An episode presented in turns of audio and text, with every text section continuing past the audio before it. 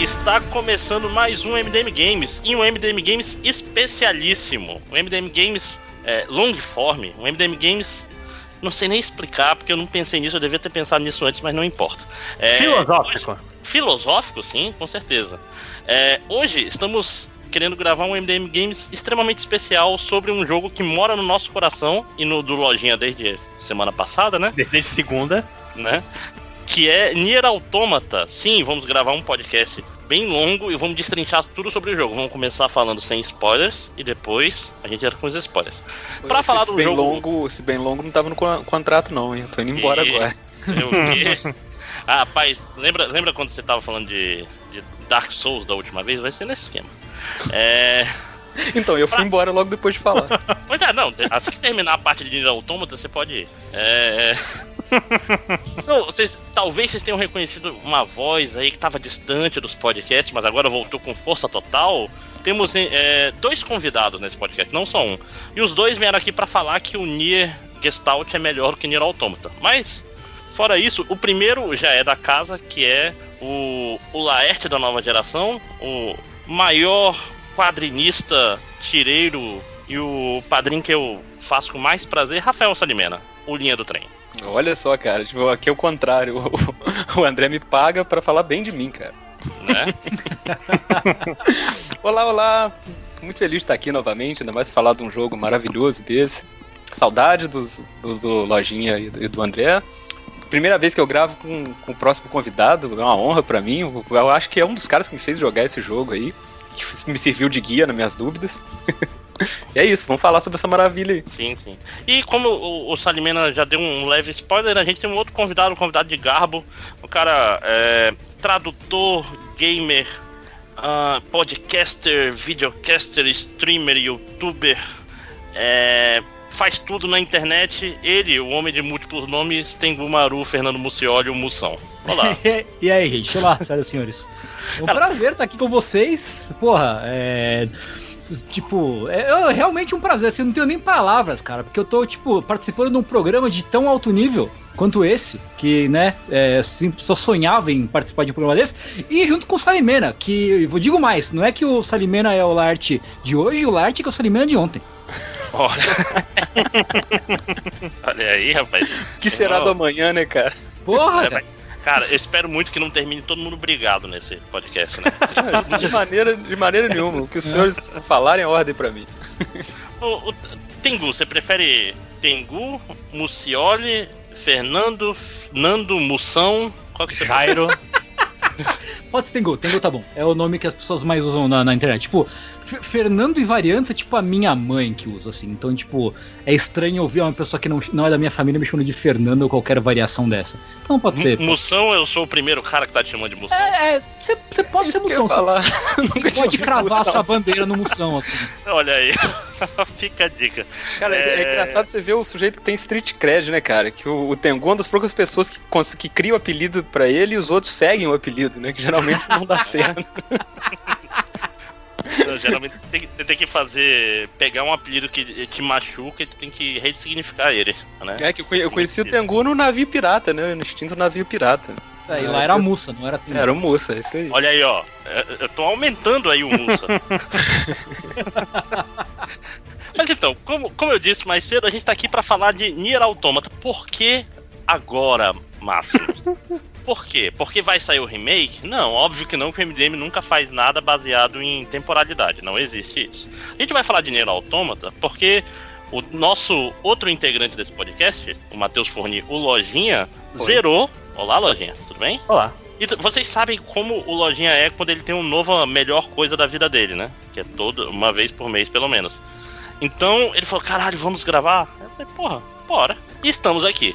É uma história muito triste, muito não, é, a história foi: Lojinha jogou um jogo, gravamos podcast. Fim. É. Ih, tá bom. Tem que ser assim mesmo, cara. É, não, não pode é, é pensar, único... não. Negócio de podcast não pode pensar, não, tem que só fazer.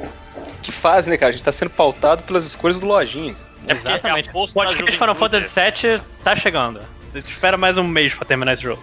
Mas é assim, o Lojinha não consegue pautar 30% das coisas que ele gosta, né? Ele vai tentando e às vezes umas colam. É, cadê o podcast Fire Emblem, né, Lojinha? Mas vamos lá. É, Eu tenho, eu tenho medo de vocês não gostarem de Fire Emblem, então não vou gravar esse tipo Vou de coisa. Não o- quero ser magoado. O Tree Houses. ah, Viu só? Já tô ficando magoado. Mas vamos lá. É, a o, o Lojinha gostou tanto desse podcast que ele fez uma pauta de três páginas. É Quatro isso? páginas. Quatro páginas.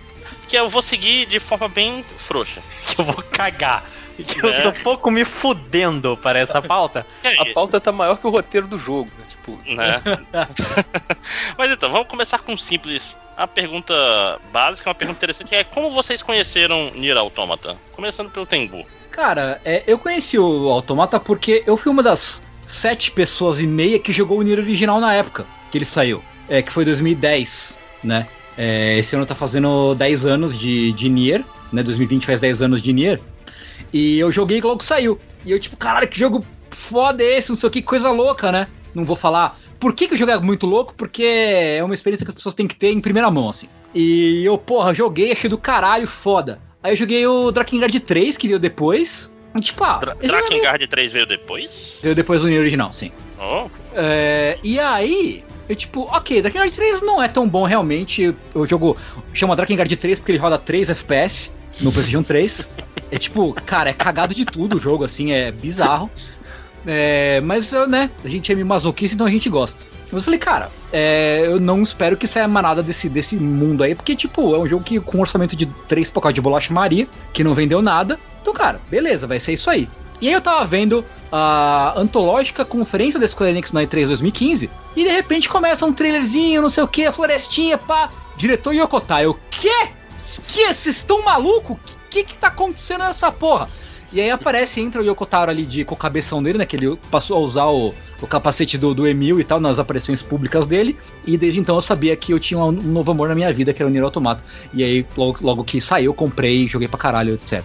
ele, ele já apareceu em público pré-mil, assim? Ou ele. Ele Já. foi. Ah, Não. então. Então, ele é um cara que ele não aparece muito em público, tipo, não aparecia pelo menos. É, mas tem um toque da GDC que ele deu que ele tá sem o capacete. Mas assim, não Hum. tem imagem de divulgação, nada oficial de divulgação com a cara dele, foto. Tipo, até hoje quando aparece lá, vai ter um stream sobre Nier, ou um stream de Final Fantasy XIV em que ele aparece porque ele escreveu, né, tem uma raid de Nier Automata no Final Fantasy XIV e tal. Então ele aparece bastante até. E Então ele, não- ele só aparece de capacete, nu- nunca aparece com a cara dele. Mas tem poucas ocasiões em que ele aparece sem, sem a máscara. Ele é meio tipo a para o Itagaki, né? Do.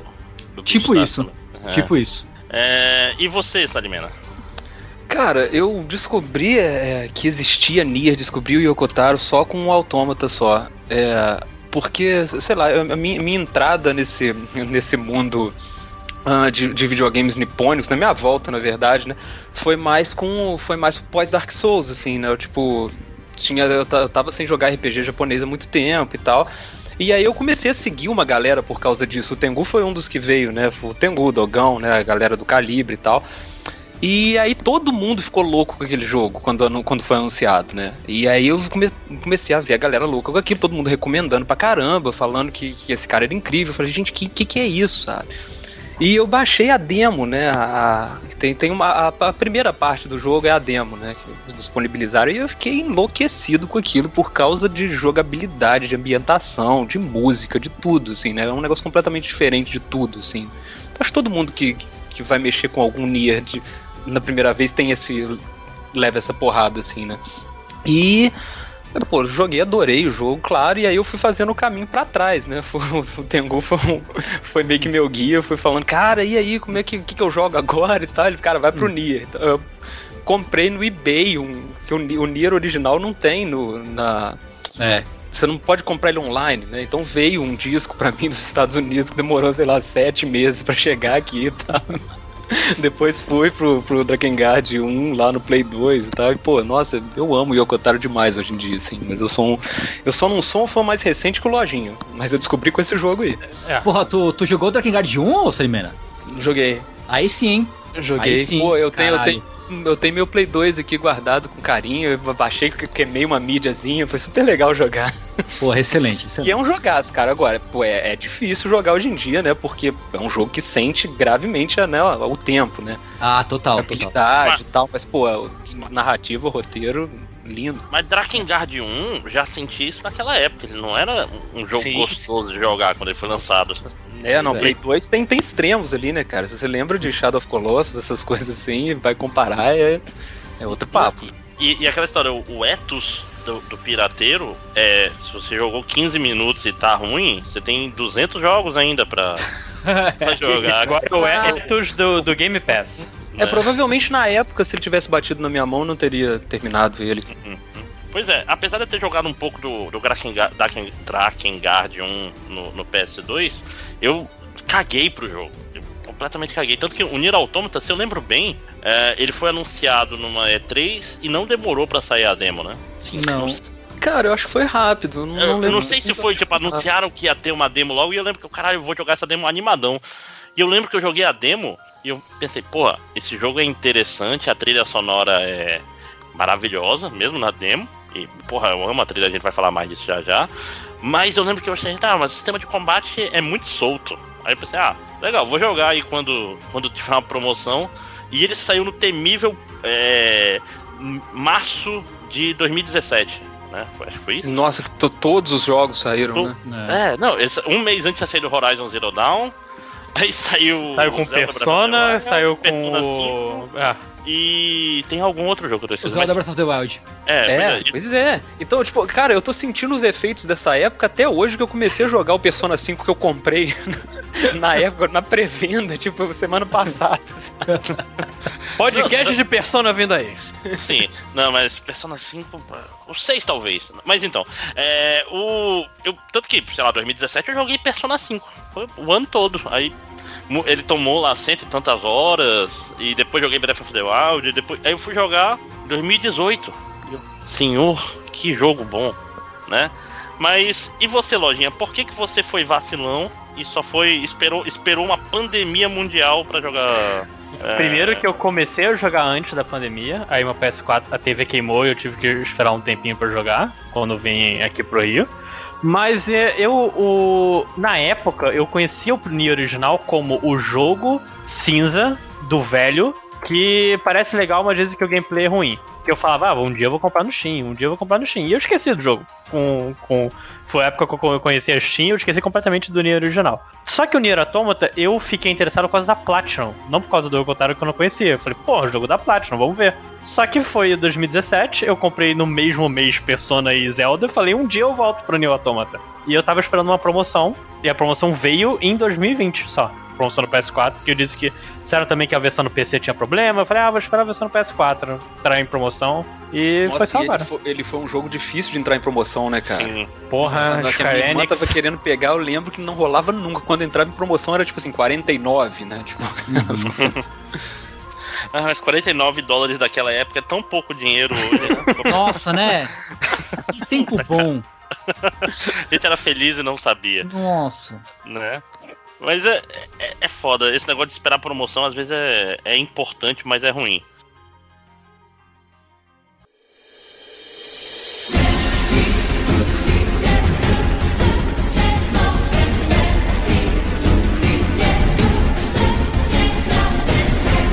Mas o. Vamos continuar. E.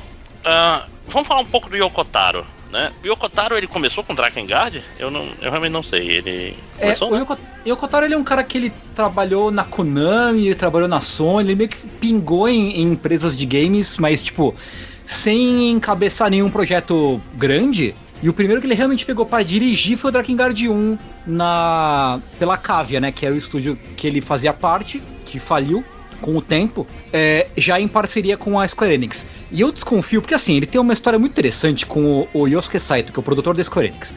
Todos os jogos do Yokotaro saem produzidos por esse cara, que é um cara que tá já há muitos anos na Square Enix, é um cara bem sênior assim, e ele é produtor de nada mais do que nada, nada mais do que Dragon Quest. Então ele é um cara que, tipo, tem peso ali, tem nome, tá ligado? E assim, se você parar pra pensar na história de Drakengard Nier, não faz sentido algum esses jogos terem saído pela Square Enix.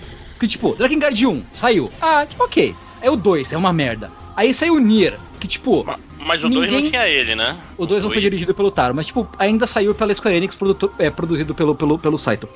Saiu, ninguém gostou, foi uma merda. Aí saiu o Nier, que é um puta do jogo, mas ninguém comprou, ninguém gostou, foi uma merda. Aí saiu o Dragon Guard 3, que tipo, roda meio FPS e é meio merda. Não vendeu nada. E aí saiu o Nier Automata. Tipo, não faz sentido terem aprovado esses projetos, sabe? Então, tipo, eles devem ser muito amigos e o cara deve ter, tipo, muito, muito nome na Square Enix pra forçar eles a lançarem os jogos. Ou um pênis imenso, um dos dois. ou, ou, ou, um dos dois. É, é uma é. circunstância meio milagrosa, assim, né, cara? Quando quando a indústria permite um, um buraco desse para passar um artista desse tipo, assim, né? Hum. Que é um, é. um cara que tem tudo para dar errado, já deu errado várias vezes, né, em termos financeiros, né? Sim. Mas de vez em quando acontece um milagre desse, que bom, né? E tipo, cara, isso... dá, dá pra ver, só concluir rapidinho a história deles, que tipo, dá pra ver o quão, o quão amigos eles são, ou quanto eles se odeiam, por um episódio. Tipo, eles sempre aparecem juntos nos eventos, né, de Nier e tal. Teve um, ele foi, ele só tava num evento de anime, eu acho eles foram fazer uma apresentação sobre alguma coisa de Nier e tal num evento de anime. E aí entrou na parte, ah, agora tá liberado pra, pra perguntas e respostas, né? Aí o Taro falou, não, não, eu tenho uma pergunta. Posso fazer uma primeira pergunta? Aí os caras falam. Aí ele falou, então, então, Saito, fiquei sabendo que você se divorciou da sua mulher aí, pô, como é que foi essa história? Vocês brigaram e tal? Tipo, cara, assim, do nada, do nada, assim. Foi muito incrível. Foi muito incrível.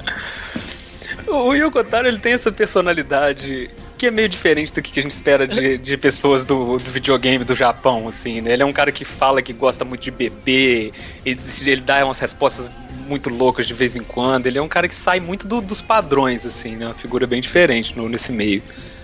Ah, com certeza. Não, e, e, aquela história, acho que ajuda muito o fato de usar a máscara e, e botar uma persona diferente si próprio. Tá, tá pouco se fudendo, né? é, é, é, é e, é um, e, e, talvez é um do tipo de coisa que ajude ele a fazer jogos, tipo assim, é, é, parece o tipo de cara que ele não vai fazer, ter compromissos com o que ele quer fazer. Compromisso do. Compromise em inglês, não sei se tá É, não abre a mão de nada, assim, né? Isso, é. Tipo assim, ah, eu quero fazer um jogo sobre vários filósofos ao mesmo tempo. E foda-se. Todas as coisas. Eu acho que a questão passa um pouco. Eu sei que muita gente tem birra dessa palavra, mas eu acho que o, Yoko Taro é um artista de verdade, no sentido pleno, assim, sabe? Ele é um cara que não tá só pensando em trabalho, em qualquer jeito. Ele é um cara que tem coisas dentro dele que ele precisa botar para fora. Total. E isso, isso dá pra você sacar no, não só nas entrevistas, no trabalho que ele faz, no, no que, que ele foi, como ele foi evoluindo de jogo a jogo, sabe? Então, é, é, por isso que eu falei que é uma coisa meio milagrosa, assim, né? Porque são poucas pessoas com essas características que chegam no mainstream com sucesso, assim, né? Uhum. Não, pois é, e, e aquela história, ele é um autor e, e, o problema de videogames para pessoas que são muito autores é porque o videogame, além da, da mensagem, videogame é uma parada muito técnica. Uhum. Sim. É, é, tipo, tipo assim, um jogo mal programado, um jogo, tipo assim, é, é difícil você passar sua mensagem num jogo mal não vou falar mal feito, um jogo mal pensado, um jogo tecnicamente complicado. É, é assim. tipo, é, é, meio que o mal que o Swery tem, né? Que tipo, são jogos tipo Deadly Premonition, o D4, o The Missing e tal. Tipo, que são jogos com mensagem, com coisas interessantes, mas, cara, eles são tão capengas tecnicamente falando que realmente se perde um pouco da, da, da, a mensagem mesmo se perde no processo, né? O que é Sim. bem triste no fim das contas. É, porque, porque mais do que o cinema até, porque o, o, o, o videogame é muito. É, uma mídia interativa. Interativa, sim. Né? É. Tipo, no cinema você aguenta, às vezes, uns 10 minutos sem ritmo, não sei o que, para falar alguma coisa. Mas num jogo que você a interação é ruim, ela vai te incomodar e às vezes não. não... Sabe o que, que eu acho que acontece, no, não só no, no, no Autômata, mas no primeiro Nier também? Eles são jogos que, se você olhar bem, eles têm uma limitação técnica. Uhum. Eles repetem assets, as áreas deles são, são meio pequenas e tal. Tem muita coisa deles que não tem muita textura. Só que eles são feitos. Até o Nier original, que ele, se você for olhar, ele, ele é um jogo meio capenga pra geração passada também. Uhum. Mas eles, eles, ele tem bom gosto para usar os, os, o pouco recurso que tem. A, ambientação é muito, é muito bem feita. O próprio Nier Automata, né? Ele tem poucas áreas e tal, mas, por exemplo, aquele deserto que.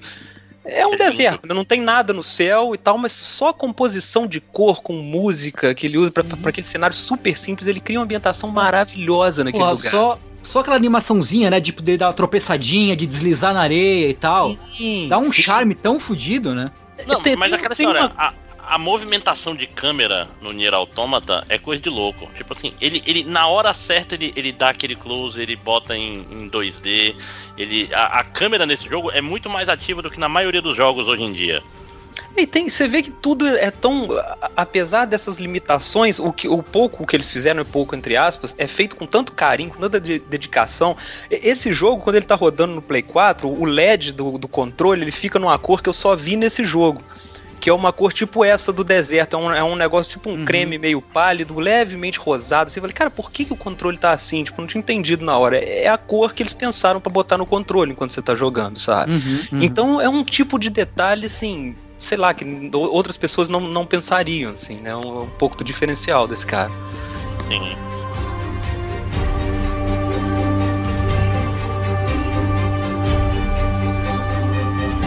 Uma coisa interessante sobre Nier Automata que eu não sabia na época que eu joguei é que ele é uma sequência direta, não só do Nier, quanto do, do- dos Drakengard, né? É, é uma linha do tempo entre Drakengard 3, 1, Nier e Nier Automata, correto? Uhum. Drakengard 2 é jogado pro lado. é considerado uma anomalia temporal, assim. Tem, é engraçado que no, na edição especial de, de aniversário eh, que do Drakengard 3, né, tem uma, tem uma caixa de aniversário de 10 anos de Drakengard, que é caríssima e é linda e eu queria muito ela. E vem com um DVD especial com extras que ele conta a história da série toda. E ele explica, né, porque o Drakengard, o, o primeiro, cronologicamente o primeiro Drakengard 3, né. Drakengard 3, Drakengard 1, Nier Nier Automata. Só que o Drakengard 1 tem vários finais, e o, e o Nier ele é continuação de um dos finais do Drakengard 1, enquanto que o Drakengard 2 é continuação de, de uma mistura de outros dois finais do Drakengard 1. Né? Então tem essa tem as coisas.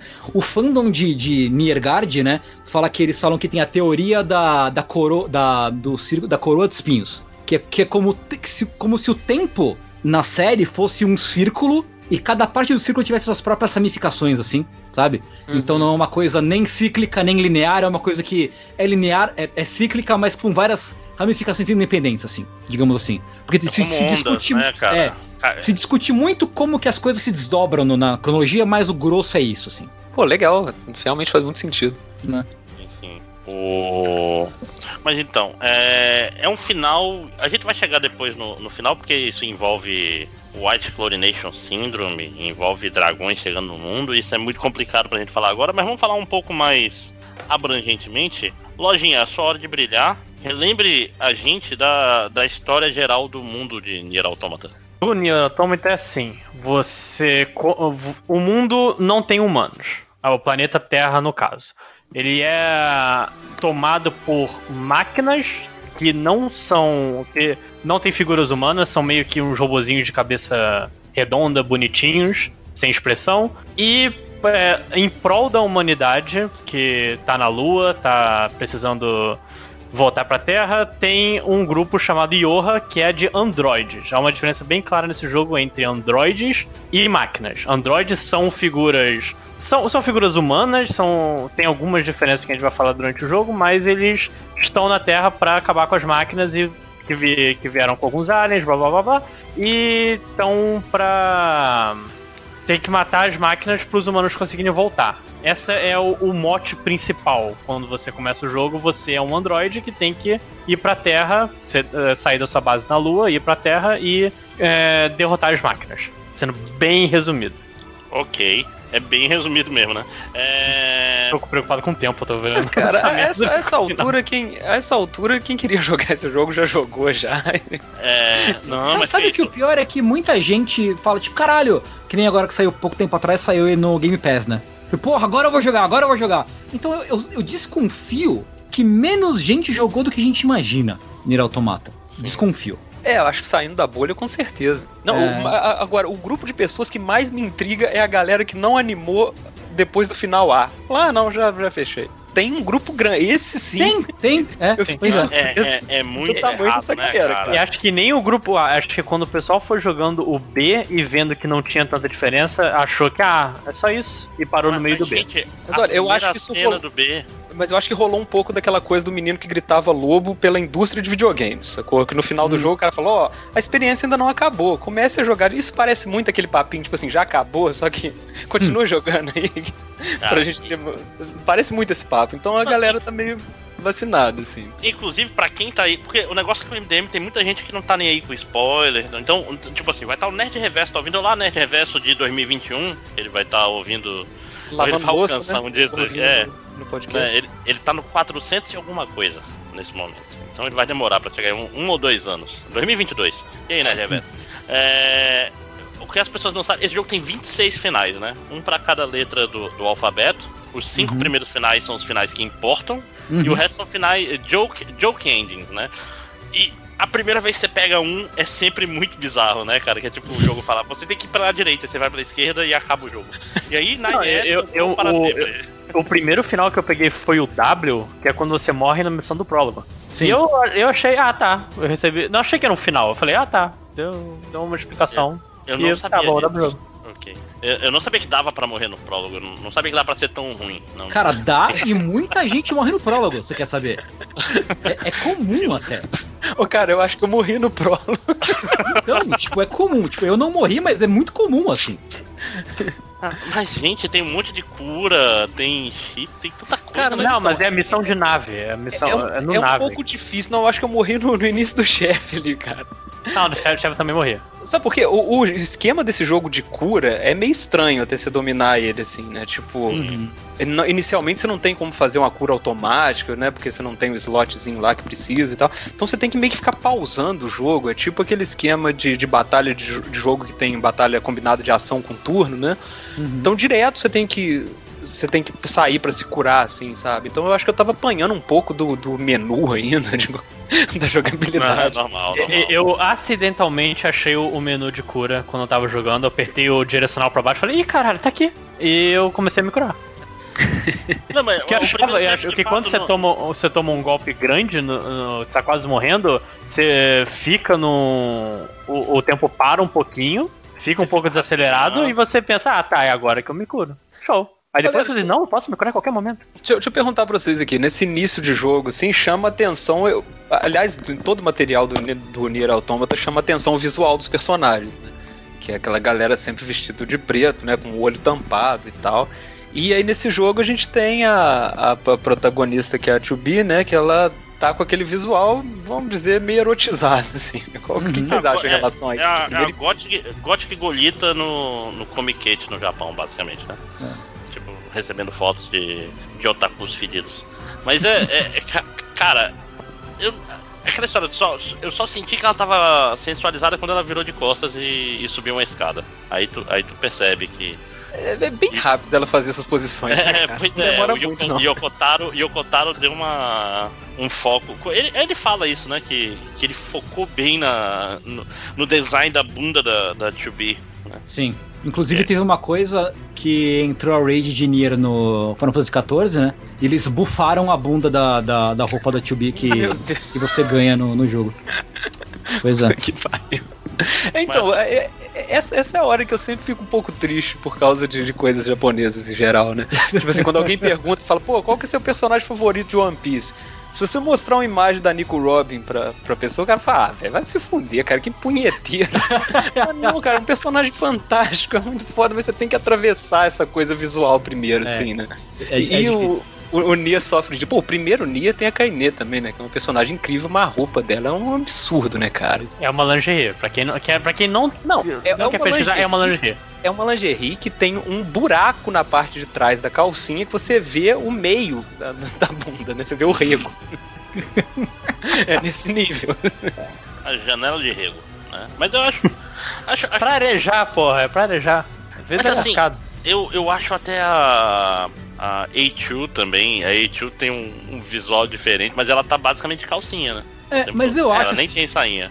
Eu vou ser o, o advogado do diabo nesse momento e vou falar que, que pelo menos eu acho, eu, eu compro a desculpa de que o Yokotaro ele usa isso como uma ferramenta dentro da narrativa, dentro da história que ele quer contar ali. Tanto no, no caso da Kainé quanto no caso da, da 2B, eu acho, eu consigo comprar que o visual sensorizado delas tem que ser assim por um motivo, sabe? Sim, sim. É, é, é, o problema. A Kaine eu acho exagerado demais aqui. É, é talvez. Acho que ele não precisava sim. do buraco na calça. É, não, realmente, realmente. Mas, é, tipo, a, a sensualidade da 2B é uma parte bem importante, sim, eu concordo. É, Mas porque, é aquela coisa, eu, eu, acho que é uma coisa que, que já, vai, já vai espantar uma parte de público feminino ah. de, de, de, saída, sabe? Vai, vai, vai, eu concordo. E, e, é um jogo meio. um jogo sobre sexualidade também. Ele tem, ele tem várias, várias temáticas de ódio e amor e sexo e morte é tudo meio misturado, que a gente vai chegar mais é, pra isso é frente. Isso é frequente em obras japonesas, né? Essa coisa que, é. tipo assim, usa um pouco de fanservice para falar do próprio fanservice, né? Tipo Kill La Kill, né? A gente tem várias coisas dessas. Mas que, que eu sempre vejo meninas desistindo, né? Mulheres não querendo consumir por causa desse visual, e você fala, ah, é bom pra caramba, mas fala, cara, eu não vou entrar num negócio que já começa com mulher de perna aberta, assim, sabe? É, e é, aí é, nesse sentido que eu lamento é, é. né, o uso dessas paradas. Assim. É, é, tipo que, o que rola com a baioneta também, né? Já que a gente tá falando Sim. de Platinum. Tipo, você pensa, porra, a baioneta, olha aí. Mas é. Tem, tem um propósito. Um propósito diferente do, do Nier Automata.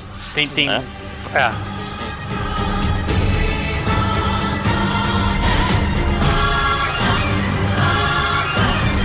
Mas então, vamos, vamos, vamos agilizar, vamos falar um pouco do sistema de batalha antes da gente entrar na história. Que esse eu acho que é o grande diferencial do. do aliás, vamos decidir, autômata ou automata?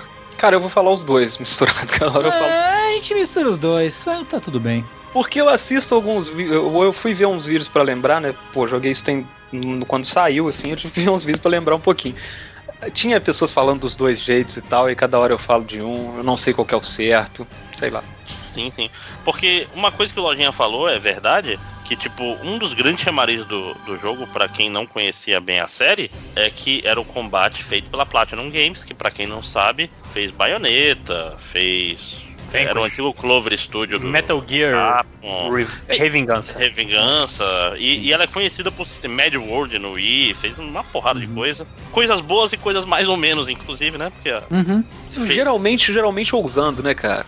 Isso é o legal, né? É. Normalmente é, criando coisas. É, ela teve aquela fase esquisita de parceria com a Activision no meio do caminho, né? Que foi a época que saiu o Korra, o Transformers, o Tartaruga Ninja. Ninja é. né, que aquela era ali foi meio complicada, mas assim, na média, são caras que fazem jogo de ação 3D assim que nem, nem como ninguém faz, assim. Os caras são o, os pró do jogo de ação 3D.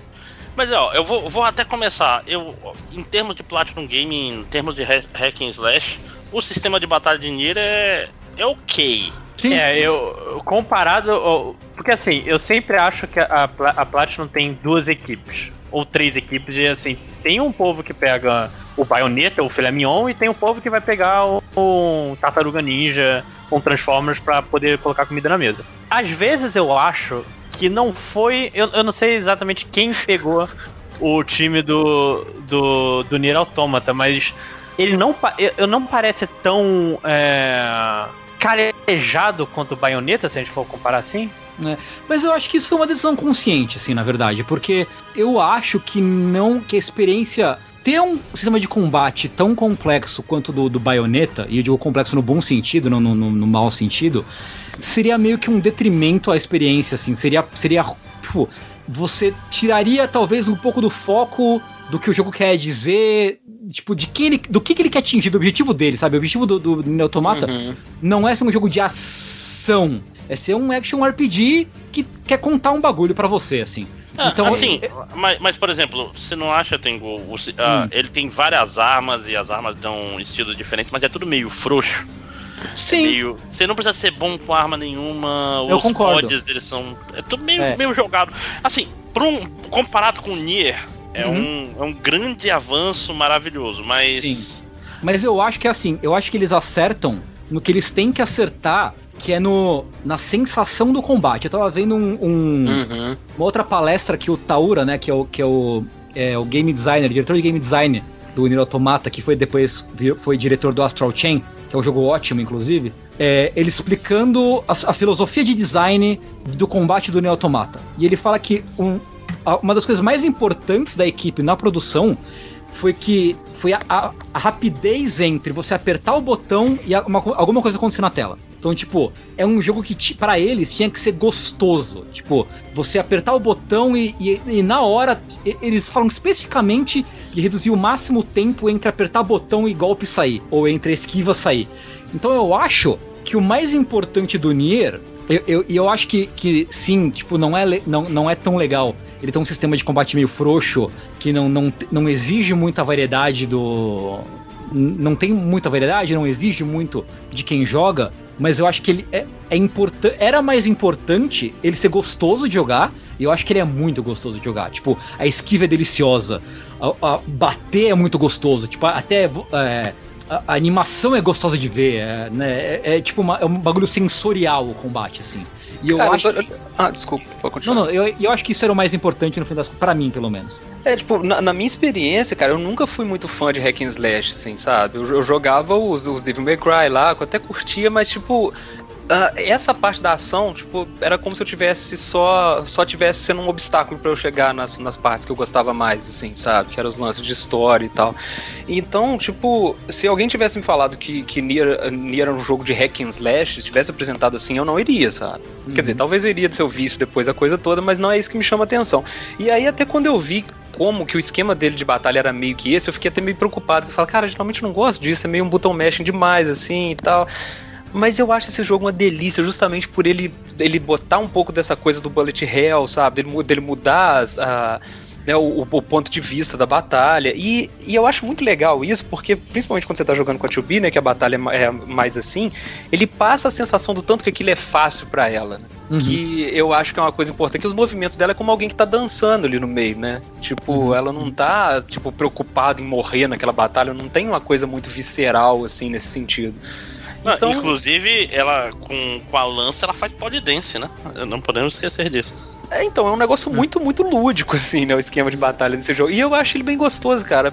Ele tem tudo para ser um negócio repetitivo, enfadonho. Como o jogo é muito grande, em, em alguns momentos até flerta com isso, mas para mim ele nunca foi ruim, assim. Eu sempre curti muito hum. o combate dele. É, pois é, mas o que eu tô dizendo assim, é...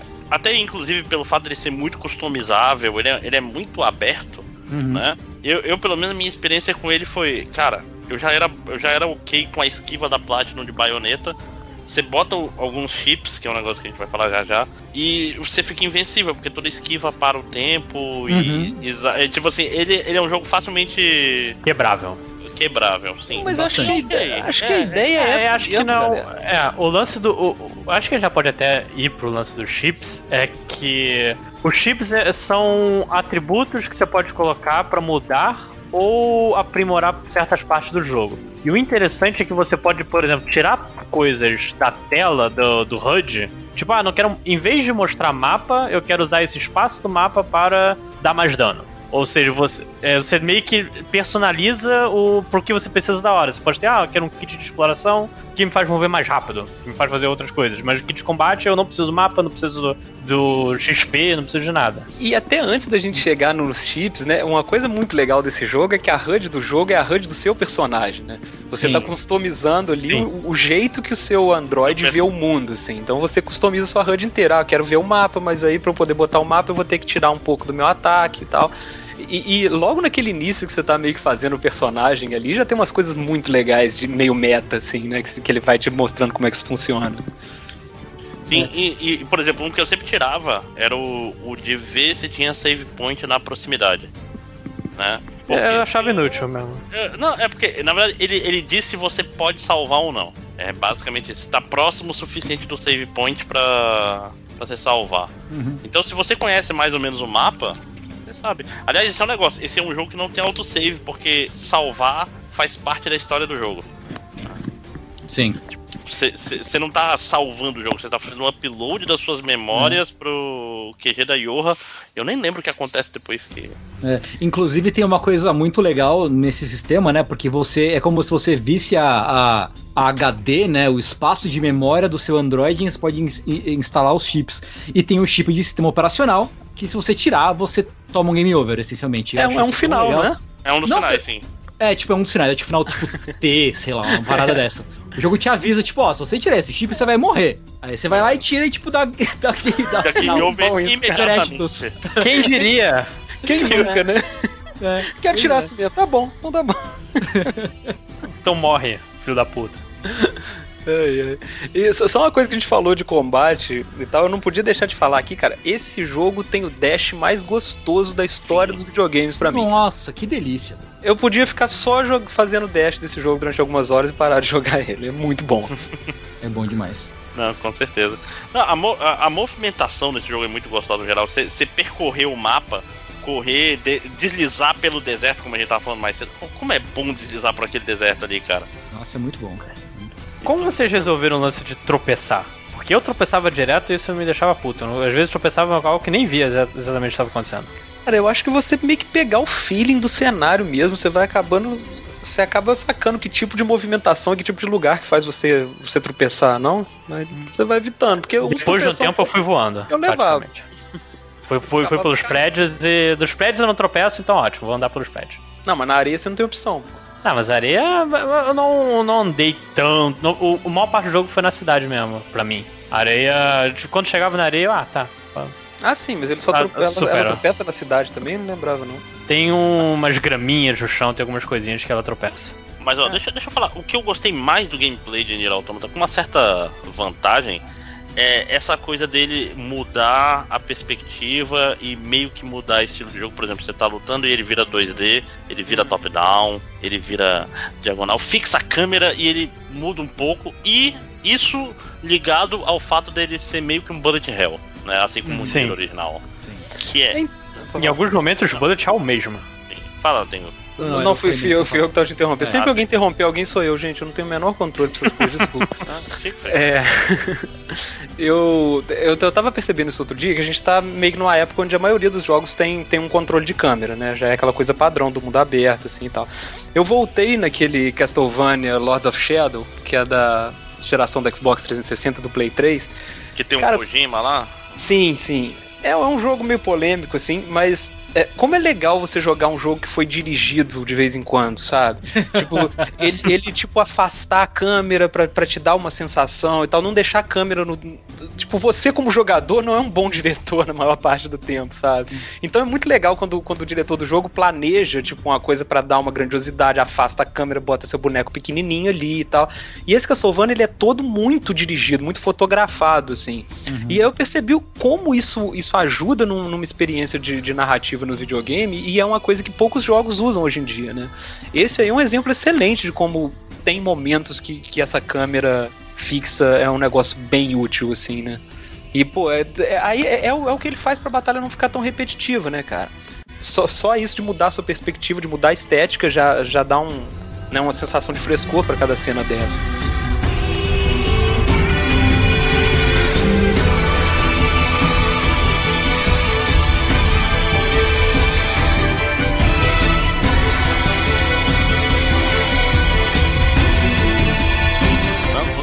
Então acho que podemos seguir do, do gameplay e ir pro que interessa, que é a história, no fim das contas? Eu acho que sim. Só, só, só, se a gente não for falar depois do gameplay do, do, do que também não, é um vai, fator vai. bem importante, né? Sim. Aí, quando, você, quando é, chegar, no, no, chegar no, no B, a gente, é. a gente fala. Beleza. com certeza. Então vamos lá, lojinha, ó, sua hora de brilhar. De novo? Sempre. Mas só queria lembrar pro ouvinte que agora é spoiler liberado, tá? Então, se você por um acaso pensa, ah, mas eu queria jogar um pouco, é, tá avisado. É, e, e deixa eu falar. É, e, e, deixa eu falar, tipo, se você não jogou Nier Automata e se você pretende jogar, é, para de ver essa porra desse podcast agora, nesse momento, porque a recomendação que eu dou para todo mundo que quer, que quer jogar é tipo, jogue sabendo o mínimo possível de tudo, assim. Porque é um jogo que, que ele brinca muito com a expectativa do jogador e de, de, de é, mexer com expectativa e tal. Então, assim, quanto menos souber, melhor. É, se, se ouviu tudo até aqui, já perdeu algumas coisas é, interessantes já. Pois é, pois é. Mas enfim, está avisado. Você se fudeu porque. Lá, a primeira missão do jogo, quando você começa, é você tá lá com. Você tem, na verdade, um.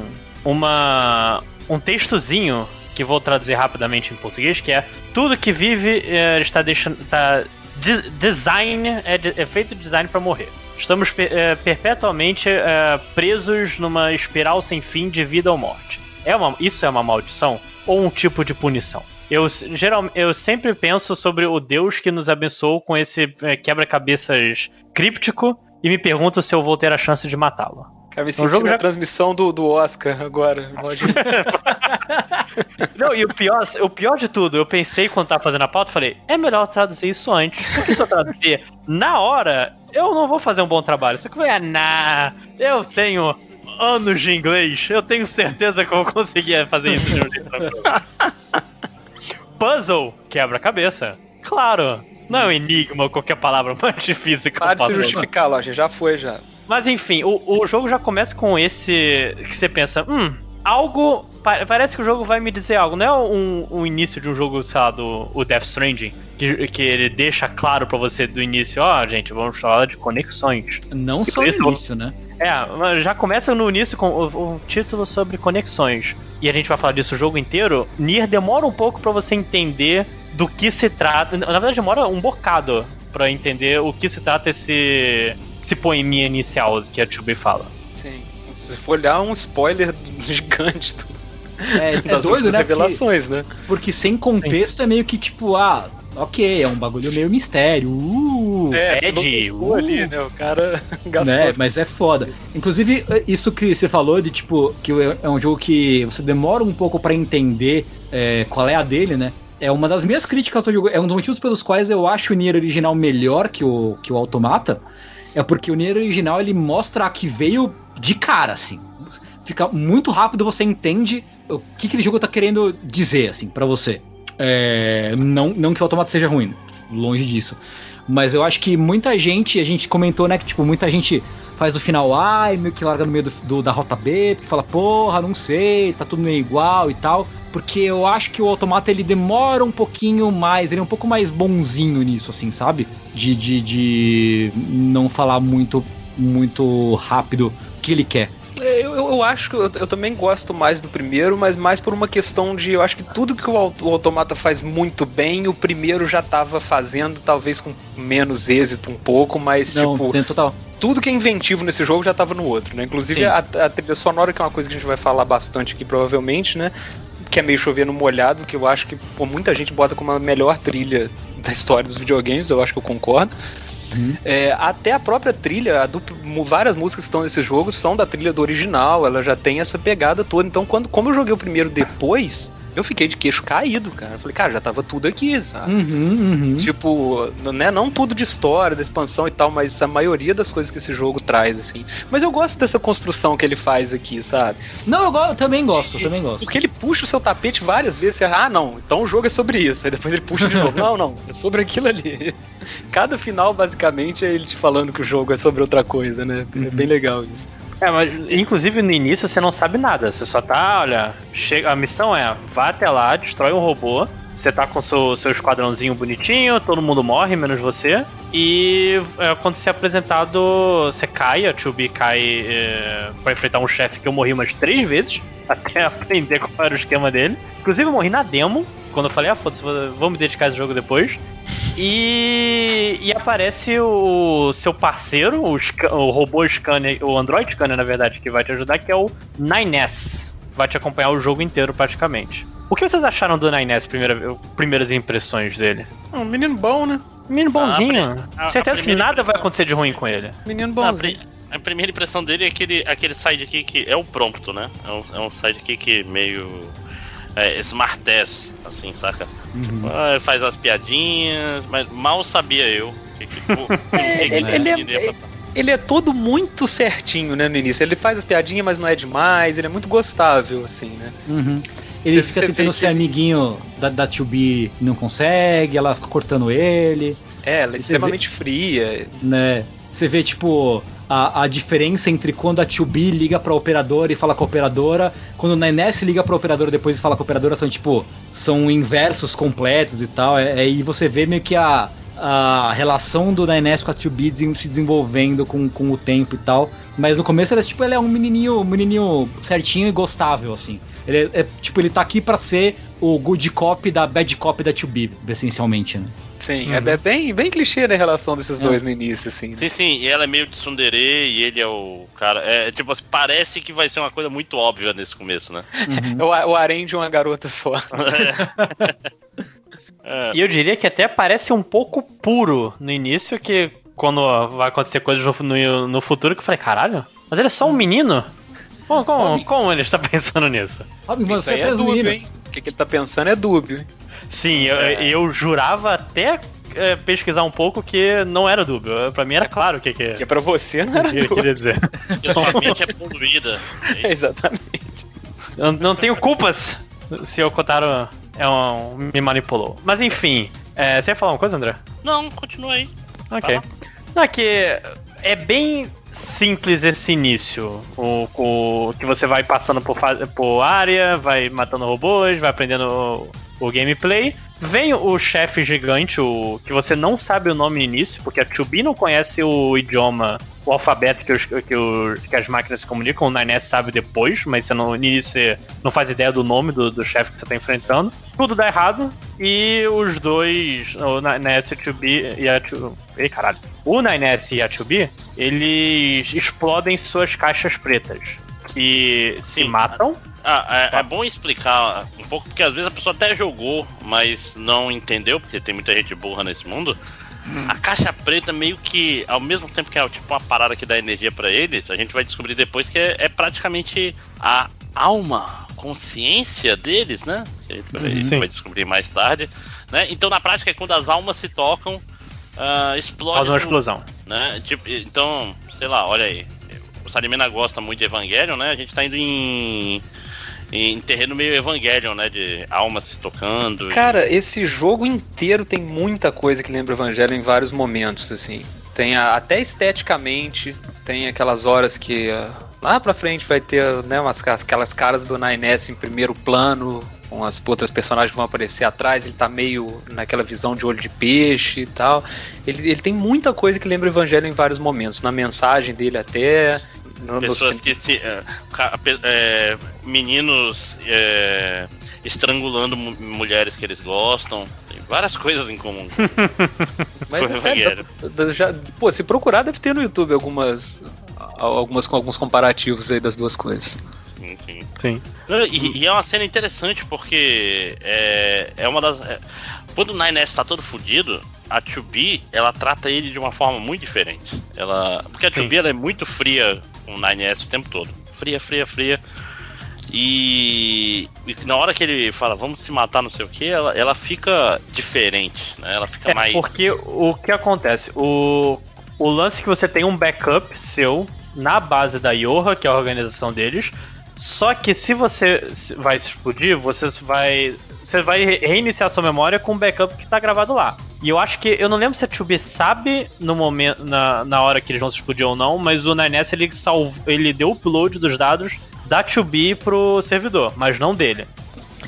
É, não, naquele, é, ele, mo naquele momento ali eu acho que a 2B não sabe que ele vai fazer isso. Mas depois, mais pra frente, você vê que provavelmente a 2B sabia. É. então não sei. Não, e é um negócio que eu lembro que quando eu comecei, porque logo depois ela volta pra estação espacial e tu vê que ela tá boladíssima com a volta do 9S. Ela tá, ela tá transtornada. Tipo, por quê? Pareceu que foi um negócio tão. Ela era tão profissional, acabou de conhecer esse cara. Ela, ela, tá, ela age estranho com o 9S, nos diálogos, inclusive. É, é o tipo de pequenas coisas que o Yokotaro faz muito bem pro cara que vai jogar pela segunda vez. Mesmo porque ele te incentiva a jogar a segunda vez, já que tu vai ter que deletar, né?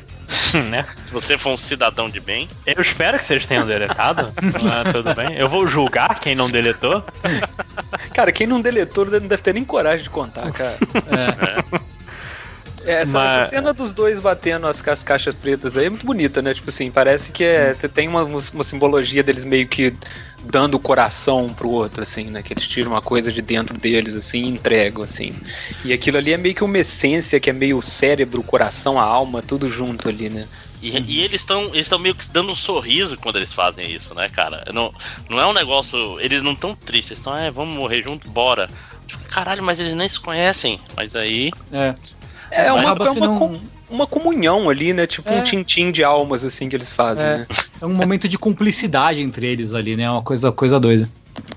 Sim, sim. sim.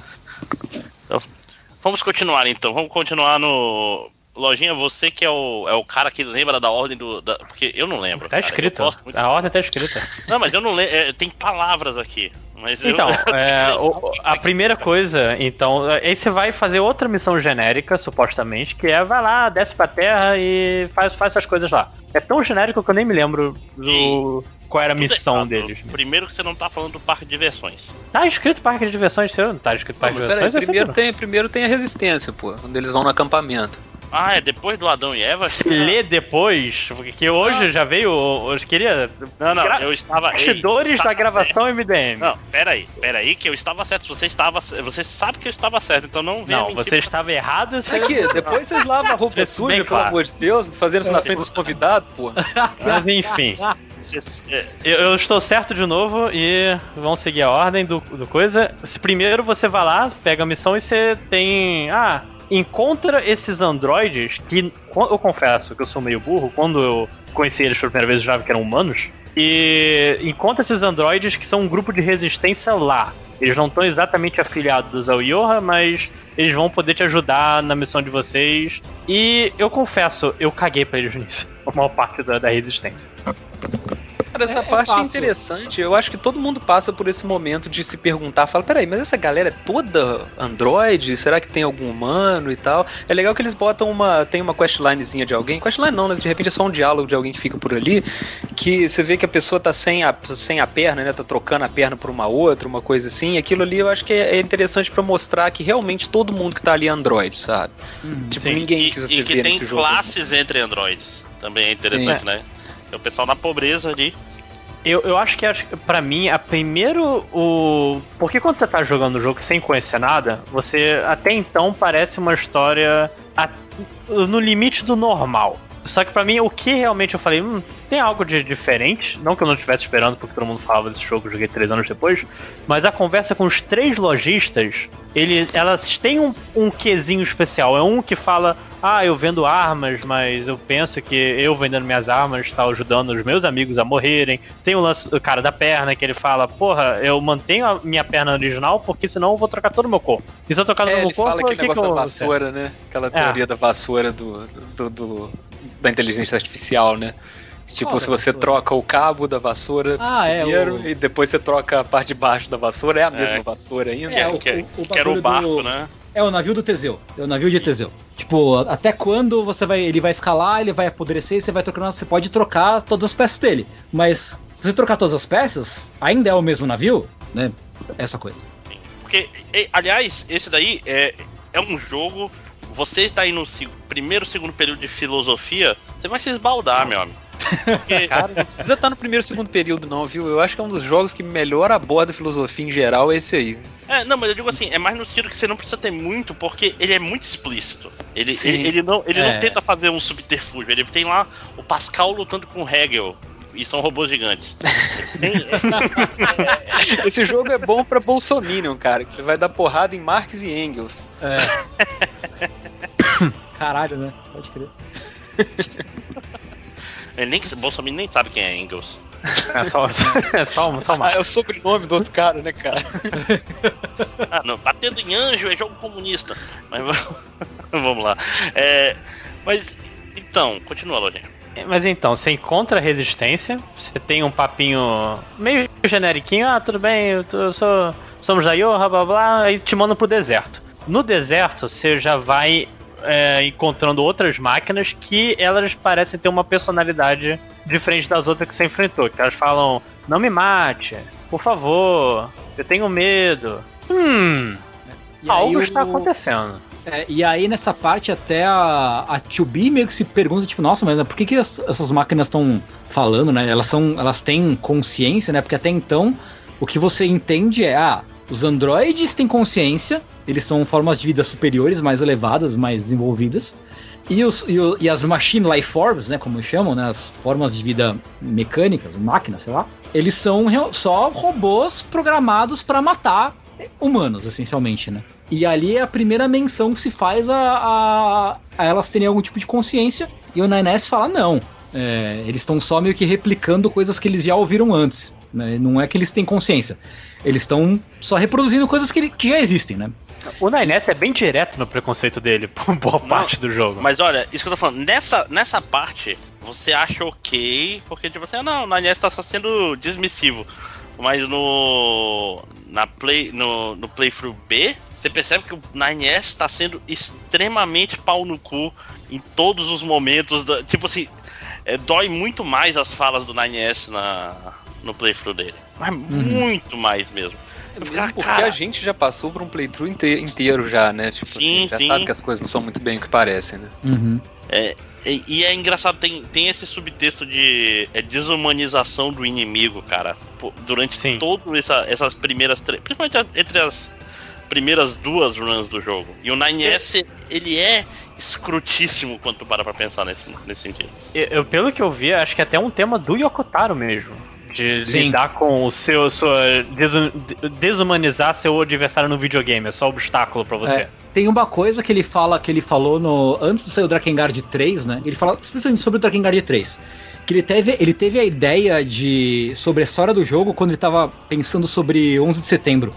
E aí ele, meio que pensando sobre isso, tal, sobre o que aconteceu, ele, ele falou, cara, para você ser um assassino em massa, você não precisa ser uma pessoa ruim. Você só precisa achar que tá certo. E meio que isso pautou a, o roteiro da Drakengard 3, especificamente.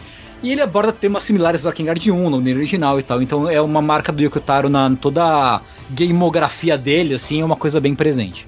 É, no, no, no Nier original você tem uma segunda run que basicamente você vai ver o ponto de vista de todos os chefes, todos os inimigos que você matou ali, né? Uhum. É um jogo onde, acho que ele até falou isso, ele queria fazer um jogo onde todo mundo tivesse certo, sabe? Todo mundo tivesse uhum. um ponto de vista e ainda assim essas, essas criaturas estivessem se destruindo, assim, né? É.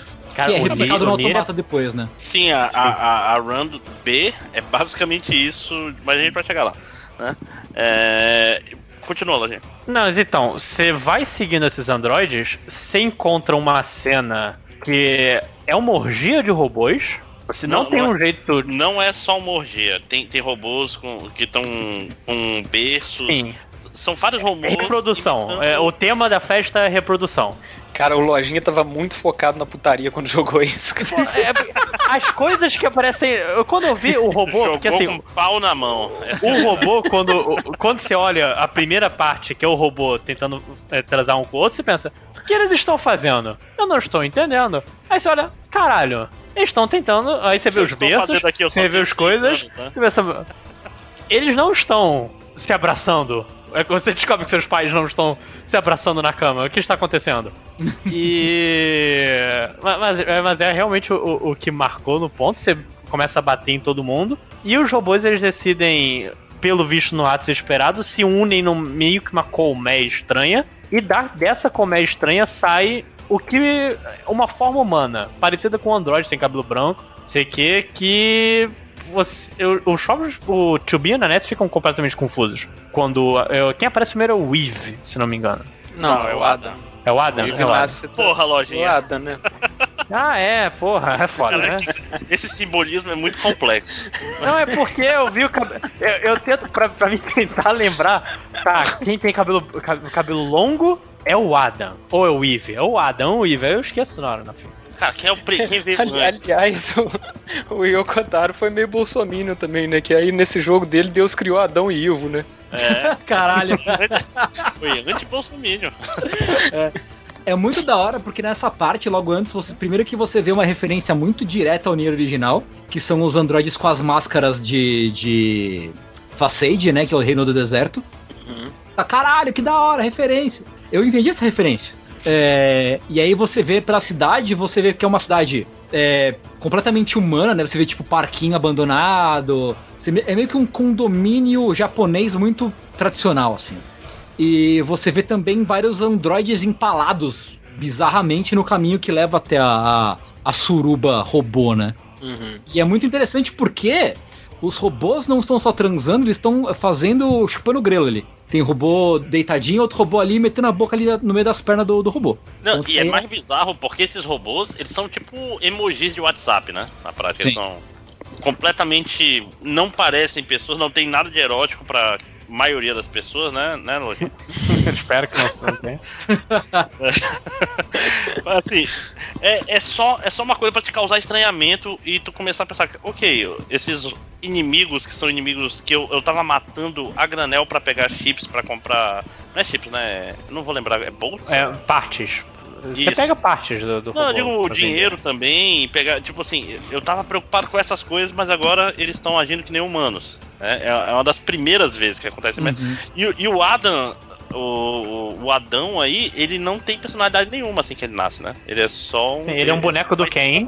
Né? completamente boneco do Ken, e ele vai aprender. Primeira coisa que ele aprende é luta com você. Você sai batendo nele e ele vai aprendendo a desviar, a Cara- bloquear tiro. Vocês já tentaram não bater? Não, é um videogame, Máximo. Você quer que eu Não. não, bata no inimigo? Se você não bate no, no jogo A, o 9S bate, e no jogo B a 2B bate. Então, tipo, é a natureza do jogo e tal. Então tem, tem mais isso, Não, não Que é é- um Undertale, né? que Você podia tomar chá com É. depois. né? Que é outro tema Ah, que a é. gente vai chegar depois, que é o, o- a máquina Android. O Android e a máquina são feitos pra luta. Tanto que a primeira coisa que ele aprende é luta. É você bater, é, ele se adaptando até que você consegue enfiar, enfiar a espada um de, cada um do lado do peito dele. Sim, é muito extremo, né, cara? Tipo assim, É. é- é- e, aí essa é a primeira cena que alguém com, a- com a forma mais humana, assim, né? Tipo, mais humana, 100% humano ali, é, é, é trespassado por uma espada e jorra sangue e tal. Tipo, antes É. eles só estavam matando máquinas, né? E eles são. E, e ele- eles, têm- eles têm co- componentes, assim, né? Naquela hora que tem o que eles vão fazer o, o lance da caixa preta lá, né? Uhum. O, o braço do, do Nines tá arrancado e aí tem umas. Não, não tem uma par- parada gráfica igual essa, assim. Essa cena é bem forte? Sim. pro jogo. é, interess- é interessante que antes disso, né, né, quando chega na, na, na cidade em si, muitos dos inimigos, se não todos eles, eles nem te atacam, eles são meio pacíficos, assim, eles estão meio que andandinho e tal, e só atacam se você atacar eles antes. É, e é meio que acontece com o, com o Adam quando ele nasce, né? Que é uma animação que, tipo, todos os robôs começam a meio que se juntar numa colmeia e como se fosse um, um ovo quebrando, aí a gema é o, o- esse androide, né? Que, que é, tem, é- Ele é majoritariamente homem, mas ele é meio andrógeno, mas ele não tem pinto. E aí você bate nele e ele começa.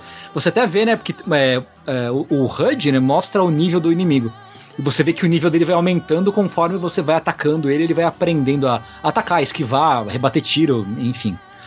É, essa parte é muito bacana, cara. É muito legal. Você recebe muita informação sobre, essas, sobre esse mundo e sobre esses personagens aí, meio que sem texto, assim, né? Ah, e e é impor- muito importante ressaltar que essa parte é, toca a música que eu esqueci o nome agora, que acho que é Birth of a Wish, o nome da música, que é uma música que é- tem duas versões. E uma, uma toca nesse cenário que é o do, do This, Cannot, This Cannot Continue, né? Que são os robôs cantando, assim.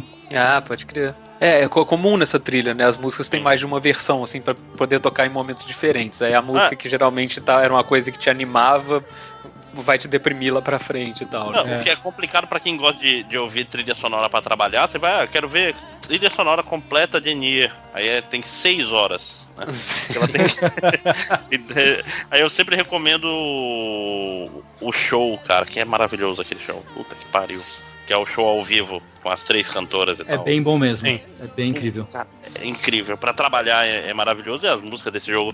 Que puta que pariu, que músicas maravilhosas. Mas vamos lá. Vocês estão É, um- ouvindo um, aí? um negócio interessante de falar das músicas desse jogo é da coisa da linguagem, né? Que elas não estão em nenhuma. A língua delas é uma mistura muito louca de muitas coisas e tal. Então, várias vezes você ouve uns fonemas que parecem com alguma língua, mas nunca é nada, né? Então é uma língua meio que genérica, um- universal, assim. Sim, tirando essa dos robôs cantando, né? essas duas músicas dos robôs cantando, ela é em inglês, se tá o áudio em inglês, em japonês, se o áudio tá em japonês. E a e ela- última também, né? E a última, e a música dos créditos do final também. Sim. Ela tem, ela tem em japonês ou ela é em inglês em todas as versões? O que? Não, Não, ela é, é em, tudo. ela é em inglês, francês e depois É. japonês. É, Ah, muito são legal que ela faz meio que uma, ela faz meio que uma volta ao mundo de leve assim, né? É. E pra- pra depois todo mundo cantar junto assim. Então é, É. mais uma vez esse, essa ideia de todas as linguagens assim. e né? para as outras línguas tem um lá lá lá lá lá lá. É, e a gente vai falar da música mais, ta- mais, mais tarde, né? Tem uma coisa interessante sobre, sobre letra, sobre linguagem e tal, que a gente fala depois quando for entrar nesse, nesse assunto. Sim, sim. Todo mundo cansado pra caralho daqui a três horas de podcast. Para, não brinca com isso não. Vamos continuar então, porque eu tô com medo. já. Vai lá, Lodinha, pra não demorar tanto. Tá, é, você então. Você mata o, Adam e dele sai o Eve. Não a Eve, o Eve. O Ivo. Que, o Ivo. Ivo. Que faz um terremotozinho, você tem que fugir, você pensa, oh meu Deus, o que foi isso? O que que, que, que que está acontecendo? Só que você não tem muito tempo de pensar porque o jogo já te manda pra outra missão, que é a. Deixa eu confirmar, confirmar aqui na pauta, é a do parque de diversões. Onde as coisas continuam estranhas. Não, aí é que começa de verdade a ficar interessante e diferente, vamos dizer assim. Esse é um momento muito legal, né, cara? Que você tá, Uhum. você tá num mundo pós-apocalíptico ali e tal, mas é uma coisa toda muito, muito sóbria, assim, né? Com as cidades, desertos e tal. É, é uma área muito surpreendente, assim, ainda muito cedo nesse jogo. Não, e é Uma uma área que os inimigos não te fenomenal. atacam. Sim, maravilhosa. E é uma área que os inimigos não te atacam. E Mas- você não ataca ele se você for uma boa pessoa. Isso. É Que o- ela, ela o jogo é te fala, você quer bater ou não quer bater? Você fala, não vou bater. Ela é um misto de quando você chega num lugar que tem inimigos e quando você chega naquele esquema de cidade, que você pode conversar com as pessoas e tal, né? Você fica meio Uhum. confuso porque eles não te respondem, a maioria ali e tal, mas eles estão fazendo outras paradas, assim. Tem um É. crescente nesse jogo desse comportamento humano dessas máquinas, né? No início eles não estavam conseguindo fazer nada direito ali, né? Aquele sexo que era só um batendo na outra, e aos poucos eles vão ficando mais estratégicos, mais inteligentes, vão começando a replicar esse comportamento humano de um jeito melhor, assim. Uhum. Uhum. Não, é- e, é, e é muito louco que é, é gradual, é um negócio pra você ir, ir percebendo, entendeu? E ele ele não tenta ser muito explícito, não tem esse 9S falando, nossa, essas máquinas estão agindo como humanos, né? Tipo, ele ele ele vai tem alguns conceitos que esse jogo ele, ele joga na tua cara, mas a maioria é mais orgânico, vamos dizer assim, Uhum. né? E, e é interessante, né? Porque tem todo o lance metáfora, uou, porque é quando é quando Adão e Eva chegam no, no mundo, né? Quando eles são expulsos do paraíso, en- entre aspas, Uhum. né? Que as máquinas começam a cada vez ficar mais conscientes de si, do propósito, até que isso culmina em um, em um, em um crescendo de loucura total, né? Mas enfim. Pode crer. Sim. Pô, não, tinha, Paralelo. não tinha visto por essa não, cara. Maneiro. É, não. Sim. E é o fim da humanidade das máquinas, que é, É. é literalmente suicídio e É. a, a destruição total. É tipo, é, é o começo ao fim de uma, de uma humanidade que não é humanidade, no fim das contas, né? Quer dizer, dependendo de que, de que por qual ângulo você analisa, né? Mas é meio que isso, né? Como diria o poeta, é o final da odisseia humana terrestre. É isso? E, cara, essa, esse quote, ele é mais literal do que você imagina. Sim, é maravilhoso a história dessa música. Cara, eu tô chegando à conclusão que toda boa ficção científica, essa música serve como main theme, assim, sabe? Ai, é. Ah, mas o parque de diversões, eu acho que a, a parte que mais me chamou a atenção foi a, a, a música da, da chefa nessa primeira Da run, Simone. né? Porque nessa primeira run ela é só um chefe, né? Não, não tem nada É um chefe legal, maravilhosa, é um chefe diferente, mas é só, é, só um chefe. Mas é um robô ela- de saia, essa é a parte mais diferente. Né? Não, é, é porque o, a luta contra ela tem algumas etapas. Ela. Ela. Você vai lá que você tá procurando androides desaparecidos da Yoha. E quando você descobre, tá os cadáveres do- dos androides na- meio que crucificados com ela. E, sei lá, o, game, o, o gameplay nessa hora ele muda um pouco, você tem que, você tem que começar a procurar os, os androides pra destruir eles, que senão eles vão tentar te hackear. Que é quando você é apresentado ao minigame de, de hacker, ela tenta te hackear, você. Que é um bullet hellzinho bem simplesinho, que vai aparecer na frente. Não, não é um bullet hell, é tipo um asteroides assim. É um, é twin, tipo- é um é, twin é. stick shooter, né? Você controla Olha, a- tem, a- tem momentos que é um bullet hell filho da puta, inclusive. Tem, tem, total tem. Mas, mas assim, nesse momento, fora a música maravilhosa, eu amo a, luta, a música dessa luta, cara.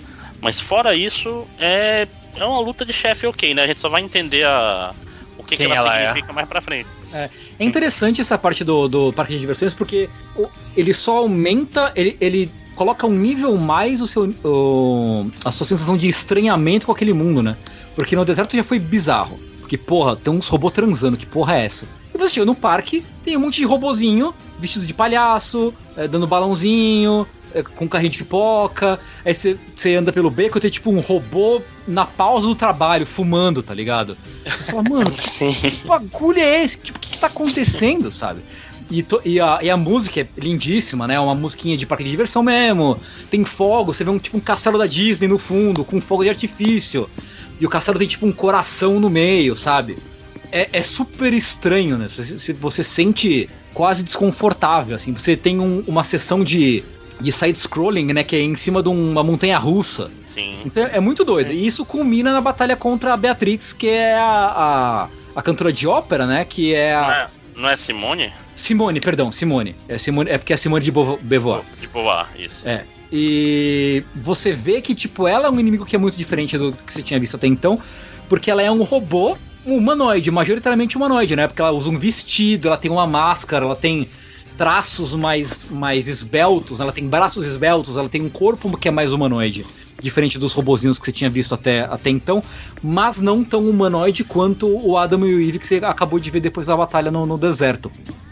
E isso vai meio que, que, que, cutucando um negocinho na sua cabeça. Tipo, porra, onde é que eu tô me metendo? Sim. É, a parte do, do Romeu e Julieta já é na primeira run, Lojinha?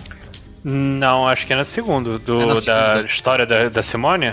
Não, não. A, a, peça de Romeu e Julieta dos robôs. Eu é na segunda. Ah, é, na segunda, é na segunda, na então segunda, vamos chegar é. lá. Mas aí, aí termina, aí, aí que o bicho começa. É, é bom que vai não crescendo, né? E, e, é um momento de, de ápice de o que diabos são esse, essas máquinas que eu tô matando a granel nesse jogo, quando você chega na vila do Pascal.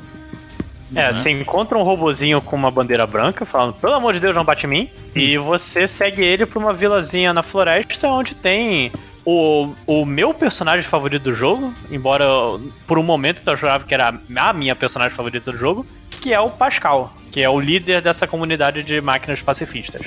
É dúbio, né? Ele. É, eles referem como Rim no, no jogo, né? Mas ele, ele tem uma é. dubladora feminina, né? Eu acho que em todas as línguas. Sim. Sim. Sim. Mas ao mesmo tempo o Japão tem um, tem um esquema de voz fina a ser feito com Sim. mulher, então é melhor não pensar muito.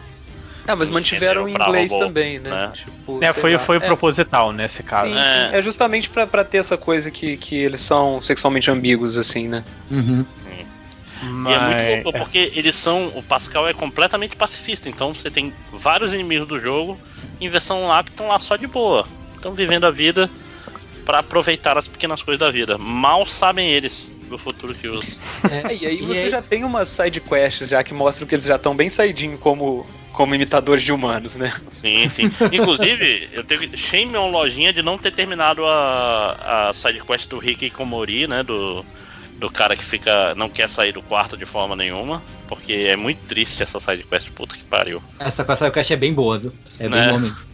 Porra, o final. De... Ah, nossa, mas, mas, mas vamos chegar lá né?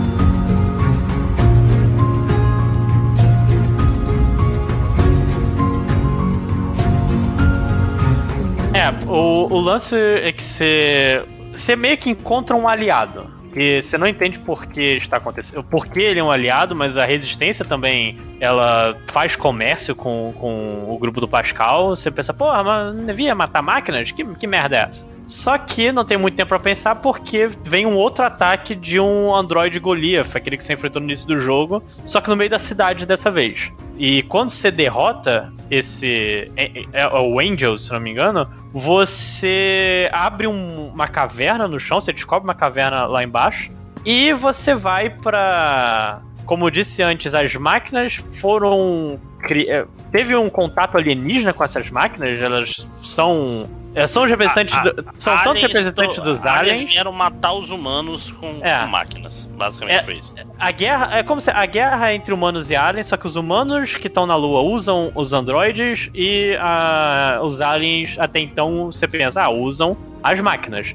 Só que quando você descobre nessa caverna a nave dos alienígenas, você pensa, ó, os alienígenas estão todos mortos. Cara, deixa eu perguntar pra vocês. é- A essa altura do jogo, até um pouquinho, vocês não estavam achando essa história esquisita pra cacete, não, cara? Esse lance de alien nesse jogo e Tipo, tal. história mal contada. É, mal contada, sim, não, sim, tipo é assim, desde o início já dá pra sacar que isso é uma história pra boi dormir danada, assim. Cara, eu acho que, eu acho que dá até pra ver que a história dos humanos é uma história pra boi dormir sim, também. sim, é isso que eu tô falando. tipo, ah, você já sabe no fundo que, aquela, que uma parte daquelas grandes revelações vão vir pro final, você já tá sabendo daquilo ali há mais tempo, né, cara? E ao mesmo tempo, isso serve de red herring, porque não é sobre isso. Tipo, não é, nossa, Nier é, é sobre. Ah, será que os humanos estão na Lua mesmo? Não, não tem nada a ver. Isso é completamente irrelevante pro, pro que significa Nier Automata. É, é uma história muito ingênua, né, cara? Tipo, mu- muito infantil até, assim. Eu queria falar que no.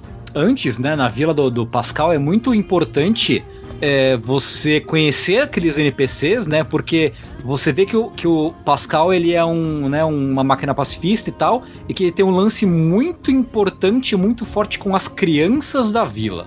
Ah. Existe ali um papo muito, muito forte de robôs crianças, ele ser a, a pessoa que cuida das crianças, né? O responsável pelas crianças, e toda uma discussão de tipo, o que aquelas crianças vão ser quando elas crescerem? Como, é- em que adultos elas se espelham? O que você Como- tem que ensinar as crianças? Exatamente, E é o que elas estão aprendendo, né? porque Quem tá ouvindo e não jogou ainda deve estar pensando, como assim robô criança crescer? Sim, ele não vai crescer. É, E- esse é o sim, ponto. Não, e, e- e, tipo, mesmo porque na parte da floresta mais pra frente a gente vai ver que, tipo, a questão é que os robôs, eles estão vendo a sua humanidade espelhados no- nos seres humanos. Eles- mas só que eles são robôs. E, e eles não sabem o que fazer. Então eles estão tentando entender o único exemplo de humanidade, de, de alma, de consciência, de sociedade que eles têm, que são os humanos. Sim. E inclusive, quando é, até avançando um pouquinho, quando você na nave dos aliens encontra o, o Adam e o Ivo, ele. Eles falam sobre isso, eles estão fascinados com a humanidade. Eles falam assim, caralho, que, que conceito interessante, to- todas essas coisas que aconteceram com a humanidade, não sei o que, tô muito interessado. Quero visitar eles na Lua. Você pensa, não, não vou deixar. Porque parece então que o Adam e o Ivo são seus. ah, são chefes finais, por assim dizer. Uhum. É, eles são o Nemesis por enquanto ali, né? Tipo, que as, É. as maquininhas não falam direito, tipo, é uma coisa mais. Eu acho que só o Pascal, né, que, que, que fala diretamente contigo, assim, com. De uma Né, forma mais huma- humana, né? Sim. É, E é interessante notar também na- nessa parte né, da, da nave que, primeiro, que os alien- alienígenas são todos pintos murchos, né? Sim. É, cara, então, tipo, ele parece uma, uma sei lá, fantasia de teatro mesmo. É. assim, né, um- E que os robôs, as máquinas são feitas à imagem e semelhança dos alienígena- alienígenas pintos murchos. sim. Eles parecem pintos metálicos, pintinhos metálicos, essencialmente, né? Caralhinhos. E por isso ele quer dizer pênis e não pequenas galinhas. É, pênis. Mas, mas é isso. E aliás, essa luta contra o Adão e Ivo, ela tem um problema que eu tenho em vários jogos, que é lutas de chefe em que exposition vem enquanto você tá jogando. Ah, Nossa sim. senhora, E cara. não é a primeira vez que você vai ver isso em Nier Automata. Né? Nossa. Tipo assim, ou, ou eu jogo ou eu tô lendo legenda, ainda mais que eu tava jogando com áudio Em japonês. que eu não falo. É, que você não tá entendendo o que, que eles estão falando. do Você tem jeito que ler. certo, né? Tem um amigo meu que ele pega esses jogos todos, ele bota tudo em inglês justamente por causa disso. E aí nessas horas eu me sinto trouxa, assim, sabe? certo é ele. Nem todo mundo é o Tengu que vai entender essas paradas. sacou? Não, mas eu vou falar, mesmo em inglês, se eu tô concentrado na batalha, eu tô cagando pro que as pessoas estão falando, cara. Eu não tô... Ainda mais Mas que. são- pelo são menos, você discussões- pega, você pega em geral se o cara tá falando, te dando informação, se ele tá querendo te matar, uma coisa em japonês, você não sabe, cara. É. Não, assim, mas, mas eu digo, é, não, é, não são pequenas informações, são discussões filosóficas pesadas enquanto você tá preocupado em não morrer, esquivar, e tu fica, porra, bicho. É que nem a, a luta do no Metal Gear 4, quando você tá você tá lançando míssil nos Metal Gear e, e tá a melhor luta do, do, do Raiden com, com o Vamp tá passando na parte que tu não pode prestar atenção, porque você tá ocupado. Que é split screen, né? Metade, do, metade é você jogando e outra metade é a melhor cutscene do jogo. Hum. Cara, espera, vamos, vamos conversar isso aqui, então depois a gente briga, pô. É, exatamente. Né? Separa é. as coisas. É, bota uma cutscene no meio, até para eu descansar, tomar um copo d'água. Não tem problema, não precisa ser falando durante a luta, cara. Hum. Né? Por, por, designs menos, menos ativos. Né? Mas ao mesmo Quero tempo eu, eu, eu, gosto um pouco disso, assim, né? Que é, é aquela coisa assim, que quando você tá, tem um certo realismo nisso, né? Você não tá disposto a ouvir o que aquela pessoa tá falando, você tá preocupado em matar ela, sabe? é, tipo... mas, se for pra falar em realismo, você vai olhar qualquer porrada, as pessoas não estão conversando na porrada. Só, só o cara do vem tranquilo. É, não, não. É, é...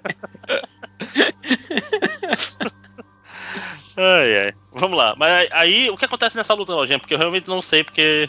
ah, eles vão embora. Eles é. falam, ah, vou, vou, meu plano é ir atrás dos humanos. Você pensa, não, não vou deixar. E eles se teletransportam. E você tem que seguir. Cara, esse, nesse ponto é meio que assim, pega. para mim, são missões genéricas e as coisas que acontecem de maneira são coisas que, que não estão no plano da missão. Porque nesse momento que, que te mandam pra. Porque você vai descobrir ser o reino da floresta. Primeiro você encontra um shopping e tem uma discussãozinha do Nainés falando: ah, o que, que os humanos faziam aqui? Não sei o que. Você é, é emboscado por um grupo de máquinas e um, a cabeça de uma das máquinas ela se abre como um ovo e dentro tem uma máscarazinha com um serzinho que. que vo, quem jogou o Nier original sabe quem é, que é o Emil, um dos protagonistas do Nier é, original. Que é a uhum. máscara do Yokotaro, inclusive. Então, eu, eu, nessa altura eu não tinha jogado o primeiro ainda. Mas eu já tinha visto o Yokotaro já. Né? Hum. Então, para mim, falei, pô, isso aqui é o autor dentro do jogo aí, né? De alguma maneira, sabe? Tipo, você já sabe que aquela parada tá destinada a umas coisas meio meta, assim, né? Que na, na real não é isso dentro do jogo, mas eu não tinha como saber, assim. Mas você sabe que vai ser uma coisa super importante porque, pô, é a cabeça do cara que criou o jogo, sabe? Uhum.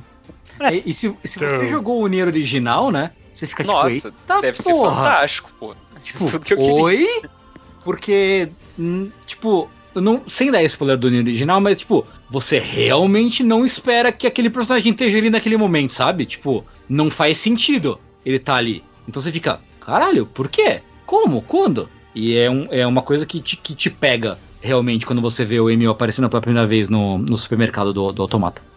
Sim, mas ele não fica muito tempo. Ele chega, é. toma um susto com você, o Nanés fala como, como o Nanés reage com as coisas que aparecem na vida dele. Vamos matar. E o Emil foge, abrindo caminho para o reino da floresta. Que aí tem outro comportamento do, das máquinas. É, então é, esse vamos... já muito mais organizado, muito mais né, elaborado do que os anteriores, assim, né? Sim. É, é muito louco, tem pequenos exércitos de máquinas com com capitães. líderzinhos. Parece, é. parece, parece que tô jogando Musou nessa hora, né? Nossa, né? Total. Né? Tem que Demais. matar os capitães. E tem uns minionzinhos e tal. E, e, e, cara, mas eu acho que o que importa da floresta para mim, aquele castelo. Eu adoro aquele castelo, cara. Tanto. Porque é a minha música favorita de, de Nier, que é o Alien Infestation, né? Que toca uhum. lá. Nossa, que música maravilhosa.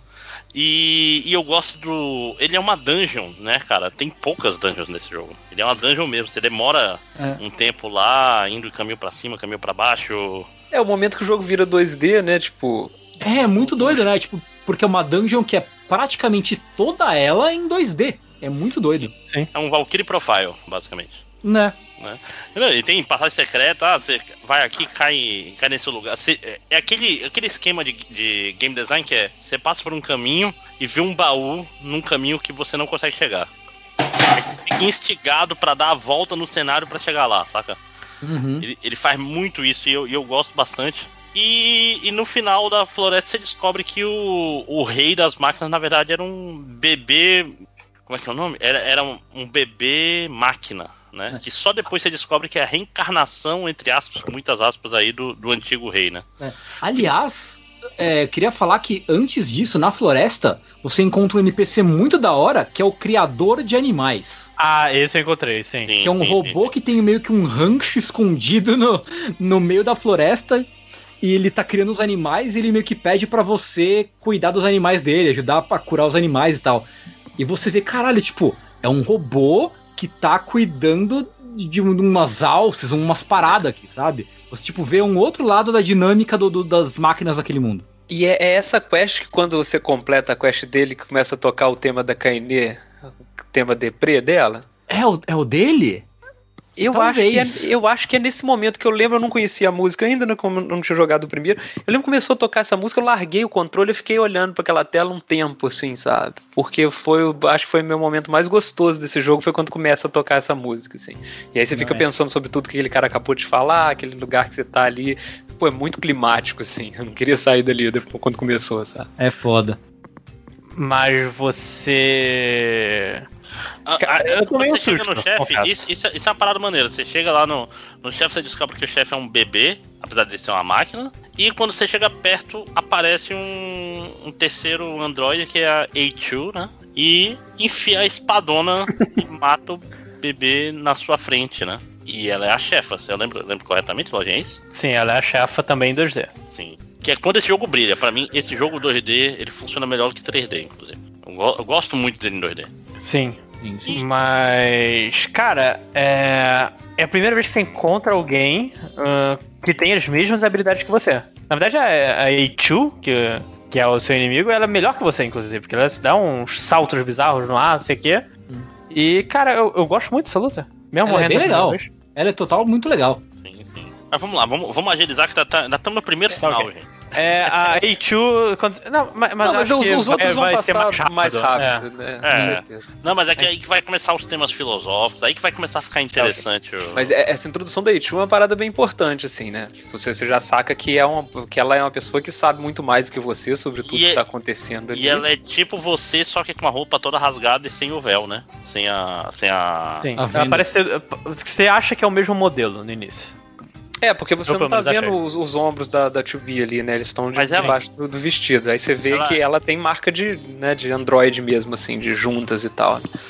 Inclusive, ela é o mesmo modelo, né? Que ela é o modelo 2. Mas isso é mais pra frente. Uhum.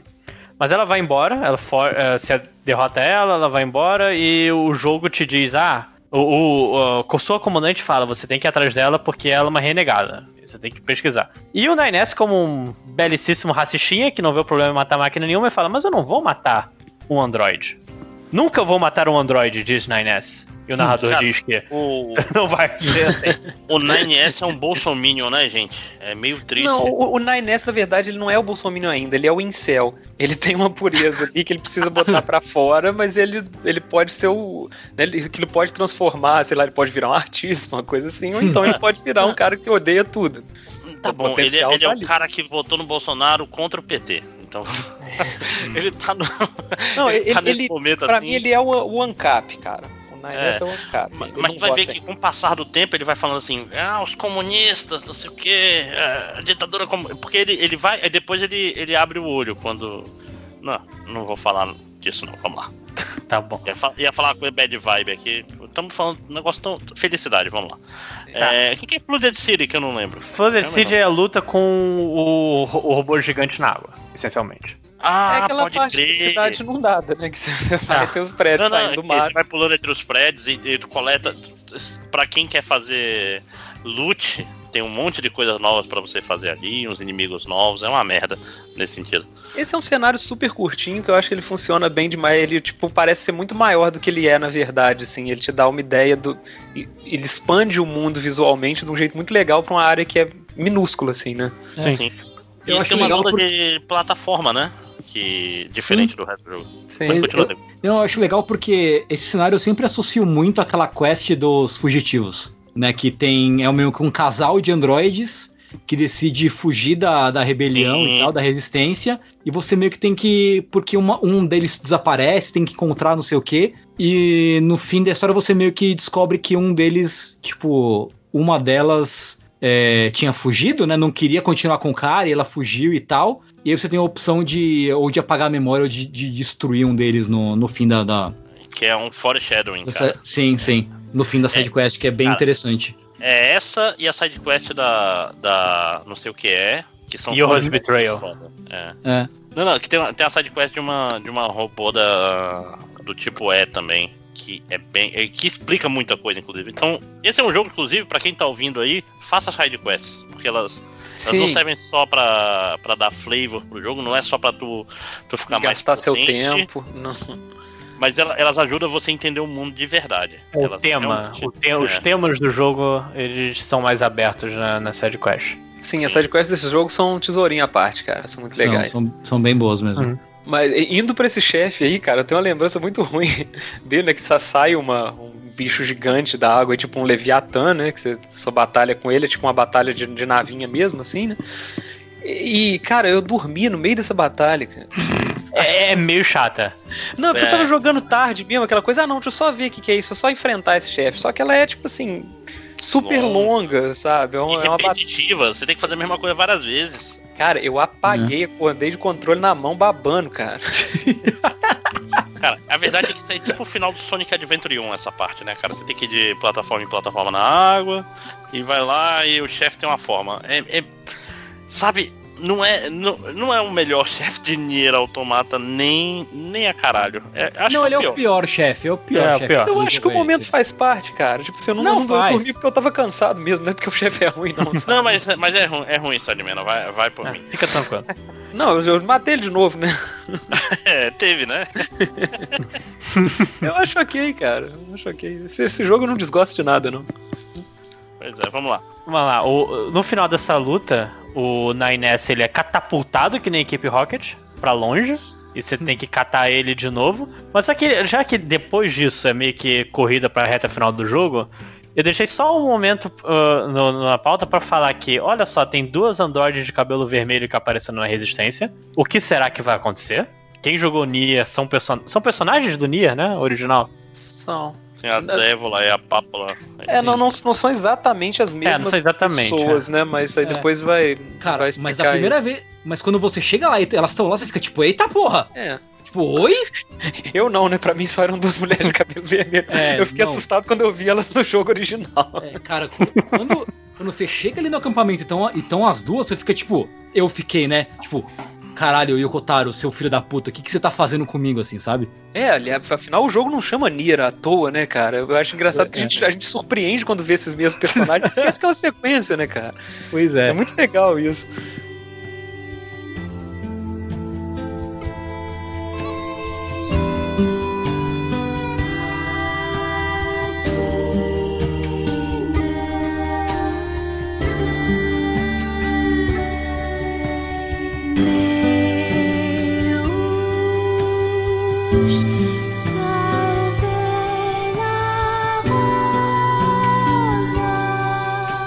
E eu só queria botar um ponto. Se alguém tem. A gente já falou de algumas sidequests, já que a gente vai depois já sair pro direto final. Se tem alguma sidequest memorável de vocês nessa rota A, eu marquei o Yoha's Betrayal, porque é o que eu acho que dá mais informação sobre o jogo Uhum. que ah, ah, nele que você você não descobre se eu não me engano mas você tem a, a a impressão de que se o 9S fizer uma merda vão matar ele e quem matar ele são os os androides tipo E de executor meio que a corregedoria dos androides Isso já é revelado nesse primeiro playthrough? eu acho que, eu acho que é subentendido nesse Yours Ah. Betrayal, eu não tô lembrado agora. Mas depois, quando você vê pra trás, você pensa, ah, caralho, realmente tava tudo aqui. Legal. Eu gosto das quests das crianças, de modo geral, as quests da vila da, do Pascal são muito legais, porque né, você fica meio que te envolve a inocência de como aqueles robôs que você tá matando, né? Como alguns deles podem ser muito inocentes e muito puros e tal. A quest do Game Dev é muito legal, do robô Game Dev do porão do, do castelo do. Ah, sim. Ah, parque de sim, diversão. Sim, sim, sim. É muito divertido. Você tem Mas que essa achar não é- bugs. No... Ah, não, não é- no não é segundo meio- playthrough. É o segundo É, playthrough. pois é, no primeiro não é só, tipo, vem muitos inimigos e pronto. É isso, isso, isso, isso. isso. Cara, eu, eu fico de cara com a memória de vocês, bicho. Eu não lembro de nada. Ah, da eu, eu não lembrava disso também não, mas veio, veio A que única nem maré. sidequest que eu lembrei é aquela do Ladies Man lá, que você tem que encontrar as três namoradas dele. As Cara, como é que é o nome do, do cara de chapéu, inclusive do robô de chapéu que a gente esqueceu dele completamente, que é o nome de um Godard? Não, é Cara, eu esqueci o nome dele. Que é o da Simone. É o. Porra, ele é importante também, que a gente. Então, esse, vocês, esse vocês esqueceram do nome, eu esqueci que ele existe. Eu não sei de Não, é que é o robô Bom Vivant, que ele tem várias fãs e Ah, tal. então é esse que eu tô falando. É, É, esse cara que é o que, é o que tem as, as garotas da filha dele, né? É Jean Paul, Jean Paul, isso. É, é o É, Sartre. Sartre. É. É. é isso, eu sabia que era uma referência. Eu entendi essa referência. né? Mas vamos lá.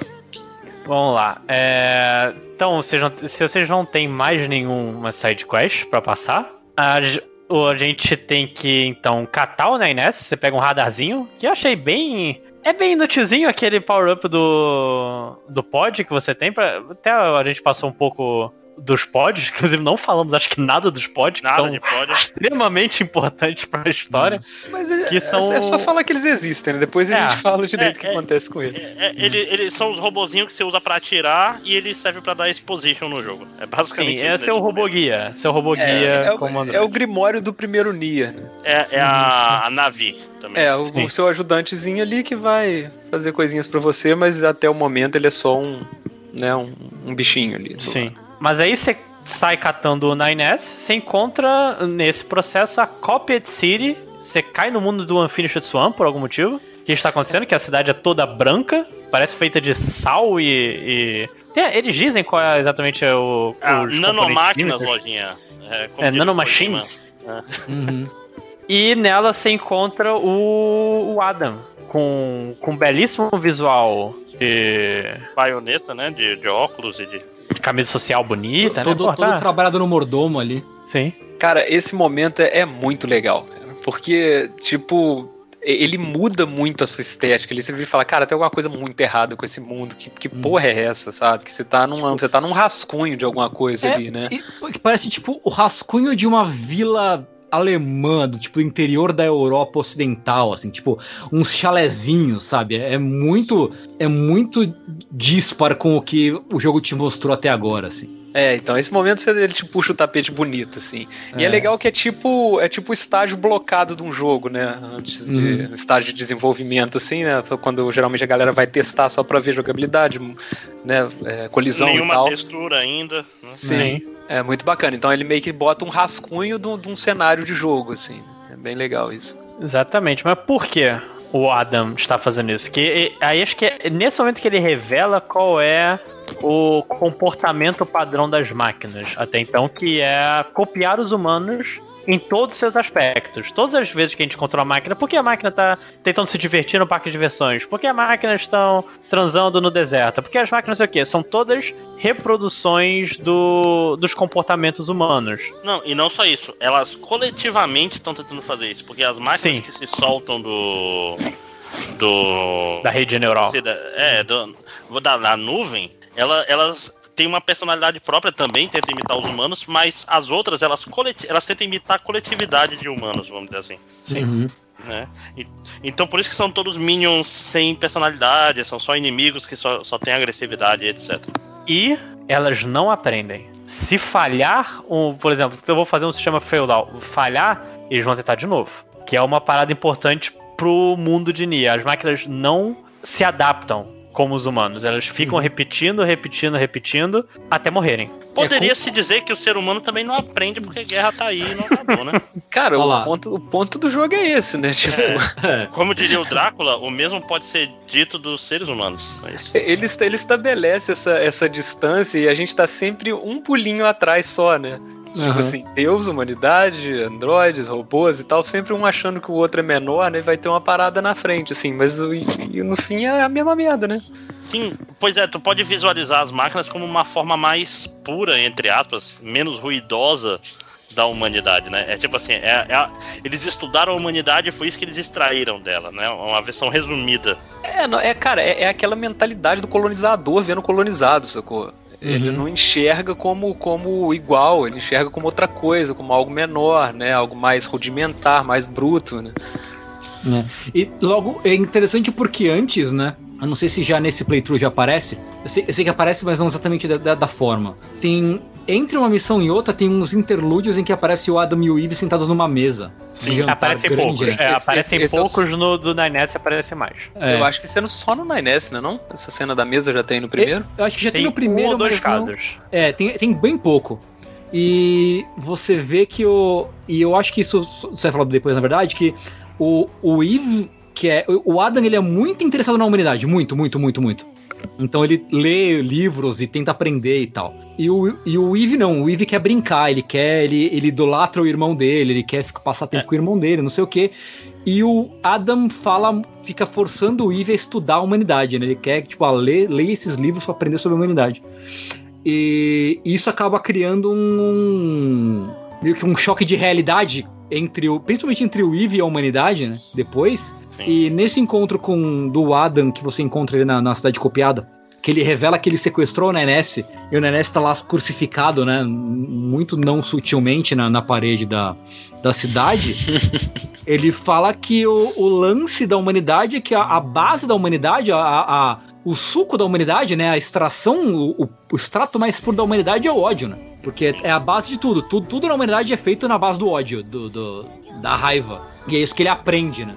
Não, e, e aquela história, a rede neural estava estudando, né? Tipo, quando o Eve nasceu, foi a rede neural estudando, o Eve não, o Adam, era, era a nuvem estudando o amor, né? Que tava lá todas as máquinas, só que não o amor platônico, o amor, não o amor ideal, mas o amor carnal mesmo, porque as máquinas estavam lá trepando, só que sem Uhum. trepar.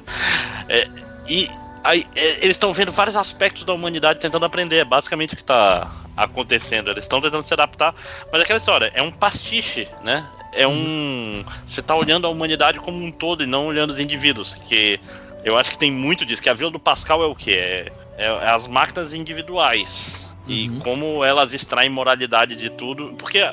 E, e não coletiva. Tem uma porrada de coisa aí. Quem estuda. Cadê o tango na hora que a gente precisa dele, que é o nosso filósofo? filósofo profissional com carteirinha de filósofo. Vamos lá. Mas, enfim, você mata o Adam. O, o Adam tem um, um- Ele tem um discurso meio que. Ele busca o ódio. Eu, eu acho que a palavra certa é, é, é- é ódio, né? Que ele, Uhum. que ele tenta assimilar do humano. Tanto quando você mata ele, ele parece, porra, tá no êxtase completo. Caraca, Mas, mas, mas que tá, ele, ele não sente ódio, né? Ele, Ele busca. É, é, é muito estranho. Ele, ele- ele é um cara que tá tentando subir de nível, né? É, é- ele é a personificação dessa, dessa nuvem, dessa, dessa inteligência coletiva. Ele é um. É um, é o Bor, são os Borgs tentando gerar uma, uma consciência superior em cima deles. É um negócio meio estranho. É, e ele, ele tem um êxtase na descoberta sempre, assim. né? É, Você vê que o tesão dele é de conhecer coisas novas, sentir coisas novas e tal, né? Então até aquela batalha, até ser morto ali, é um tesão pra ele. sim, e o, e o Ivo é, o, é meio que o desejo, né? É o. Ele não tá preocupado com nada, ele só tá preocupado com o objeto de desejo dele, que é o, o Adão. É, E é muito parecido com o 9S, no final das contas. Sim. Sim. É IS interessante. Hum? Desculpa, vou te falar. Não, vai, vai. Não, não, eu ia falar que, que interessante porque o, o Eve, né? O, perdão, o, o Adam, né? Que ele tem esse lance de buscar o ódio e tal, e, e- ele tem não só tem a, o êxtase, né? De provocar o ódio na, na 2B no momento ali daquele, da, que ela dá o golpe final, como ele materializa o ódio na forma do Eve, porque depois que o Adam morre, o Eve fica muito puto. Sim. Não, e similar a como. É, é aquela história, o paralelo do, do Ivo com, com o 9S é muito forte, porque ah, basicamente é o mesmo. É o mesmo arco do 9S como a gente vai ver mais pra frente. Que é tipo assim, eu não ligo pra nada aí, tô preocupado só com o meu objeto de desejo, que no caso do 9S é a, é a 2B. E quando eu perco meu objeto de desejo, eu fico muito puto. E quero destruir tudo. E não me preocupo mais com nada. E imito o Shinji no final do End of Evangelion. né? Cara, vamos lá. Mas enfim, é, o Adam morre, você vence, e o 9S meio que fica num, num comazinho, pra resumir. Só que aí você vai, você continua missões e vai pra um dos meus momentos mais impactantes do jogo, que é o, a- o retorno à fábrica e quando você descobre o culto dos robôs. Que como a gente disse, os robôs estão tentando imitar tudo que a humanidade faz, hora de imitar a religião. Os robôs é doido que ele, os robôs, eles falam que eles querem uma, uma trégua, né? Então eles meio que convidam a turma do Pascal para uma reunião, porque eles querem uma trégua, e na verdade chega lá e é um culto religioso, tipo, tem umas tochas, um, umas roupas, umas mitras, umas to- toda toda a iconografia religiosa cristã especificamente, né? Tá lá. E aí você fica tipo, eita, porra. É, tem um, tem um papinha, né? Muito Tem um legal. papinha, né? Sim. Tem um papinha. é. É, Essa parte é, é- começa, é, começa a ser perturbador o jogo a partir desse Sim. momento. Sim, sim. Tipo, Tipo, essa seita. Mas acho que a fábrica ela é mais bizarra narrando na NS. Eu tenho essa impressão. Que tipo, o bicho pega de verdade. Ou, ou lojinha, ou, ou nessa já começa o suicídio, já começa as coisas caóticas. Tem um, eles começam a se matar. Porque você vai encontrar o, o, o sacerdote principal dessa congregação de robôs e cai a cabeça dele e todos os robôs falam: caralho, ele virou Deus. Ele virou Deus, ele virou Deus, ele virou Deus. E começa o, a brigar entre si. É, eles querem a ascensão ali, né? Essa religião Sim. deles é pra eles se, se- se tornarem divinos. Assim. E a questão, no Japão tem todo um histórico aí, no, todo no Japão, daquela seita do, do Gai Sarin, né? Do- de, de, de uns gurus meio pseudo-católicos, pseudo-cristãos e. É, tem muito culto, culto de suicídio, até nos Estados Unidos, né? Tem, tem Sim, muito sim, sim. esses cultos de fim do mundo e tal. Que a galera faz suicídio ritual, você vai, tipo, todo mundo vai pra um retiro no meio do mato e se mata junto, sabe? E é nessa parte que toca a segunda versão da, da Birth of a Wish, que é a mesma música que tocou no deserto, e toca com outra letra, né? No deserto eles falavam que, tipo, que falam que this not continue, this cannot continue, né? Que é a busca, meio que a busca deles de irem pra um. O começo da busca dos robôs de alcançarem um, um negócio maior, um estado maior de, de existência, né? Sair dessa estagnação. E a resposta que eles encontram, que se reflete na letra da música, é tipo: é, que é tu, vamos morrer e virar. a- a- eu não sei como é que é em inglês, literalmente a letra, né? Mas a tradução é tipo: vamos todos morrer e virar deuses. E eles começam, tipo, quando você passa pela fábrica, que tem umas partes de lava e tal, você vê vários robozinhos pulando na lava, ou eles se canibalizando. Já começa a canibalizar nessa parte, né? Sim. E acho que começa no ataque Não. ao campo de resistência. Logo Ah, depois. é, é, isso, é logo depois, é logo depois, isso. E isso que eu tô falando, é, nessa hora o jogo não tá nem aí, ele começa a te deixar estranhando as coisas, né? Tu vê assim, caralho, tem alguma coisa muito errada com esse jogo, mas você não consegue dizer exatamente o que, que é. Mas tem robôs se sui- suicidando e tu tá preocupado com isso por alguma razão. É, a essa altura fica claro aquela coisa do crescente dessas máquinas tentando copiar a história humana, né? E aí meio que parece que tem um apogeu e queda aí, né? Aí você tá vendo que a, que a civilização dessas máquinas tá meio que condenada também, né? O destino delas é meio que se canibalizar, literalmente até.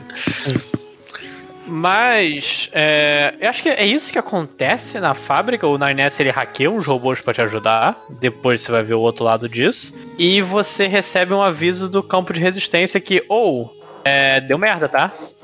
E você pensa, ah, deu merda também, ataque normal. Não, você vê robôs comendo androides. Uhum.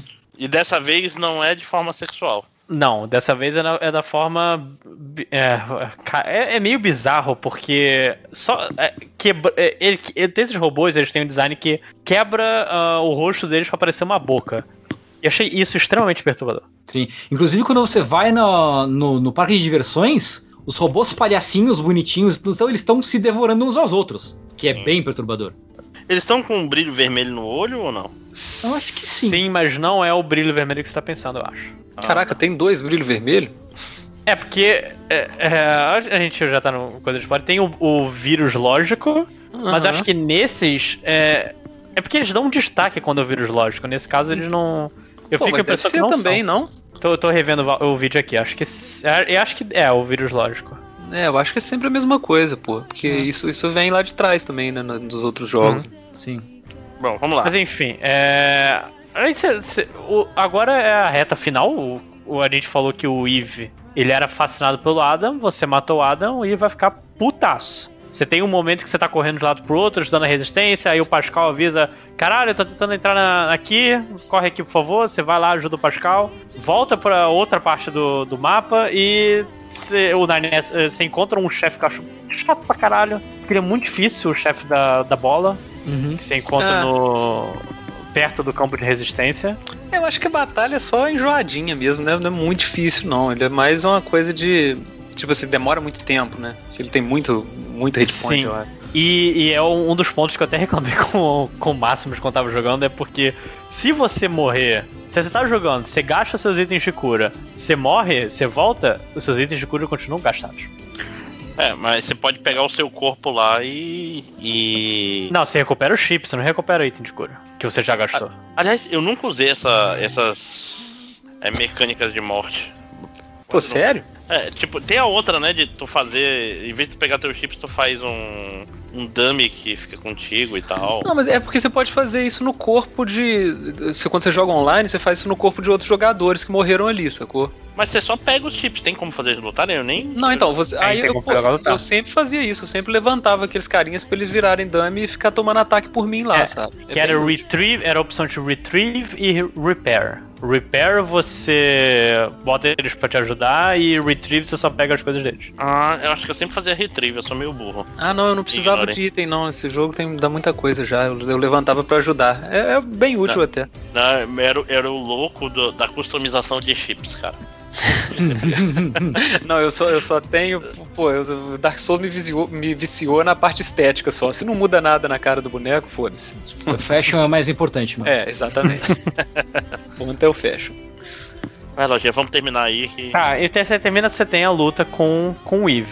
É, ele tá gritando para caralho. Ele. ele o, metade do corpo dele tá, tá escuro no início. Tem até um, um pequeno detalhe que é um dos símbolos do Drakengard 3, acho, que aparece no corpo dele. Ele é um símbolo quiser. do Drakengard 1 até, na verdade. Ele era o símbolo do, do Império, do, do, do mal, né, do Drakengard 1, né, porque a gente falou do bagulho dos olhos vermelhos, né, o bagulho do olho vermelho, que tem no Nier Automata, existe desde o Drakengard 1, que é as pessoas do, do Império, eles eram possuídos meio que um, por um espírito desconhecido do mal e tal, e ficavam com os olhos vermelhos. E a bandeira do Império era, era esse símbolo que é meio que duas caras fundi- fundidas em uma só. Que, é, que simboliza é, duas. é, duas irmãs ou dois irmãos, porque na verdade é uma coisa que diferencia o Drakengard 3, não precisa entrar no detalhe disso, mas é, são é, o símbolo de dois irmãos gêmeos, ou duas irmãs gêmeas. Que é um Que tema aparece- muito recorrente nesses jogos, né? Muito, demais. É, mas ele aparece de uma forma um pouco diferente no, no peito do, do, do Eve. É, parece no coração dele, né? Acho que é do lado Sim, sim. esquerdo. Eu acho que sim. Já diria a música. Hum. Mas aí você. é, tem, tem a batalha, eu gosto muito dessa batalha por si, mesmo com aquela a, a parte das plataformas que eu sempre tentava subir, Ah, não é conseguia ruim, subir, e eu falava, foda-se, vou ficar aqui embaixo. E ia só esperar o tempo passar e o cara desce. Cara, ela é muito confusa. Eu não sei ao certo o que, que eu devia estar fazendo nessa batalha, mas eu, eu gosto muito desse caos que ela bota na tela, sabe? É. Eu acho Nossa, muito o- legal essa sensação. assim. No meu primeiro playthrough, eu morri muito nessa luta. Eu não sabia passar dela. É Incrível. Eu também morri muito. Sim, eu acho que a ideia é essa mesmo, gente. Né? E ela, porque ela, se você passa de uma parte, vem uma outra pior pra frente ainda. Tem hora que você tá todo arrebentado lá, né? Aquela, aquela, aquele efeito, né? Da, da tela me Sim. saindo do ar, assim, né? Que a- Ah, Uhum. ah, você sim, só, só é- pode atirar com pod, você não pode ter ataque físico. E é obrigatório, inclusive, né? Mas é porque. Sabe o que eu tô falando? Eu, eu não morri nesse jogo porque a, a esquiva que recupera era, era o meu. Mi- Minha estratégia toda. Então. Mas, tipo, cara, tinha momento ali que não dava pra fazer esquiva. É, Um ne- nessa hora de bola você desliga, desliga a sua esquiva. A minha Não, é, esquiva mas era me posicionar de uma forma que o Nines ficava na minha frente, ele tomava porrada e eu tava de boa. Eu tava usando o corpo do garoto pra, pra funcionar. Inclusive, quando eu joguei com o Nines, a Chubi era o corpo. Cara, eu nem sabia o que, que era eu, o que, que era o Nines, o que, onde tava o cara. Eu não, sei, eu não sei nem como é que eu passei disso, na verdade. É super confuso, mas eu acho super legal. E, e, e termina com o Nines sendo. é, com a é, corrompido, não é isso? Termina É, você com uma mata o faca na Eve. cara do, do sujeito, né? Cena horrorosa. Você, você enfia a, a espada na cabeça dele, meio que sai pelo queixo, que é uma parada muito bizarra. E o Nines ele fica tomado por esse vírus lógico, que você não sabe exatamente o que é, só que ele, você entende que deu merda pra ele. E aí, no momento End of Evangelion, de fato, a, a 2B começa a estrangular o, o Nines e mata ele, né? Sim. Que, e, e, e aquela história, foi um momento que eu. Outro momento que eu senti que tinha alguma coisa muito diferente foi a reação dela quando ela mata o Nines aí, era, foi completamente inesperada. Porque ela, ela chora, ela fica desesperada, ela, ela É, pede é, desculpas. é importante ressaltar, tipo, o motivo pelo qual a 2B tem que matar o Nenes, né? Porque ele volta, e aí ele, ele meio que volta pra, pra ajudar a galera, pra meio que pra salvar o dia, assim, e tal.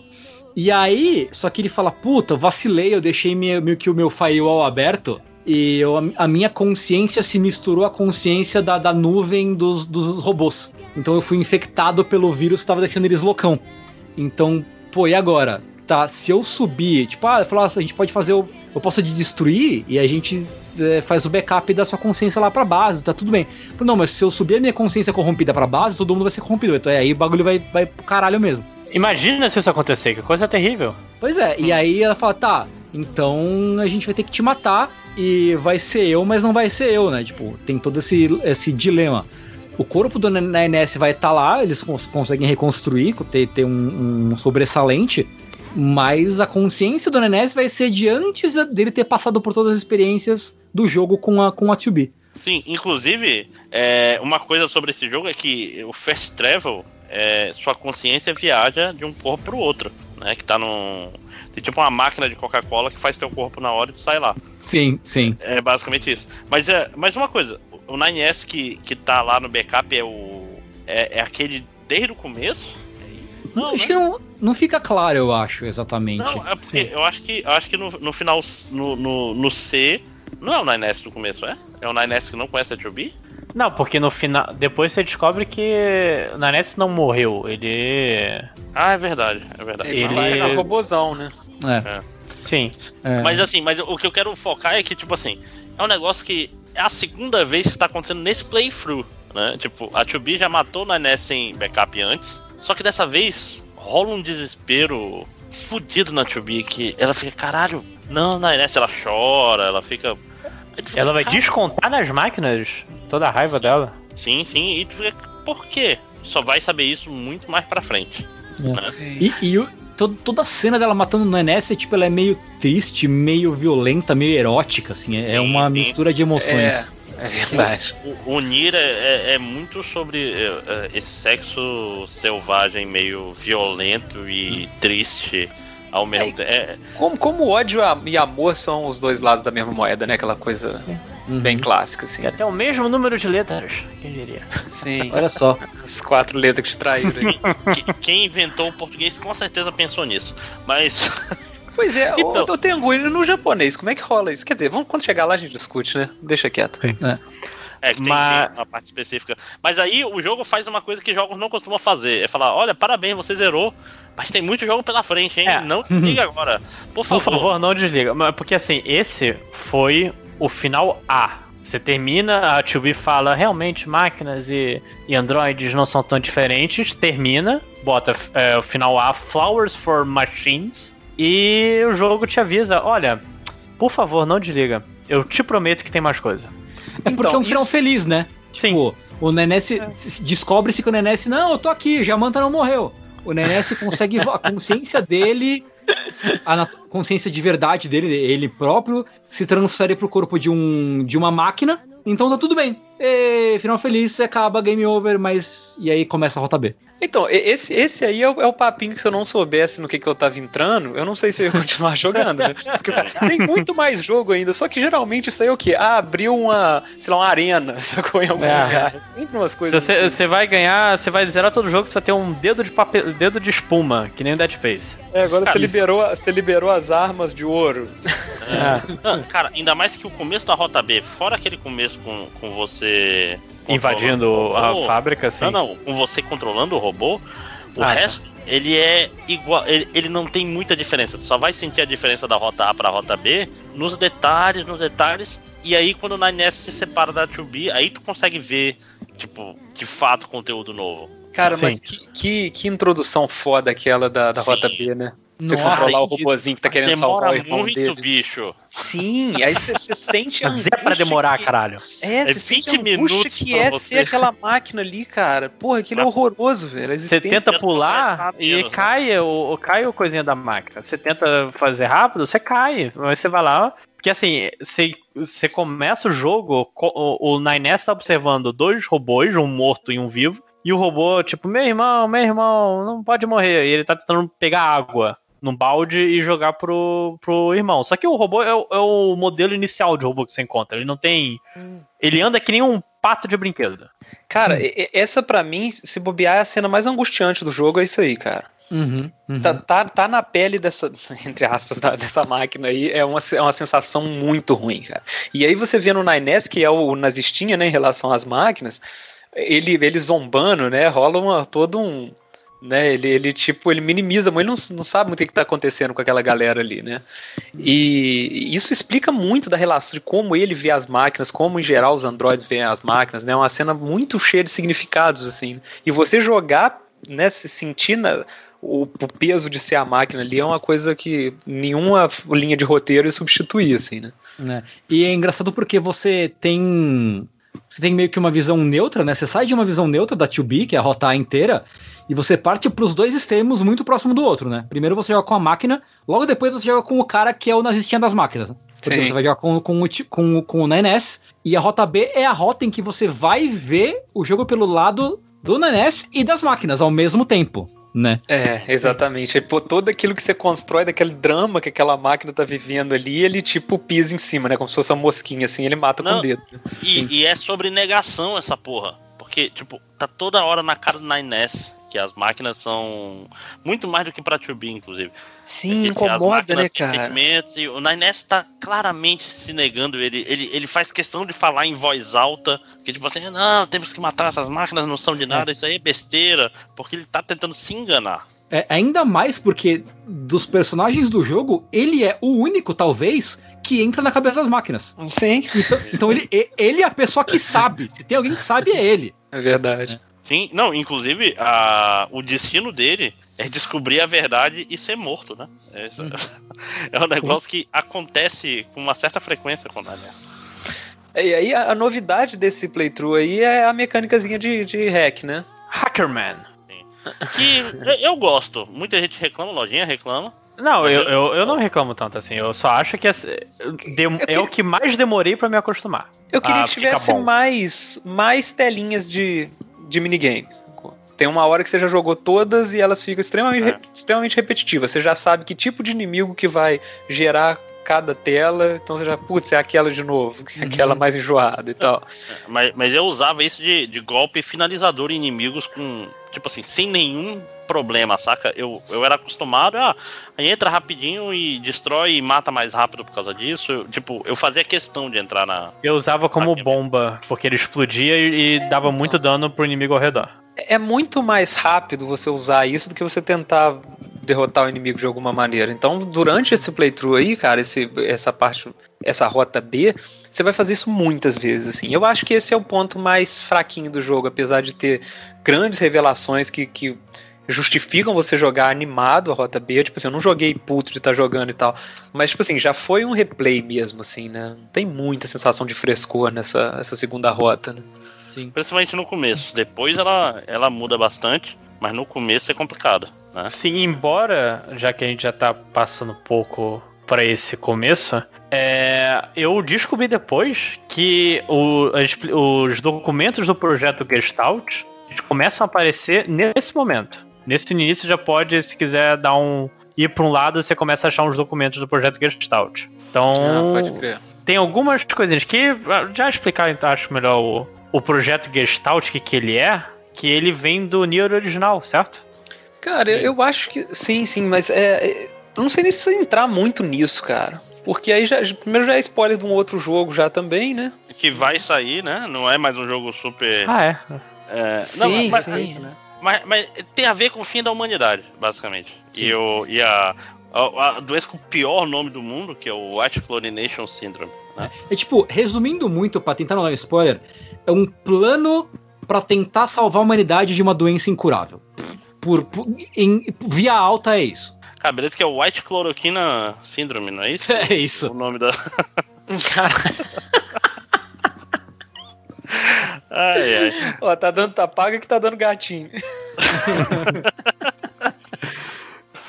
Ah, o excesso de cloroquina vai acabar com a humanidade. Mas vamos lá. É, uma coisa interessante, de novo, a gente vai avançando com o 9S e ele vai negando o tempo todo. A, a cena da orgia de robôs nessa segunda playthrough é muito pior do ponto de vista do 9S. Porque a 2B tá perturbada e o 9S, não, isso é besteira, vamos matar. Isso é, que porra. Vamos matar, porra. Mata, mata, isso aí é robô, rapaz, mata. Comunistas. Ele, ele, ele não consegue. E e ao mesmo tempo você vai hackeando e vai entendendo. E isso daí chega num apogeu no parque de diversões, que você descobre o, o que, que aconteceu com a Simone, né? Por que, que a Simone é quem ela é, né? Sim. Tem uma Que- animaçãozinha bonitinha que parece um teatrinho. Assim, é bem simples, mas é um teatrinho meio. até meio assustador. Em, em certos pontos, que a, a mágica dos robôs é bem mais assustadora. É, é no começo de cada, de cada capítulo tem uma animação meio que contando como os robôs chegaram na organização que eles estão. Mais Acho que menos. até quando chefe, mais ou menos, mas é geralmente um por capítulo mesmo. É. Que, que o negócio da, da Simone é justamente porque ela, ela era um robô que se apaixonou pelo Jean Paul lá, pelo Sartre, e ela queria ter alguma coisa, ela queria ser bonita pra ele. Ela, então, o objetivo de vida dela, vamos dizer assim, a, o, a moral dela, a existência dela era baseada em ser bonita pra ser aceita pelo Sartre. Uhum. E isso levando numa espiral de loucura muito foda, que levou em canibalização, em, sequestrar ela- androides pra tirar Android a pele e deles. outros robôs também, Sim, pra, sim. pra fazer, para ficar, para ser um robô diferente pro, pro Sartre prestar atenção nela, que é bem bad vibe, é bem bad vibe e de novo, na NS vê isso hackeando ela e ele tenta, ah não, mas isso daí não, isso não é nada não, isso aí deve ser um defeito na programação dele. E porra, na NS. É, essencialmente toda a diferença com que você encontra no playthrough do 9S até um certo ponto são essa- esses momentos. Tipo, o chefe lá do Flooded City, o robôzão gigante, é um robô que foi abandonado por todo mundo porque ele era muito destrutivo, ele causava problemas quando ninguém queria e ele meio que é abandonado no fundo do mar até gritando pela mãe, chamando pela mãe, Cara. ninguém responde. A história desse chefe é muito bad vibe. Puta Sim, que cara. Agora que, eu- agora que você começou a lembrar, que, a falar que eu lembrei, né? Sim. Ele parece só um bicho gigante que tá se debatendo e matando, não sei o quê. Mas com essa você descobre, não, ele é um bicho que tá abandonado no fundo do mar, ele tá chamando pela mãe dele. Porra! Uma criança gigante. É? É, o formato do corpo dele, né? É tipo de uma, de uma criança, assim, né? Ele É tipo tem um animal bebê, né? É, exatamente.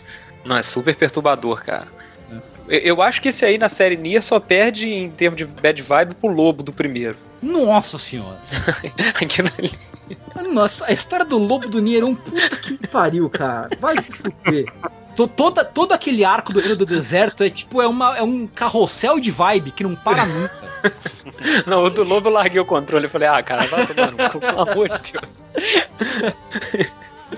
É, também tem na floresta que você descobre o segredo do Rei da Floresta, que eles. É, é- é meio que. É, é uma história triste de como sociedade. Porque a sociedade, a sociedade já se organizou em torno de um rei. E o rei era bonzinho, ele protegia as pessoas, só que ele morreu. E eles tentaram pegar a- as memórias dele e mandar pro um robozinho criança, que assim, ah, é é meio que parado de herdeiro, de rei mesmo. Ah, ele vai crescer Sim. e será tão bom quanto o rei original. Só que o robô não cresce. Uhum. Porque ele é um robô Sim. e robôs não crescem. E faltou explicar isso.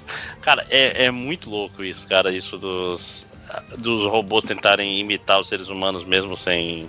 Fisiologicamente não podemos. Fisiológica, é, sem, É. sem parar pra pensar no que estão fazendo, cara. Esse é o. É, e, e- ao mesmo tempo é um negócio que se aplica muito à, à monarquia, né? Esse, a esse negócio do herdeiro pra humanidade também, né? Tipo, o filho não vai ser o pai, cara. Uhum, Tipo, uhum. não importa quem que aquele pai seja, é- não vai, não vai ser aquilo, sabe? Pode Não, chegar não. a ser outra coisa, pode não ser nada. E tem aquilo de tu se espelhar em outras coisas, né? Que é tipo, é tipo o cara que é pobre e tá, é contra a é, imposto de grandes fortunas. Meu filho, não estão falando de ti, o que, que tu tá. tipo, não, não, não é você, nunca vai Não ser é você e o seu Celta. Né? Você conseguiu comprar uma picape? Não é isso que é ser grandes fortunas, filho da puta. Mas é, é, é isso, as máquinas, as máquinas elas são uma- um reflexo muito forte do que é ser humano, cara. Isso que é, isso que é bonito da, da- bonito e, e feio pra cacete, como a gente vai ver já já, que vai acontecer umas É. coisas meio bad vibe. No, no contexto do Nier é desesperador mais do que feio, né? É. Não, e ele dá um jeito de metaforizar aquilo, ele simplifica aquilo ao, cerne, aí você vê o, tanto que ideias que parecem muito complexas podem, podem ser simplificadas e assustadoras, assim, né? Uhum. Porque ele metaforiza de um jeito muito bom, cara. Tipo, é muito certeira as críticas que ele faz, assim. E ao mesmo tempo que ele problematiza a monarquia, ele dá a solução pra monarquia, que é naquela cena da, da Eichu, né? Tipo, faz, um, faz um kebab de, de príncipe. Tá resolvido o problema. E ainda rola um negócio meio Nastácia, né? Ele não queria estar ali, coitado. Tadinho, o bebezinho Mo- máquina é morre muito bonitinho, cara. Tem Pô, muita dó. bebezinho mó Pô, tem a fofinho, né, chupetinha, cara. Ele tem a chupetinha, pode crer, tem a chupetinha Parafuso, robô. cara. Eu não Aí sei, não passa a moral dela, não. gigante na cara, no corpo dele. É essa moral que vocês estão defendendo, é isso? ah, vamos lá. Agora vamos É. pro que interessa. O que interessa é que quando a gente falou o Nines é catapultado na luta contra o, o, o, o chefe da Flooded City, aí você descobre que na verdade ele foi ter umas aventuras psicodélicas com Adam. Então ele. Você tem, entra no modo do, do hacker, você vai explorando e o Adam vai discutindo com você, meio que. É, acho que nesse momento o Adam entende o Nines melhor que a gente entende nesse momento. Uhum. E ele fala, não, você. Você quer raiva, né? Você é movido pela raiva também. Vamos. Vamos ser, ser raivosos junto. E ele fala uma coisa que me confundiu depois eu descobri que as pessoas. Na verdade, não me confundiu. de- me confundiu depois que as pessoas tiveram outra interpretação. Que ele fala que. Ah, você só quer censurado a to be. E tem quatro asteriscos. Eu pensei, fuck. Uhum. Só que pode ser kill. Hum. Pode Também. ser love, pode ser hate, É, né? Tipo, Mas, mas, mas, aliás, tem Gu, você que é o, é o cara que fala japonês melhor na internet inteira. É. é japon, em japonês, a Master o que? Ai? Então, aí que tá. Eu, eu sinto desapontar todos, mas eu, eu não joguei com o texto em japonês. Essa parte é só texto. Não, tudo bem, mas chuta aí. É que é, é, dif- daria pra fazer esse mesmo slot pra todas essas palavras? Acho que não, cara. Talvez, assim, dá, dá para você ir buscar palavras que se encaixem, é, mas não é tão fácil e tão. Acho que não seria tão natural quanto, quanto manter as quatro, quatro asteriscozinhos, né? Quatro letras pra fazer ou hate, ou love, ou kill, ou fuck, ou, ou tudo assim, né? Aham. Eu acho que em japonês não seria, talvez não seria tão simples, mas daria pra fazer mesmo assim. Eu só não sei como é quando eu joguei com o texto, né? Porque acho que eu joguei no Play 4 e no Play 4 não dá pra mudar o. Ou dá. Hum, talvez dê, mas eu, eu qui- quis jogar. Porque eu sempre quando eu vou jogar, eu tento jogar com o áudio em japonês e o texto em inglês pra Ah, ver as diferenças. Ninguém vai lhe culpar por jogar com texto em inglês, fique tranquilo. É. Tipo, Não, mas ver as na hora que você falou sinto desapontá-los, eu falei, cara, eu eu ia chegar e falar, cara, em japonês é óbvio que é fuck, não cabe nenhuma outra palavra. É, Não, Não, mas só tá- tá bom, mesmo. Eu não vi como é que é essa cena em japonês. Inclusive, coisa pra eu fazer depois, que eu agora tô curioso. né? Mas é, a questão é essa, então, né? Tipo, fica essa coisa meio do. é, De, de início, pô, vou ser sincero, eu pensei igual lojinha, sacou? Falei, pô, ele tá censurando a palavra ali, que tipo, eu achei que a censura fosse, fosse uma censura e não uma omissão. sim, sim. né? Essa que é a questão ali, mas de- pelo contexto todo que vai vir depois, né? Faz sentido. Mas ao mesmo tempo pode ser a gente vendo sentido onde não tinha, que também acontece, né? Em, em tradução. Tipo, é, é os fãs melhorando a obra, né? Ah, Mass cara, Effect 3. eu acho que a partir do momento que a obra dá a liberdade pra você ter várias interpretações sobre ela, não tem nada de errado com isso, né? Não, Uhum. claro. Tipo, é, inclusive é uma obra que te pede isso o tempo todo, né? Sim, sim. Mas vamos lá, o que mais tem no, no nos momentos psicodélicos na Inés, Lojinha? Cara, essencialmente ele, ele joga essa verdade pro, pro Nines, que ele não é muito diferente do Adam.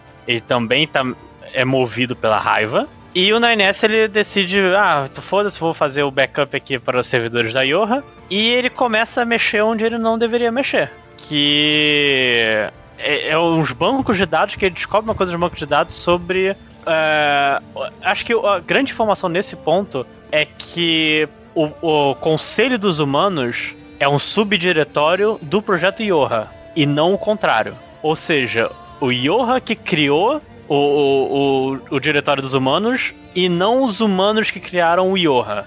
É, E você- basicamente o, o Yoha criou o que teoricamente teria criado a Yoha, então dá esse paradoxo aí. É, mais pra frente a gente descobre que de fato os humanos criaram Yoha, mas eles morreram há muito, muito tempo atrás, tá? Sim. Mas não tem. É, você não descobre a verdade toda agora, porque você começa a hackear pra ajudar a Tubi na, na hora da fábrica. É o momento que os dois são separados no playthrough uh, uh, principal, então você joga com o Nenê essa parte. Você vai hackeando os robozinhos, o que. Mas, aqui, mas a essa altura todo mundo já juntou, os, ligou os pontinhos dos humanos já, né, cara? Sim, sim. Sim, sim, sim. Não, não é um segredo do, do jogo a parte do.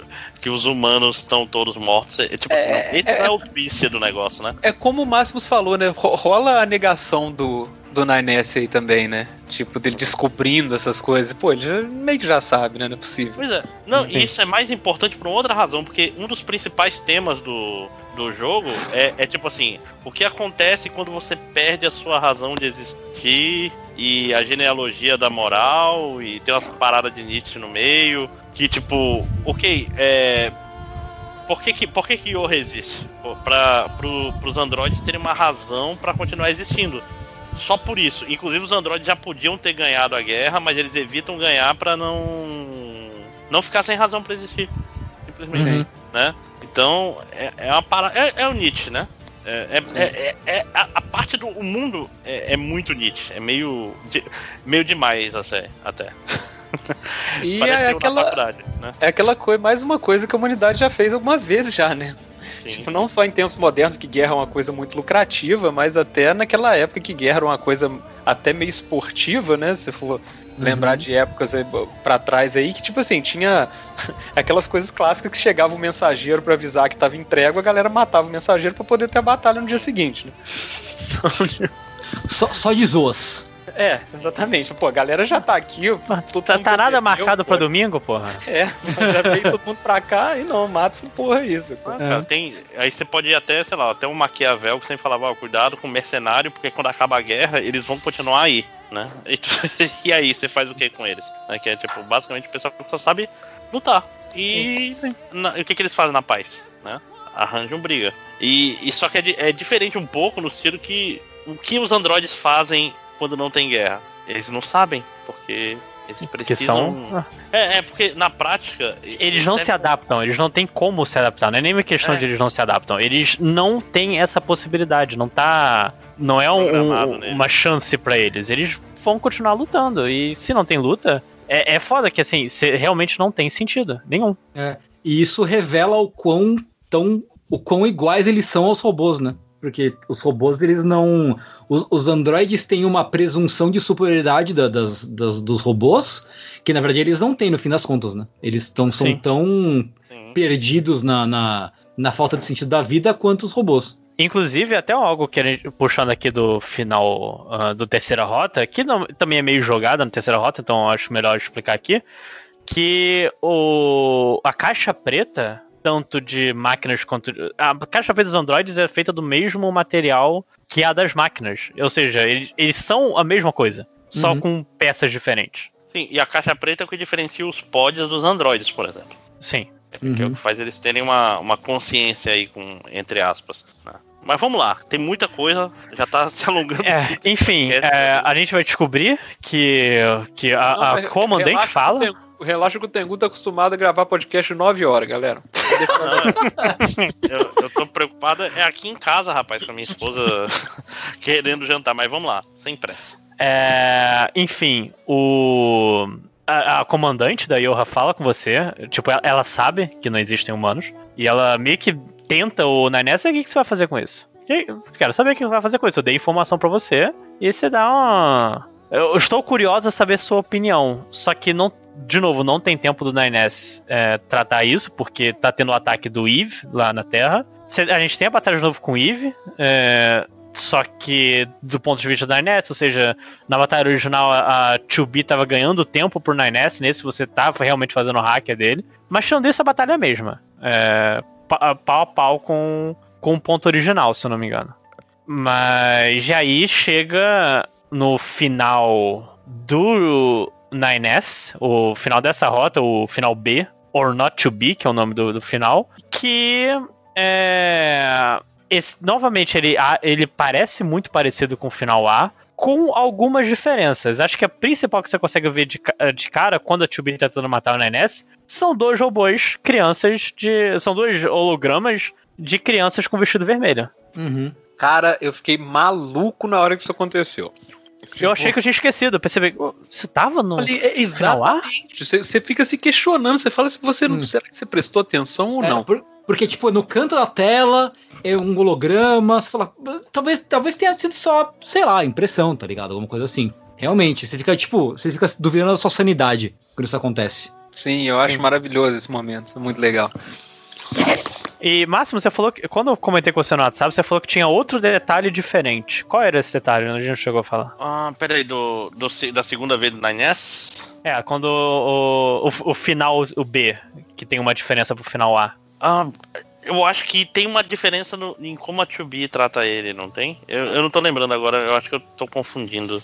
Talvez eu tenha falado no final A. Porque é se confunde muito isso aí, cara. Sim. Mas eu, tenho a impressão que fica mais claro ainda a questão da 2B, mas eu acho que é só no C, não é isso? Eu acho que a e o B não tem mudança na história, Não. assim. Tem, Fiquei, é, fiquei, realmente. inclusive, muito decepcionado quando rolou o final B igualzinho. Falei, pô, cara. Mas, Tudo aí. Salimena, se você ficou chateado, se, se no final do A pro B o jogo te manda uma mensagem, por favor, não para de jogar, no C ele te manda um trailer. É, mano, trilhazão muito legal, cara. Então, eles guardaram esse trailer e falaram, pô, tipo assim, a galera, a gente já deve ter perdido um pessoal do A pro B. Do B pro C, cara, a gente precisa entregar alguma coisa, sacou? Falou, ó, vai mudar pra caralho, gente, fica aí, É, que agora é outro jogo. Sim. E acho que aí começa o a, fa a famigerada terceira rota com o início que eu acho que é o meu momento favorito de Nier Automata. Essa sequência inicial da rota C. A sequência Que inicial é quando, quando a, a mata... é, é ver. tudo, tudo até esse momento. Esse que passa os créditos de novo, que o jogo trata como se o jogo tivesse acabado de começar. É, ele, como se aquilo tudo tivesse sido um prólogo, né, cara? Isso é incrível. Sim.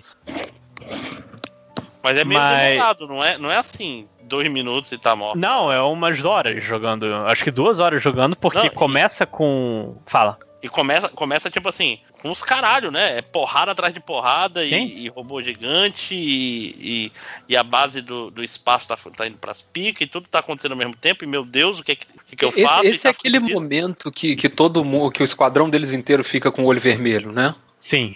Ah, Que sim. tem, Pô, é eu- um ataque total da Yorra no- contra as máquinas. Eu, adoro como esse jogo tira a saturação toda da tela, ele fica preto e branco em alguns momentos, sabe? uhum, uhum. É muito bacana isso. Eu não sei ao certo o, o que que isso quer dizer nessas, nessas cenas, sabe? Tipo, qual que é Uhum. o, a ideia dessa estética preto e branco. Não sei se é aquela coisa do 0 e 1, um, né? Reduzir aquela coisa do, de como robôs enxergam as, as coisas. Não, não sei qual que é a ideia, mas eu acho super legal essa, essa opção deles. A gente não vê cor em momento nenhum na, na base dos robôs, né? Dos robôs Sim. dos androids.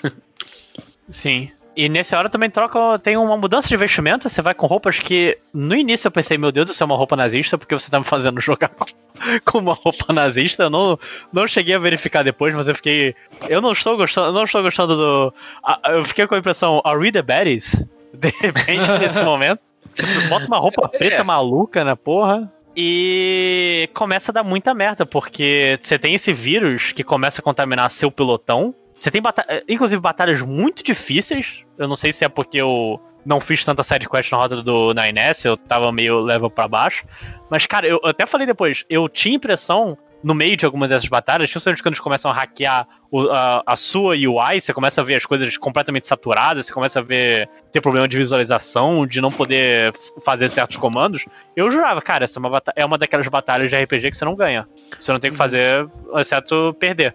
E eu Então, fiquei é surpreso tipo- quando ganhei as batalhas. É, é tipo a batalha do Eve ali, pra mim, assim. Em algum momento acabou a batalha e eu ganhei não sei como, porque tudo parecia que não era pra rolar mesmo.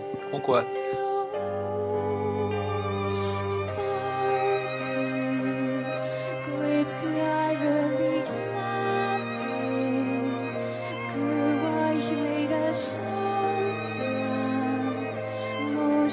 Mas aí, com. Dá, dá uma merda, na NES e o 2B tem que voltar pra, pra base. Uhum. E num tema que não tem nada a ver com o mundo de hoje, eu não pensei nisso enquanto eu jogava. Hahaha, vírus são coisas ruins, quem diria? Eles contaminam muito rápido. A base inteira é contaminada pelo esse vírus do, de lógica, quando eles É, voltam. É muito doido porque o que acontece na superfície é toda, toda a tropa da Yorha, toda ela, é contaminada pelo vírus da, do vírus do, do negócio lógico lá e tal. Aí o Nainés e os times sobrevivem e voltam pra base. Só que quando eles voltam pra base, tipo, nenhum dos sensores da base pegou o que aconteceu. Para eles, só a 2B e o se deserdaram a tropa. Então eles vão ser presos e executados por porque eles deserdaram uma, tipo, eles respeitaram uma ordem militar. E aí que, tipo, eles estão presos não sei o quê, e aí que dá a merda, porque todo mundo começa a ficar ficar possuído, né? É, é- é dominado pelo vírus, e você tem que matar as, as, por exemplo, as operadoras que foram mó legais durante o jogo inteiro com você. O que é bem de filho da puta. E, e- e também tem uma vozinha de criança falando enquanto você tá jogando o tempo todo, que é ah, o, o sistema que dominou o coisa fala com uma voz de criança. E começa a brincar com você. Caraca, eu não lembrava disso não. Que Porque eu doideira. acho que isso é depois só que tem a voz de criança, não? E quando, quando ele. Quando pega no bunker tem a voz de criança, tanto que é Ah, o é? que indica o que tá acontecendo. Pode crer, pode crer, pode crer. Mas. É, é- é muito louco que tá rolando um vírus, né? E a A2 não tá de máscara e os outros dois estão com a máscara no olho igual o Bolsonaro. E aí é doido porque, né? Porque só depois dessa parte toda que a, a, a Tubi e a NS escapam da. Na verdade, só a Tubi, né? Ou a Tubi e NS. A Tubi e escapam da base. E aí dá pra ver o holograma da menina de vestido vermelho de novo quando eles estão indo embora. Tem uma tomada do- da navinha indo embora. A base explodindo. E aí é o título, né? Só aí que aparece o título da, da- dessa rota. Tipo, o jogo tá começando só agora, essencialmente. Cara, é, é um. É um. Eu, eu, eu fiquei em pé jogando essa parte. Porque eu- Foi, era- foi o nível de Com- adrenalina com no você, você talo. quer dizer o seu pênis, né, nesse ponto. Não, eu, eu realmente fiquei em pé. Um pouco porque a TV aqui é um pouco inclinada pra cima. Se eu quiser ver direito, tem que ficar em pé. Mas eu tava jogando em pé nessa hora, porque é, tudo que você conheceu no jogo, todo o seu ponto seguro foi destruído. e Então, essencialmente você perdeu. aí, esse é aquele momento que você fala, agora sim vale a pena continuar jogando pra caralho depois de um final, sacou? Tipo, daqui Uhum. pra frente tudo é novo. E é logo em seguida que isso acontece, se não me falha a memória, que a gente, a, a Tube e o NNS, eles caem em lugares diferentes da, da, da base, né, da, da Terra, Sim. e é quando a Tube morre.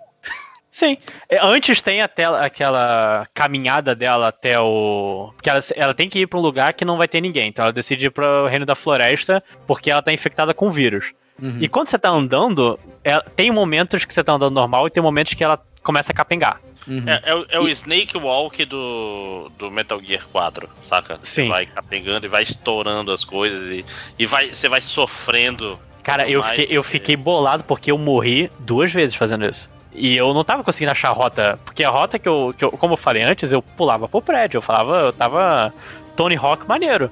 E de repente não tem mais essa opção, porque esse. Quando você fica sem poder andar, você fica andando por um bom tempo. Até recuperar seus poderes e os monstros continuam te atacando. E eu, caralho, eu não, eu não sei como chegar até uma coisa. Fudeu. Eu vou morrer aqui. Por sorte eu encontrei uma rota alternativa, fui pelo caminho, mas é foda, cara. Eu lembro que eu também tive dificuldade de encontrar o caminho certo pra, pra, pra, pra chegar na, na atravessar a pontezinha lá ó, e, e chegar na Tube. Tipo, no fim da, da, da rota da Tube. Não, não, você tem que desviar dos inimigos, não é só ir em linha reta. Ele, Uhum. ele, fato, é, isso, isso é uma coisa que o Yokotaro ele não, ele não vai pensar assim, ah, vou pensar aqui no pobre jogador. Não, te fode aí, tem. Continue mesmo. né? Joga aí Sim. com calma. Louco demais. Né?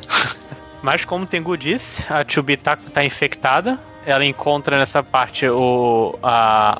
a. é, E, tio, A2. E inclusive é um final se você pegar a A2 e dar as costas pra, pra Chubi, completamente liga o foda-se.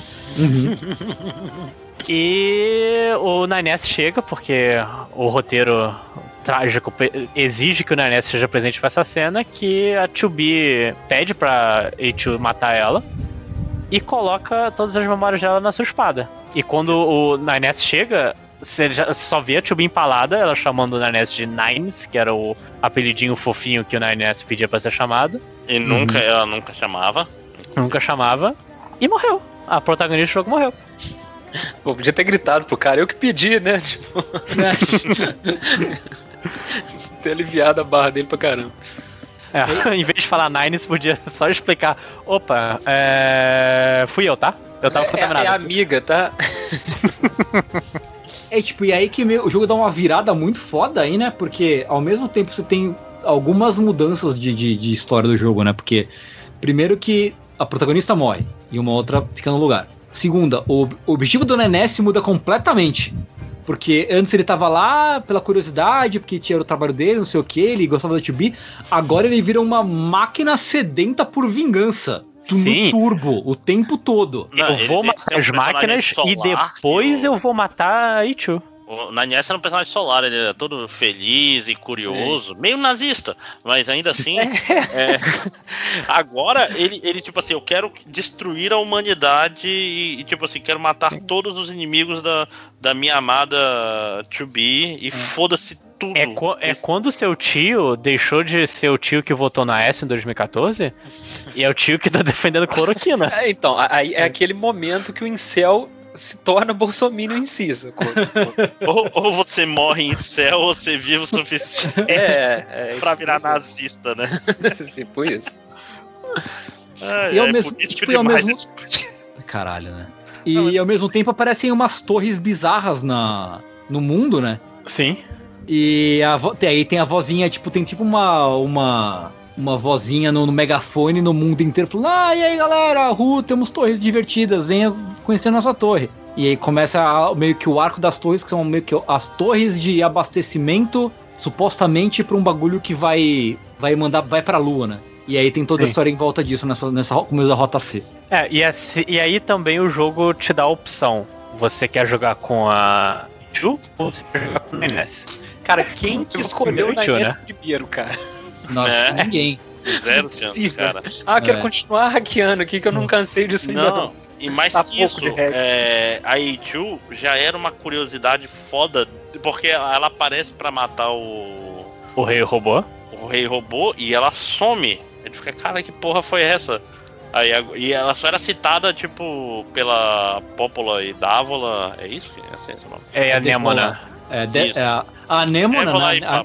a Anemona, a Anemone, que é a líder do, da- do acampamento da resistência, conhecia a A2, que é uma coisa que é explorado mais nas peças de teatro de Nier que saíram depois que o jogo saiu. É, mas a Dévola e a Pópola, que são personagens que já tinham aparecido mais ou menos no, no primeiro Nier, elas também conhecem a A2. Sim. E inclusive uma das coisas legais da Rota C é que eles exploram a história dessa dupla de, de androides também. Cara, esse jogo é muito incrível, né? Geralmente você fala, ah, não, isso tá num conto que foi publicado no lugar. tal. Não, tá numa peça de teatro que só existe no Japão.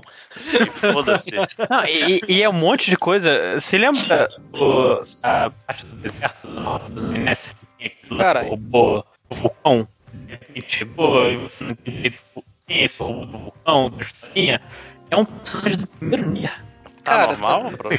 Tá, o, o, o lojinha tá virando máquina pra mim aqui, cara. Deixa eu ajeitar aqui. Esse é o... Agora melhorou. Ah, Eu, eu, eu apertei aqui o coisinho. Ok. Mas vocês ouviram até onde? Do... Nada. Nada, Ah. fa- fala tudo de novo. É, sabe o. Porra, tu tá de sacanagem. Que sacanagem. Esse é o Pira. Tô segurando essa merda agora. Sabe a rota do 9S quando ele vai para o deserto? Sim, sim, sim. A história que aparece lá do robô do vulcão é um personagem do Nier. Que, que esse link do Nier original com esse robô do vulcão só tá num conto. Uhum. É muito bizarro essas conexões do, do Yokotaro. Pelo menos é um conto, não é uma peça de teatro que só tem no Japão, né, cara? Pois é. Mas vamos lá, continue. Vamos, vamos agilizar aí que Ok. já estamos em 4 horas de podcast quase. Tá, é, não, começando então com a Ichu, a gente vai descobrindo mais quem é a Ichu pelo passar do jogo. Ela tem um arcozinho que ela passa a se importar mais com as máquinas, que é total oposto do arco do, do outro personagem. Uma coisa interessante sobre a Ichu é que ela, ela parece muito mais humana que os outros dois, assim, né? É, é, pelo menos pra mim ela me passou essa impressão. E, e isso é meio confirmado no jogo, assim, ela é alguém que já tá há mais tempo vivendo por si só e aprendendo naquele mundo, assim. Porque ela muda de opinião, sabe? Ela passa a ser razo- mais razoável, os outros pareciam que estavam desempenhando papéis mesmo, assim, sabe? ela me parece alguém mais, mais profundo um pouco que aqueles dois, mais tom de cinza, assim. Sim. Porque ela tá menos. eh, Vamos dizer, ela tá mais acostumada com esse mundo, né? Ela, ela tem mais tons de cinza do que os dois. E ela é mais independente, ela não tá ligada a ninguém. Sim, ela escuta mais, ela não fala muito, né? Ela tá mais observando as coisas, assim. Ela, mata ela, bebês. Isso. ela é um personagem bem legal. Não, não e as, por matar... conver- as conversas dela com o pod da 2B, que é o pod acho que 153, que a 2B pede pro pod ficar com ela, são, impre- são muito maneiros. Porque ela tá de saco cheio daquele cara no início. Aliás, é na Rota C que os pods começam a brilhar demais, demais, demais. Que você tem várias. é, nas escolhas, né, entre capítulos que você pode escolher ah, tanto o Nenes quanto a A2, os pods conversam entre si, comentando o que tá acontecendo. E você vê muito aos poucos o pod 153, que é o do, da, da, da 2B, que foi pra A2, ele meio que criando uma consciência meio humana, né? Semi-humana, assim. E eles são, viram personagens muito importantes no desenvolvimento da, da trama. Sim, é, pô, os pods são demais, cara. Todas essas intervenções deles são, são fantásticas. São, são. Enfim, continua. Mas Lojinha. então, ah, é, pegando aqui o, o rapidinho gameplay da A2, vocês usaram o tal modo Berserk, que é a diferença dela com, com os outros, que, vezes. que você segura o L3R3, que no caso da 2B você fazia uma explosão e tirava a saia dela, que acho que era o objetivo principal Caraca, do, do modo isso, explosão. né? Que era uma, mas era uma explosão que acabava com quase todo o teu life, por isso que não era normal de usar. Sim. E no Só- caso da só- A2 só por vira. É, no caso A2 você vai perdendo. Você entra no modo que você vai perdendo vida, mas seus ataques são mais fortes. Mas quase nunca usava. Não- Tinha, tinha um negócio do. Essa coisa de tirar as calças aí, tinha, tinha um. Acho que um troféu, né, do menino, né? Ele só rasgava Isso. a cueca, uma coisa assim, né? Você tem que andar X minutos só de cueca com o Nenés pra ganhar o troféu, assim. Ai, meu Deus, que jogo. Cara, Esse é o jogo que vocês gostam, é. Mas eu vou te contar, eu não usei o modo Berserk porque a luta que você aprende o modo Berserk é a minha pior luta se eu usar esse- essa Tá cagado, lojinha? Toma, Estou ajeitando aqui. Já ajeita de uma vez. Eu não sei como tá saindo. Tá Vou- saindo tá normal. robótico e de lento na, na hora que você tá falando. Fica. É. Aí depois passa. É. é só quando você fala alguma coisa importante ele fica ruim, aí quando você reclama ele fica bom. é, é basicamente isso. Mas vamos lá. É, mas aí, vamos logo pro que interessa, que é quando tem um ataque à floresta e um incêndio. Puta que Oh boy.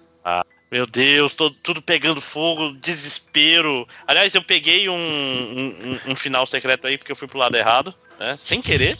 Aí você pega. Então, A2 ignorou e passou o resto da vida sozinha. Fim. Tipo, Foi morar no mato, né? Cresceu uma barba e pronto. ai, ai. Cara, esse ataque à floresta é muito bad vibe porque você. Primeiro, a música da, da floresta é muito triste, né, cara? É tipo assim, você pensa, "Nha, nha, nha", tipo, um monte de crianças cantando e agora estão todo mundo pegando fogo e morrendo, né? Uhum. Porque eles são Não, pacifistas. não só pegando fogo morrendo, mas canibalizando umas às outras. Olha As só que outras, sim, sim, você chega lá, tem os, os, os inimigos estão comendo, o, na verdade, o- os habitantes estão comendo os outros habitantes e eles viram inimigos. E é muito absurdo, cara. É muito, é, é muito chocante. Inclusive, vocês chegaram a, a ir na casa do Rick Komori, lá do, do cara que, que não saía de, de forma nenhuma do quarto? Eu não lembro, na verdade. Você bate na porta e você ouve ele gritando e depois você bate de novo e você não ouve mais nada. E é, é crer. Automata, gente. Ele É- comeu a si próprio? O que que Não, ele só morreu pegando fogo. Ah, entendi. Tá, tá de boa. Ah, ufa. suave. É, esse- esses dias no Twitter eu tava falando sobre obras que, que falam muito bem da política atual, né, da sociedade, do, do mundo de hoje em dia, assim, né? E eu falei que pra mim o One Piece é o que faz isso melhor hoje em dia. E Doctor Who chegava muito perto por um motivo simples. Doctor Who é uma série que acredita muito no pacifismo, assim. né? Uhum. E eu, eu tô reparando como tá interessante ver que cada vez menos o pacifismo é proposto como uma solução viável, sabe? Uhum, uhum. tá sendo muito comum em obras recentes mostrar que meio que o pacifismo tem, uma- é, tem um ponto que ele consegue ir e depois não vai mais, sabe?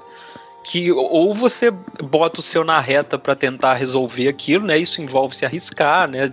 É, peitar uma ordem local, uma coisa assim, que o One Piece faz bastante, porque realmente não, tem muito o que fazer num mundo desse, né, cara? Eu acho legal isso aí, tipo, É, que até é triste pra caralho, mas é- é uma verdade bem triste, assim. E é o tema central de Nier Automata, que é, tipo, o que, o que acontece com você quando seu, o cerne da sua moral desaba, né? Que é, tipo, o, o Pascal, toda a, a moral dele, o jeito dele vê, vê o mundo é, tipo assim, a violência é desnecessária, a gente consegue resolver tudo de forma pacífica, se a gente se manter longe dos conflitos. E, e toda essa parte é sobre isso e, e o mundo Dá desmoronando de uma forma horrível. É. Dá tudo errado em tudo. Em tudo. Não, não, e tudo dá, e dá errado. errado da forma mais escrota possível. Parece um filme de terror francês essa merda. Sim, É, é- porque é, é muito pesado. É- é, ele sai, só, botando coisa, ele sai com as crianças e vai até a fábrica. Uhum. E cê- na fábrica vem um monte de ataque e o- você vê o Pascal, foda-se, não vou ser uma pacifista, vou lutar com você também. Controla um robô gigante e você começa a bater com um robô gigante por aí. E você pensa, tudo foi resolvido. Show. é, e, e Vamos ver como- Pa- Pascal contra Hegel, não é isso? Sim. É. Controlando um outro Hegel. É, Mas você vai ver como estão as crianças. E as crianças se mataram. todas elas. Todas elas. Por quê? Porque o Pascal ensinou a elas o conceito de medo. E, Pra, autopreservação, né, na verdade. Sim, sim, é, porque, sim, tipo assim, Exatamente. você não, tem, você não tem que lutar contra e fiquem com medo. É basicamente isso que ele ensinou e as duas coisas juntas é, levaram ao. Tipo assim, a gente vai morrer, é melhor a gente morrer de uma forma tranquila do que as coisas terríveis que podem acontecer com a gente. É, su- suicídio infantil, galera. Esse é o tema que a gente tá lidando aqui. Esse, esse Não, é o jogo não- que a gente acha bom. Não, tipo, olha, olha o nível do bagulho. Tipo, é, é, o, é o único núcleo, o único núcleo good vibes do jogo. O único. que tem uma musiquinha bonitinha na floresta, tem criancinhas, tem uma. Tem o, o NPC mais gentil e bondoso, talvez o único NPC bondoso que, por causa da bondade dele, ensinou o conceito de autopreservação para crianças. E esse conceito foi o que levou elas a entrar em desespero e cometerem suicídio. Puta que pariu! Isso parece E é- muito o- o- os dilemas filosóficos do Good Place, né? Aquela Uhum. parada que sempre termina na pior desgraça possível, por mais bem intencionado que você esteja. É, e, o- e o desfecho dessa, dessa tem uma side quest, não é, uma- é, não é uma side quest, né? É o, é bagulho da, da história principal, que você tem um dilema, que o, o, o Pascal vira pra você e fala, eu não aguento isso, isso é cruel demais pra mim, ou você, por favor, me mata, ou apaga as minhas memórias. Entretanto, existe uma terceira solução pra esse dilema. Vocês, vocês escolheram ter- a terceira solução ou vocês escolheram uma das duas propostas pelo, pelo Pascal? Cara, eu, Cara, eu, eu tentei fazer tava. o melhor possível, porque eu não aguentava eu- mais. Eu tava no momento, cara, eu quero que você apague as minhas memórias. É, é, Porque eu não quero ter que passar por isso. Total. Eu vou suicidar junto com as crianças, né, É. cara? Porque a terceira Mas- opção, e Hum, talvez. Fala, fala. Não, não, desculpa, pode falar. Não, não, não, fala, fala, fala. Porque a terceira opção, e talvez a mais moralmente correta, talvez, e isso é discutível, é você ir embora, não fazer nenhuma das duas. Sim. Tipo, se você vai embora com a Eitiu, né, que você faz isso com essa parte com a Eitiu, se você vai embora, o Pascal, tipo, cara, você vai fazer isso comigo mesmo? Você vai me deixar aqui? E, tipo, Com os corpos. É, e você pode ir embora. Porque se você mata o, o Pascal, você meio que, tipo, é como se nada tivesse acontecido. Se você apaga a memó- as memórias Ah, do Pascal. cara, isso é fez, tão horrível. Se você apaga as memórias, ela tá condenada a repetir o que ela fez. É, não, não, apenas isso, é- ela é vende. Ela É. vende pro Nanete depois os corpos das crianças. Sim, yes! Ela fala, Ela- cheguei nessa vila aqui, tinha um monte de pedaços, eu tô aqui fazendo uma sucata e posso te vender baratinho. É, e é, isso, fim. É, depois vai ensinar um monte de criança a ter medo de novo e passar por aquela parada toda outra vez. Mas eu, eu concordo com o Tengu, eu acho que o melhor a ser feito, a questão moral, é deixar ele lá, cara. Tipo, assume Ah, seus eu- BO aí. filho. Apaguei a memória dele e apagaria de novo e vocês são monstros. Não, eu apaguei, eu apaguei a memória também, sabe? Mas, tipo assim, pô, pelo menos a gente vai poupar um suicídio infantil de uns robozinhos pra frente aí, não, sabe? ele nunca mais vai fazer outros robôs, talvez. Isso é tipo o final do Brilho Eternamente Sem Lembrança, saca? É a mesma. É, é a mesma É, na verdade, você que apagou sua mente, né? Mas, tipo, não vai acontecer mais nada, vai, vai mudar tudo. É. Não, vai sim, ele vai, ele vai ser diferente, apesar de ser um robô e ter uma programação e sempre agir igual. Mas vamos lá. Mas enfim, esse é o final da parte da, da E2 nesse, nesse, nessa rota C, por assim dizer. Isso. O que está acontecendo na rota no outro lado do 9S é que o 9S realmente ele parece um pouco abalado. Um pouco abalado, você está sendo muito gentil, né? Um pouco abalado tô eu com isso. O cara tá descaralhado de tudo. Você tá pirando o cabeção. Né? Sim, ele E- tá.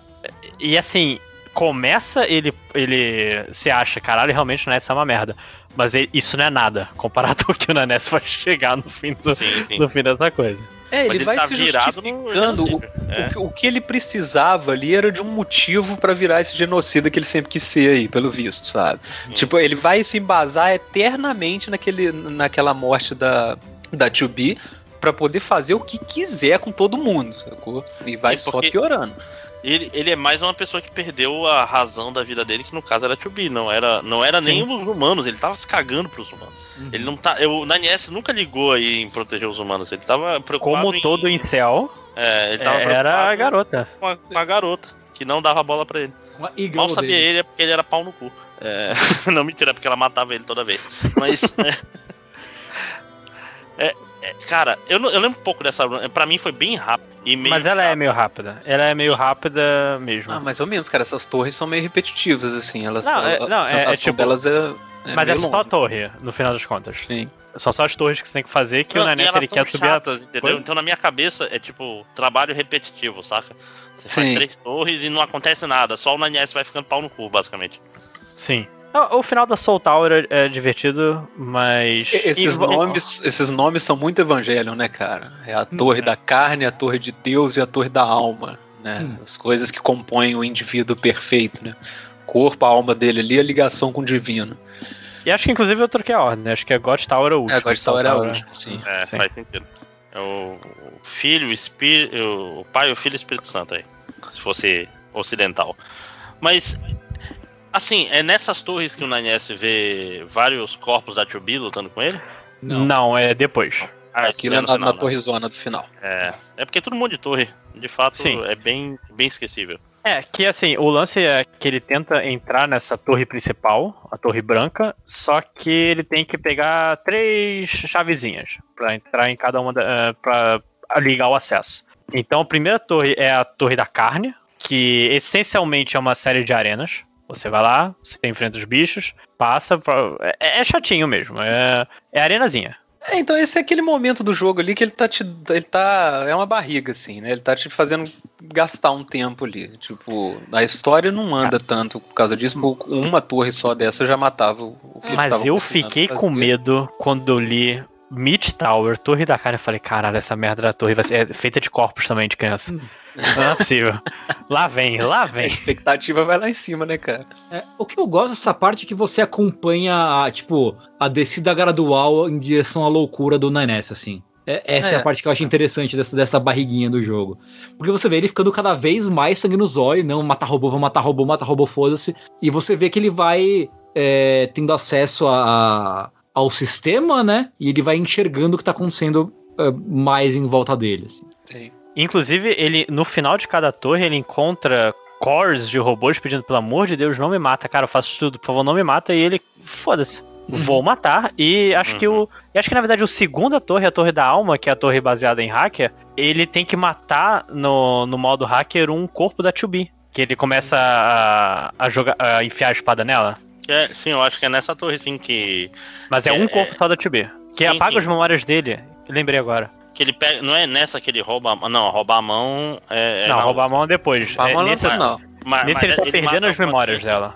Enfia, enfia a espada na barriga várias vezes. E até é, é aquela hora, é, a hora que ele fala, calma, tio eu vou matar você. Ou eu tô confundido de novo.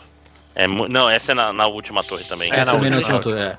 É, é- é muito parecido, gente. São torres sem textura, um 9S, louco e 2Bs. É, e, e aí é aquela coisa em céu de novo, né? Faz parte ele matar a garota que ele diz que é o, o objeto do afeto dele ainda. Uhum. Sim. Mas é, a Torre da Carne e a Torre da Alma são praticamente parecidas, só que na Torre de Deus ele encontra uma figura conhecida, como se não bastasse tudo que tá acontecendo com, com o garoto.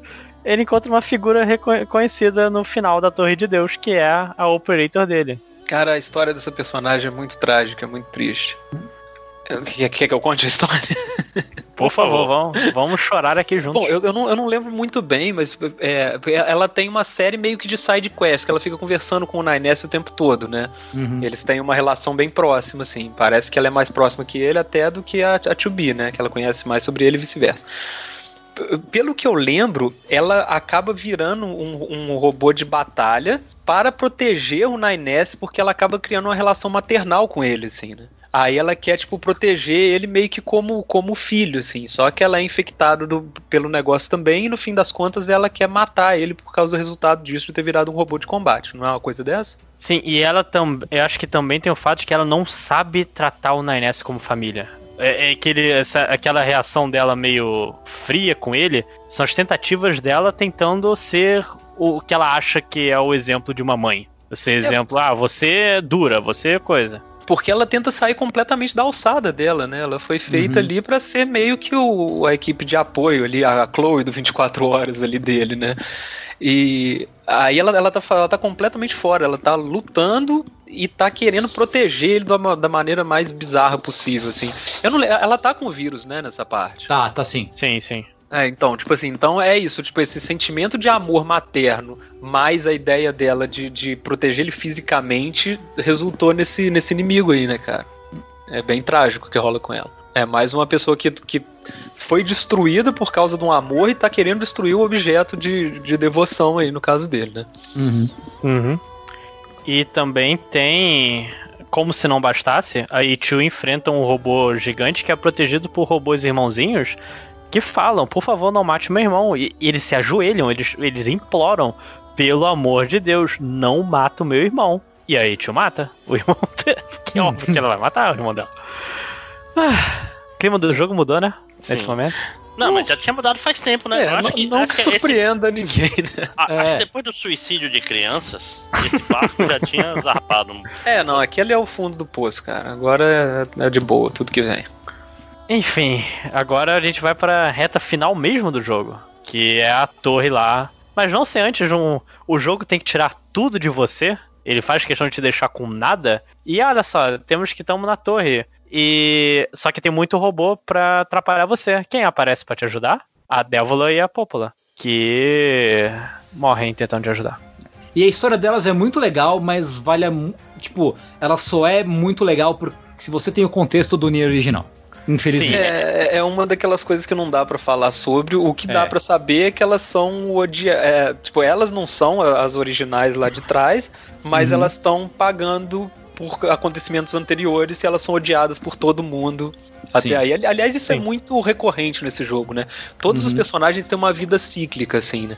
Então, tipo, muita coisa que tá acontecendo com um personagem aí é uma consequência do que que uma versão anterior dele, que é tipo uma outra vida, que esse não tem a menor ciência sobre ela, fez. Né, direto isso rola nesse jogo, assim. Então, e aí a gente acaba assumindo que são as mesmas pessoas, né?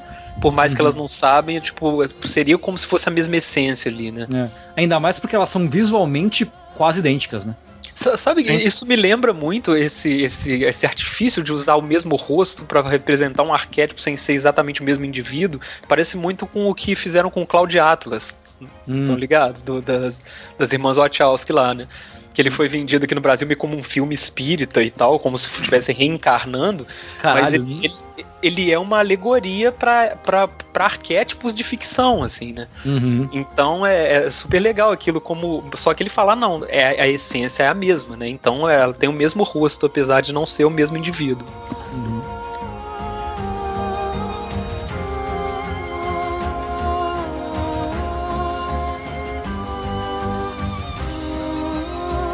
Vamos lá, vamos lá, lojinha. Vamos lá. É, mas tem um- você tem, mesmo não jogando no Nier original, você tem essa informação que elas são. É, há um preconceito bizarro com elas, por causa que outros robôs recentes que elas fizeram, pela historinha de texto, depois que elas morrem. Uhum. Você tem uma explicaçãozinha lá de. Ah, é, é totalmente texto, né? Cutscene, que eu acho. Um, eu achei bem interessante quando, quando o jogo faz isso. Eles fazem também isso na, na parte da Ichu, que conta o passado da Ichu com, com a Nemona e, e todos os outros robôs. Cara, isso é interessante, mas o jeito que é feito no primeiro Nier é maravilhoso. É, um- é um esculacho. Sim. É, é outra vibe, assim. Esse aí faz um pouquinho, mas aí, esse aí realmente parece que você tá parando pra ler um conto, assim. O outro É. jeito, ele dá um jeito de inserir esse... Um gameplay só de texto, o jogo É. vira um text game no momento e é... Nossa senhora. É uma cara, visual novel? É, tipo, eu tava. Eu tava. Eu, no, dois anos atrás, três anos atrás, eu streamei todos os jogos, né? To, Drakengard 1, 2, 3, Nier 1 e Automata, tipo, direto.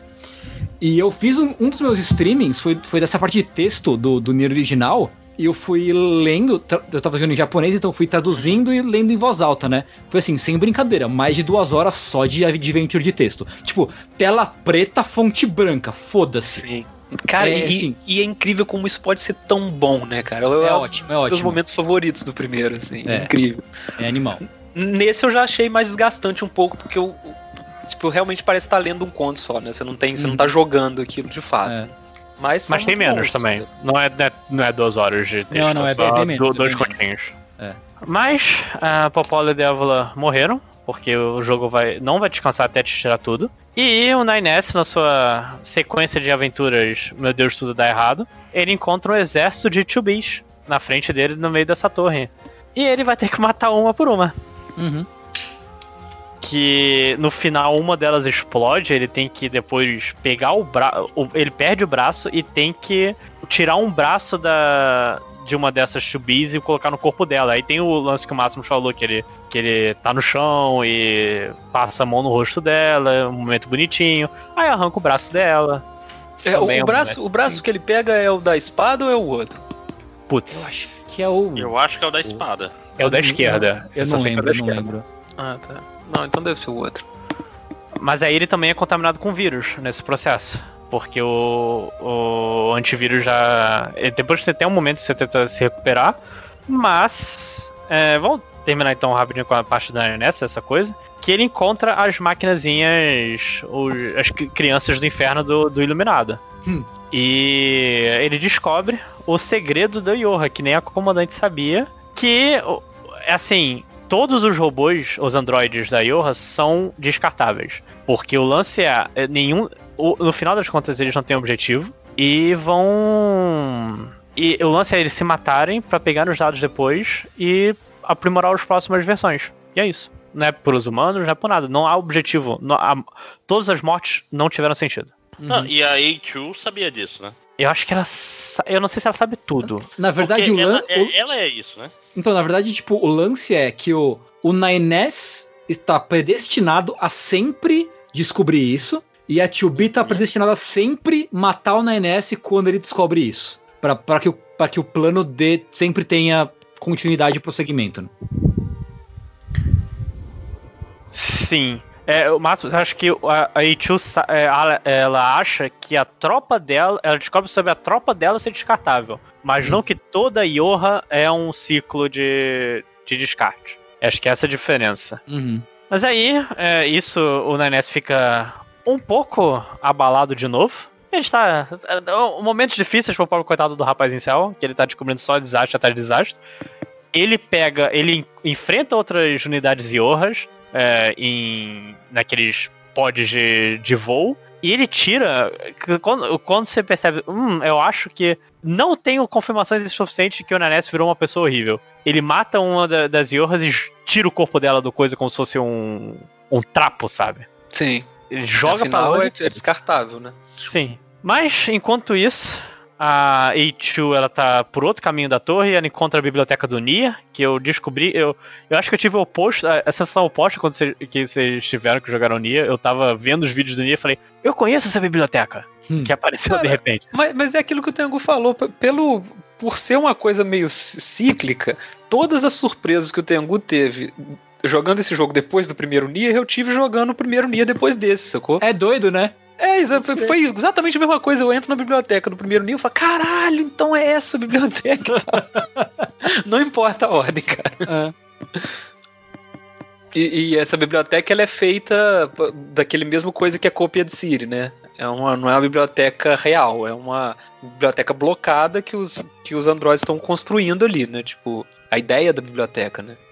E tem registros, inclusive, em texto. Não são registros de máquinas. São. A, a A2 tem que fisicamente pegar um livro e, e ler o que tá escrito. Uhum. Sim.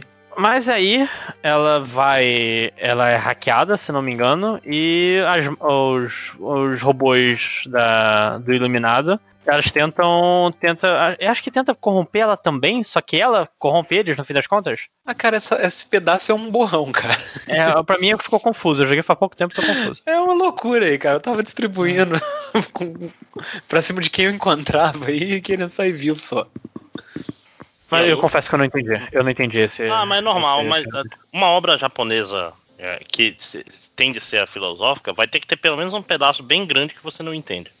Seja por falta de, de estofo, seja por referências diferentes, ou seja porque não era pra entender mesmo. Eu acho que o lance é essa parte que, tipo, o Nainess, ele tá fu- modo full niilismo destrutivo, ele só quer mandar tudo pro caralho, e a porque supostamente aquela torre vai mandar alguma coisa pro, pra, pro espaço, né, pra lua. Onde É, o- é os estavam- robôs, né? Não era É. os robôs que ele ia matar? Eu acho que era tipo amostras de vida, era tipo meio que uma arca de Noé, assim. É, Sim, ela sim, ia é dar. pra, os robôs irem pra um outro planeta É. qualquer aí e reiniciarem lá. É. Então, mas já era aquele, aquele blá blá blá científico já, sabe? Tipo, é umas É. coisas só pra.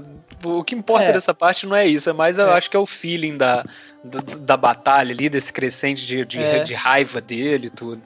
E a A2, ela meio que quer cumprir o lance da 2B, que é tentar redimir o Nenés. Porque, porque como ela, que ela meio que herdou a- o- as memórias, o desejo da, da, da, da 2B, de tentar puxar. Como ela acabou gostando muito do Nenés, ela tem. Você vê que ela sente remorso em ter. por ser uma pessoa responsável por matar o Nenés sempre, né? Ah, ela até fala na primeira, no fim do primeiro do final, né, da rota A, ela fala, pô, é sempre assim, sempre acontece, isso sempre acontece, né? Que a gente não sabe, a gente não, não entende, mas é ela tendo essa noção de que ela tem que matar o Nenés sempre. E isso, e ela se arrepende, ela não gosta disso, né? Não, ela, ela foi. O objetivo dela era toda vez que o Nainés chegasse na, na verdade dos humanos, ela tinha que matar ele. E ela fez isso muitas vezes. A gente Sim. não tem noção de quantas. É, e a Eiichiro tá tentando, por mais impossível que pareça, redimir o Nenés. Tipo, libertar, o- libertar o Nenés desse ciclo e redimir ele, trazer ele de volta da, da- dessa espiral de ódio bizarra que ele se meteu, né? E E, é- e tem uma é outra nessa- coisa, é, sobre, a- sobre as máquinas indo embora, tem um- uma coisa que é importante pro Nines, que se as máquinas forem embora, ele perde a, a razão de viver também, né? Porque a razão de viver dele é se vingar. E se. Acabou, né? É, é- é nessa parte que revela que, que o Nainess é meio que responsável pela parada inteira, assim, ou é só no final dele? É, ne- é ne- é no caminho dessa parte até o fim, assim. É, que a, a, a conclusão que, que chega aí, né, que, que uma versão anterior do, do 9S, assim como a A2 era uma versão anterior da, da 2B, teoricamente, né, foi que começou essa coisa toda, assim, né, que criou Uhum. esse sistema todo, assim. Então, Sim. é aquilo é como eu falei, né? Tipo, é- é uma versão anterior, mas no fim das contas é ele, né? Tipo, já que, Uhum. ele, que eles são meio que programas que são avançados, podem ter coisas é, extras, né? evo- evoluir um pouquinho, mas a, a- a síntese é a mesma, assim. né? Sim. Então, meio que o, o 9S ele é, é aquela piada que tem no naquele negócio do Aragonés, acho que é o, o Massacre a DC, que ele fala, estou preso no mundo que eu mesmo criei, né, cara? é, é meio que esse lance aí. Então esse filho da puta aí é o, é o cara que né, o responsável por essa tragédia toda, assim. É, isso se liga diretamente à fala da 2B no começo do jogo, né? Da, daquela do, da, da tal da poesia lá, que, né, que é, me pergunto quem é esse, esse, esse deus que, que colocou esse enigma, nos desafiou com esse enigma e quando é que a gente vai poder matá-lo. E, ela- e a 2B tá falando do Nanes, na verdade, né? Tipo, Sim. porque o, o deus que jogou esse enigma pra cima dos androides de todo, de todo mundo, na verdade, é uma versão anterior do Nanes. E a 2 o, o objetivo da 2B é matar o Nenes, né? Então é, é- é literalmente isso que ela tá falando. É, a, a 2B, ela, na real, ela era uma 2E, né? Que é um, Sim, uma parada de não, não de batalha, mas de execução, né? Ela tá lá acompanhando ele pra, pra realmente só assassinar ele quando precisar, assim. sim. Aí é o dilema desses dois aí é meio que esclarecido nessa parte, né? Uhum. Lojinha? Não, tô, eu tô deixando vocês continuarem primeiro, porque. É, porque aí, aí, tipo assim, a gente descobre, a gente descobre sobre esses dois dependendo de quem ganha a batalha, né? Que você tem, você tem um, um na frente contra o outro, você escolhe meio que quem você vai assumir pra controlar pra fazer o final C ou D, né? O C seria da, da A2 e o D o, o do 9S. Aliás, tem um bagulho. Tem um bagulho. Oi? Oi? Não, continua, continua. Não, aliás, nessa batalha tem um bagulho incrível que é, tipo, não é todo mundo que percebe ou não consegue fazer, mas se você escolhe o o 9S na batalha final e hackeia a A2 e você não mata ela muito rápido, né? E cada vez que você hackeia ela, você tem acesso a um pedaço de um meio que de uma arena, de um, de um de um quadradinho da sua navinha e vai indo. Se você faz isso algumas vezes, você vê que o tabuleiro da navinha é a tela de menu do jogo. Tipo, quando você dá o pause e aparece as opções, você tá. tipo, é um bagulho muito metanarrativo, né? Você tá Caraca. hackeando a personagem e o jogo ao mesmo tempo. Né? É muito foda. Que demais, eu não sabia dessa não. É, Pô, e. e- Ah, vou falar. Não, que tipo, começa pequenininho e vai aumentando, né? O tabuleiro. Aí você precisa fazer tipo umas três ou quatro vezes. Só que você tá muito forte no, no fim do jogo já. Então você dá muito dano nela na hora de hackear. Uhum. Você consegue é, fazer várias vezes, você vê, tipo, a tela abre e você tá jogando com a navinha na tela de menu do jogo. É animal, é muito foda. Caraca.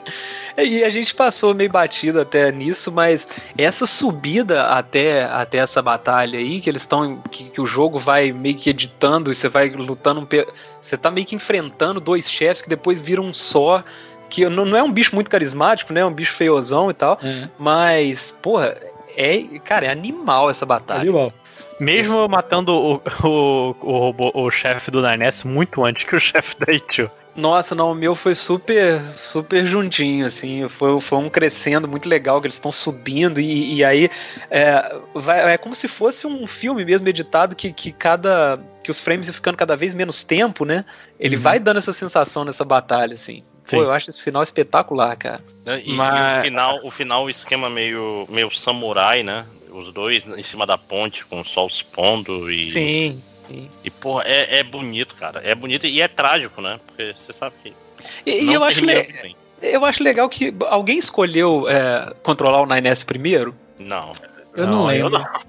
Porque, pô, ele tá muito vilanesco nessa parte, né, cara? É. Tipo, se, se alguém É, tá é. buscando o good ending, entre aspas, assim, seria parar aquele cara, né? Que ele tá. Só, só que. E parece que o jogo sabe disso. Então ele bota o final dele como D, que é o depois, né? Que é o que vai explicar de Uhum. fato a parada, assim. né? Sim. A- Acho que seria bem mais fraco se tivesse sido o contrário, se eu tivesse escolhido ele primeiro, né? E Total. acaba que o final da, da A2 é um negócio bem mais. Né, que não acrescenta tanta coisa. Você vê que é aquilo que o Tengu falou, ela realmente né, tá preocupada com ele e tal, então ela faz as paradas por ele, assim, né, ela quer salvar o corpo dele, manda ele para pro destino da, é, do, pro espaço lá e tal. E tem até um momento que ela realmente é, tem uma ligação com o Pod, falando, porra, Pod, é isso mesmo. V- vamos nessa, que achei bonitinho. Uhum. Fechar esse arco deles dois. Mas, mas é um final bem curto, inclusive eu vendo aqui no, no, no YouTube, que eu não me lembrava de partes dele, ele é 4 minutos só. E, e o final do, do 9S, qual, qual que é de fato, assim, que eu misturo essas coisas que É, acontecem? ele encontra. é, lá- ele meio que vai- entra nesse pote de inteligência artificial das máquinas, ele hackeia o lugar lá dentro, e ele encontra o Adam Weave de novo lá. E lá tem uma opção que é você ficar com. O, o- o- essa nave tá saindo, vai explorar as estrelas, e você tem a opção de ficar na Terra ou acompanhar os robôs. Hum, Ah, sim, entendi. Você entendi. pode ser 9S no espaço também. Um, um Sim. outro, um outro momento que a gente passou batido aí é aquela hora que você enfrenta as duas garotas lá, né? Que elas. Que você descobre que você tá com a Eichu, você descobre que você não pode atacar elas. E ela vai deixando elas crescerem, né? Uhum. E elas começam a se canibalizar também. Cara, essa cena é assustadora. Tem uma hora que a Aquele menina fica rosto da cara- puta. É bizarro, é bizarro. Cara, aquilo é aquele sustinho de terror, assim. É foda. mais básico que tem, mas é, é esquisitíssima aquela cena, cara. Porra, foi que nem eu, quando você vai ver Parasita e tem a cena do corredor escuro. É, Caralho, nossa, eu realmente eu tava esperando essa porra. Nossa, é, é, isso aí é um dos momentos pesados do jogo pra mim, assim. É Muita loucura nessa parte toda, né, cara? A primeira vez que eu joguei, eu não processei nada do que tava acontecendo direito. Mas vamos lá. mas, mas então, esse, esses são os dois finais, o final C, o Meaningless Code, que é o da E2, e o final D do do 9S, 9S. que é o Childhood's End. E aí você pensa, ok, os dois finais estão prontos. Eis que tem outra conversa com os pods. é, falando entre si e comentando que, ah, vamos agora é, deletar completamente a, o, o- o- as memórias do backup do, da 2B, da A2 e do 9S. E o Pod 153 fala: hum, não, eu não vou fazer isso. Sei que alguém É, fala coisa. Então, então, ti- tipo assim, aí aquela coisa, isso que acontece com os pods é muito louco, porque tudo que a gente vê que é máquina até agora, tanto as máquinas em si quanto os androides, a gente pensa que tá sempre destinado a repetir a mesma coisa que foi programada, né? Uhum. E aí, nesse momento, os, os pods quebram o, o- o ciclo. É, e os pods, teoricamente, não têm consciência porque eles não têm a black box, inclusive. Sim. Mas eles são os únicos que se adaptam. É, e, e é, e é algo artificial, é algo tecnológico, né? De, de uma certa maneira veio dos androides, assim, né? E- Ele vai, ele vai é, é, botando caminho de lógica pra você. é, Você entende como ele tá pensando nisso, mas é ainda assim uma parada emocional dele É, se você vê, a limpar. é tipo, você vê que gradualmente o, o- em conversas anteriores entre os pods, o 153 ele fala tipo, ele começa a questionar conceitos de humanidade assim, né? E até que chega no, no- nesse final, ele tá completamente, parece que agindo só por emoção. Tá indo completamente contra a lógica na qual ele foi programado, né? É, aquilo, aquilo que eu falei antes, que a Ichu parecia mais próximo do, do humano, assim, esse pod aí é o que tá mais fazendo a- a- a, né, os exercícios de lógica, de moral e tudo que a humanidade tem. Parece que é quem mais se aproximou, assim. Uhum, uhum. Não, e, e aquela história, um pod, como ele não tinha consciência, ele não tinha o negócio do propósito, que. Tipo assim, o pod não era. Ele não tava. Meu Deus, eu preciso obedecer ao meu mestre. Ele era simplesmente ele fazia o que ele tinha que fazer. E, e justamente ele é, que, que tem essa consciência de verdade no final, né? Que, que vai além do. Tipo assim, o o que- é uma consciência sem, sem propósito, vamos dizer assim. Né? Sim. Porque mas aí, aí os, os pods começam a pensar, e aí, o que, que nós faz agora? Nós vai tentar salvar o- as memórias deles. Não, e pra eles isso. discutem se vale a pena salvar ou não, né? Ah, sim, é. Eles. Qu- Qual é a conclusão? Não lembro da conclusão exata que eles chegam. Tu que jogou É, semana se- passada, porra. Você que sabe, eles perguntam se vai levar a tô- galera ou não. Acho que é uma escolha do jogador. Eu acho Sim, que é. é. É, é, tá. sim, sim. A escolha final é sua. Você é. E cara, eu, eu não estava. Eu, eu sabia que existia algo especial nessa sequência. Eu não estava preparado. Não, mas peraí, antes da gente chegar lá, eu queria ter a opção de qual dos três que eu podia escolher, que eu ia deixar o Nainés, pô. não, é sério, é o cara que fez a cagada, velho. Aquele cara lá tá destinado a continuar cagando. Tipo, eu salvava só, só as meninas só, sabe? Total, total. Mas, É, mas a Tio ia ser triste ia se matar, cara, que nem os filhos do, do Pascal. Ia não, a tia Tio ia matar só o Nainés, velho. Não ia ter Nainés pra ela Não, não, matar. mas, mas é tudo que ela quer o 9S na vida dela. Ela é. É, é, é triste, mas esse é o, é o. É o desejo dela. E, e é isso mesmo, né? É, Que ela é não tem Yoha também, né? É, não tem Yoha. Não, mas ela, ela tava meio que cagando pra Yoha, né? O negócio era o 9S. Ah, ela tava. E em torno dele ali, era, era pra matar ele, mas ainda assim, ele, né, tudo era. A existência dela era porque ele existia, né? Sim. Pois é, mas então, aí você tem uma escolha de poder tentar salvar a, a memória deles dois, porque eles iam resetar a Yoha ou ia ser. Não, é- é- eles iam resetar. Ele ia começar o ciclo de novo, se eu não me engano. Iam criar Gente, máquinas não é novas. Não é possível. Ia deletar tudo, ia deletar até a informação de que não existia mais. A prova de que não existia mais humano ia ser deletada também. Ah, sim, mas eu não sei se ia começar uma outra Yorra, assim. Eu acho que eles iam meio que fazer uma sociedade, imagino, mais livre, assim. Sem Não, depender não. de humanos, não é isso não? Não, não, e não, não ia ser um final bom, com certeza. Ia, eu não sei se não iam fazer nada, nenhum, simplesmente ia deixar o mundo acabar e pronto, ou se simplesmente iam começar de novo É, e fazer eu- Yoha e, e máquinas de novo. Pelo que eu me lembro, o lance Gente, o mais final é. Ra- Rapidinho, tem um segundo. O, o final é chama End of Yorra. que Não, é não, mas isso daí é, é depois. Pois é, mas isso daí é uma escolha, né? Ah, entendi. Não, desculpa, dizer. Tengu, que eu te cortei só pra lembrar disso aí. Não, não, não, mas é isso aí mesmo. Tipo, o que eu, o que eu lembro é que, tipo, o pod 153, ele, ele dá essa opção de salvar meio que por pena, assim. Porque, pô, Sim. Esses caras passaram por todo esse sofrimento e agora talvez eles tenham uma chance de ter uma vida nova, começar de novo, tá ligado? Então, tipo, porra, vamos salvar as consciências deles pra dar mais uma chance pra eles viverem vidas normais. É meio que nessa linha a, a, a lógica do, do, do pod pra recuperar a consciência deles, assim, sabe? É, então, eu acho que não tem essa coisa de fazer Yorra de novo, não. Pelo amor de Deus. Não, não, mas eu digo, essa era, era a intenção original, ou então ia simplesmente acabar tudo pra sempre. Ia acabar. É, e, e- e foda-se, mas aí. Aí os pods. Um dos pods fala, e aí, e que se a gente não fizesse isso? O outro fica, "É, porra, a gente é pod, a gente não, não tem que ter tomada de decisão, não.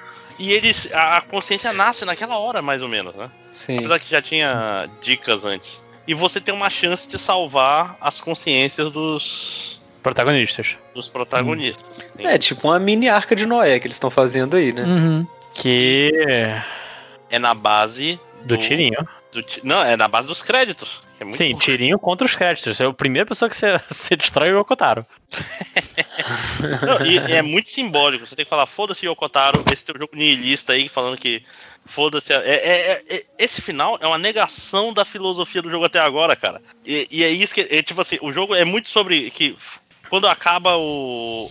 A sua verdade é a coisa que você. que você quer, não sobra nada. O jogo tá falando isso o tempo todo. E o final nega essas coisas. É, É, não, não, cara, tem esperança no final.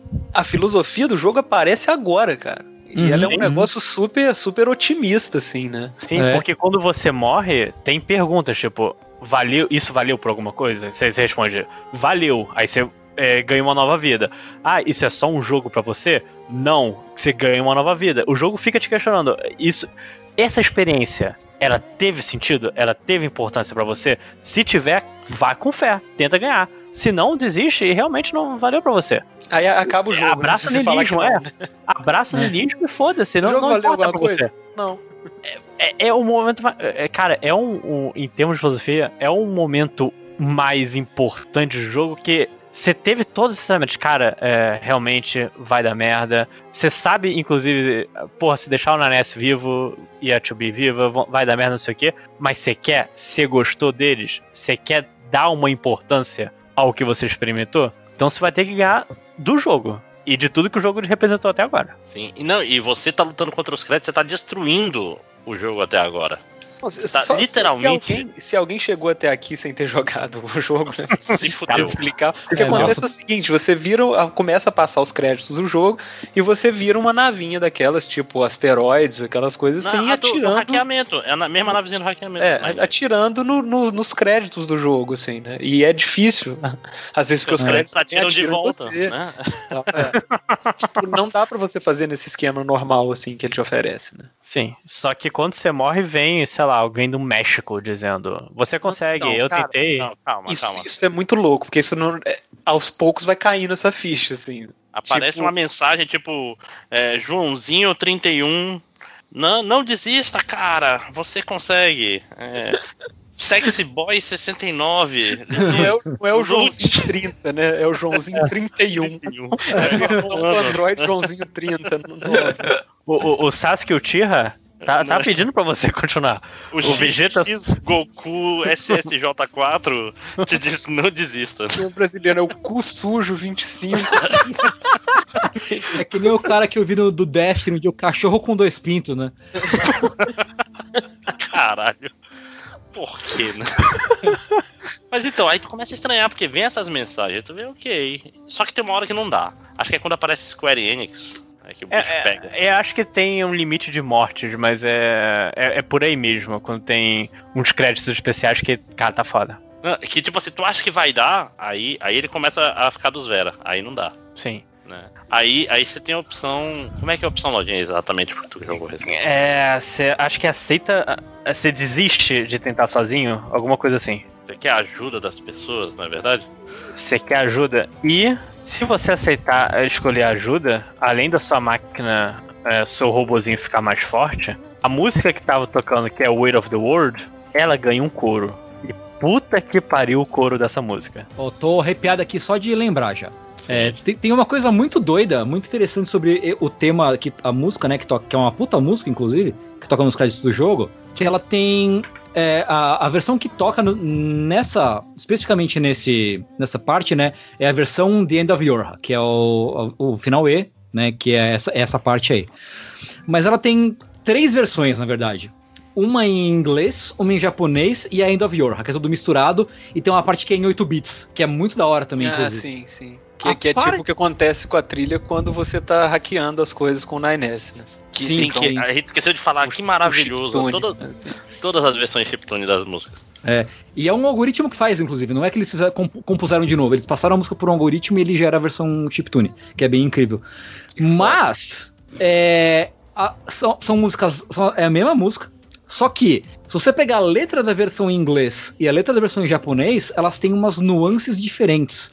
Que é a versão em inglês é como se estivesse sendo cantada pelo ponto de vista da 2B e em japonês pelo ponto de vista do 9S. Porque as letras são diferentes, elas meio que se complementam Caraca. né? É, porque a, a, a, a- em japonês, que é a versão que, que é cantada pela, pelo ponto de vista do Naness, ela fala sobre porra, que, o- que o peso do mundo é foda, o mundo é uma merda e é difícil viver nesse mundo e não sei o que, dá vontade de que tudo vá pro caralho, não sei o que. E da 2B, que é a Weight of the World normal, ela fala dessa preocupação que, tipo, em salvar todo mundo. Tipo, eu não consigo salvar todo mundo, é foda, eu queria salvar todo mundo, mas eu não consigo, e é, e é foda, sabe? E você vê que existe essa dualidade até na, na- numa coisa que passa tão despercebido, né? Que é, que, que é a música. E na versão que é a End of Yorha, tem a versão em inglês, em japonês e é o- de um, idioma X, tudo Ah, misturado. entendi. Eu Né? achei que tivesse francês real na parada. Eu acho que não é francês, é um, é um idioma X. Aham. Que o Essa- Yotaro inventou. É. Cara, e é muito louco isso, assim, porque você precisa de, de pessoas do outro lado do mundo, né? Ou então dos tengus da vida que manjam duas, pra poder te passar essa mensagem, né? Porque, tipo assim, o japonês que tava ouvindo ali, coitado, só tava pegando a parte. A parte merda da letra, né? A parte pessimista e tal. Quem ouviu em inglês, só entendendo no, no ocidente aqui, pegou a outro lado. Então, pra você né, ter esse conhecimento todo junto, você precisa da- das duas linguagens, assim. Muito É. legal. E eu não sei se isso é do jogo ou só na- numa das, das versões ao vivo, mas especificamente na versão em japonês, a moça que canta a- a- esse tema do Nenesse, durante a música ela começa a chorar copiosamente, assim. Meu Deus. E eu não sei se é se é para ser assim ou se é só uma coisa do momento, sabe? Mas dá uma outra dimensão pra mensagem de, de, de desespero e desesperança, especificamente que o Nenés tem eh, olhando pra essa história. Sim. Se eu não me engano, Essa inclusive é a versão do Spotify que ela chora. Ah, é? Essa, essa música é, é maravilhosa e o momento todo é tipo assim, é um negócio tão bobo, né, cara? Porque, para pra pensar, é o, é o joguinho dos créditos. Mas Uhum. você não quer perder, porque se você Ah. perder, vai deletar o a 2B e o 9S. É, e Não, eles e- colocaram tanto significado em cada um desses elementos que é tão, né, tão simples teoricamente, assim, né, que viram uma mensagem que você não tem nem como explicar o que, que você tá sentindo na hora ali, né? É. Não é, É, só, muito não é a- difícil de, de explicar É- pra quem nunca jogou o que, que Exato. significa isso. Sim. Porque não, não é só a música, não é o, o- o gameplay, não é nada disso. É, é o significado daquilo tudo que você aprendeu dentro desse jogo e, e Uhum. que não dá pra ser colocado em palavras o que, que você tá sentindo ali, Sim. né? É como se você tivesse meio que de- de- na- na frente do divino mesmo, assim, na Uhum. frente de algo que você não consegue compreender totalmente, assim, né? Por Uhum. que, que você tá se sentindo daquele jeito. E é engraçado que geralmente os jogos japoneses, quando eles botam essa música em inglês no fim, é um negócio meio broxante, assim, que acaba sendo uma coisa meio literal demais, a letra, Uhum. umas coisas assim e tal. E nesse jogo, cara, tipo, se você tentar explicar com palavras, seria uma coisa meio piegas e tal. Mas, tipo assim, o que tem de pieguice aí você tá falando, foda-se, meu irmão. Tipo assim, vem mais pieguice, sabe? Tipo, assim, A- Até porque o, o seu, o seu objetivo é ser piegas. É tipo, cara, eu não quero seguir o coisa no lixo, eu quero salvar todo mundo. Exatamente, cara. Pô, você acabou de ver criança suicidando, você vai ach- achar uma mensagem positiva, uma coisa piegas, sacou? Sim. E, e aí vem um grande momento, né, cara? Que o jogo te, te manda. Não, calma, antes disso, antes disso, eu. Vocês chegaram a tomar dano quando vocês estão com todos os robozinhos, Claro, é, seus amigos? não e dá aparece- pra não tomar. Não, e aparece, ah, dado de fulano de tal foi apagado. Caralho, não. É, tá, tá morrendo a galera ali. Caga- Cara, eu fiquei muito cagado. Eu- eu- nesse momento, eu de novo, fiquei de pé. Não apenas eu estava de pé. O Paulo estava de pé. O pau de pé. O Paulo. É, o- cada um com um nome que dá pro, pro seu pênis. Mas Paulo Ereta. Mas, cara, eu, eu fiquei desesperado. Cada vez que eu, que eu via o nome de fulano de tal, o Sasuke Uchiha é, Super Saiyajin 2 apagado, uma parte de mim morria. Caralho, o ca... depois, depois do peso fica pior, mas o cara deu seu save pra você e você tá desperdiçando essa merda, Não. cara. Mas aí, a- aí você ainda não sabe que o, o- o save. Sim, mas, mas diz, É, a deletou sabe que save. Alguma coisa acontecendo É, com aquele cara lá. é. E- Ele diz o texto, deletou save. Não, é porque Save de fulano foi deletado. o É. peso é maior porque quando chega no final o jogo te pergunta. Então, essas pessoas que te ajudaram foram pessoas que é, é, é, praticaram desapego e viram que mesmo sem saber a quem puderam ajudar uma pessoa numa- num momento difícil. Que não Mesmo conhecia, que- podia ser uma pessoa o que lance- odiasse. Podia O ser uma lance, pessoa é, o lance é pior, assim, eu acho. Porque quando acaba tudo, legal, show, valeu. Tem o final, e, eu, e aí o, o, o pod quebra a quarta parede, literalmente. E fala, agora eu quero falar com você, jogador. Primeiro, É. muito obrigado por ter jogado.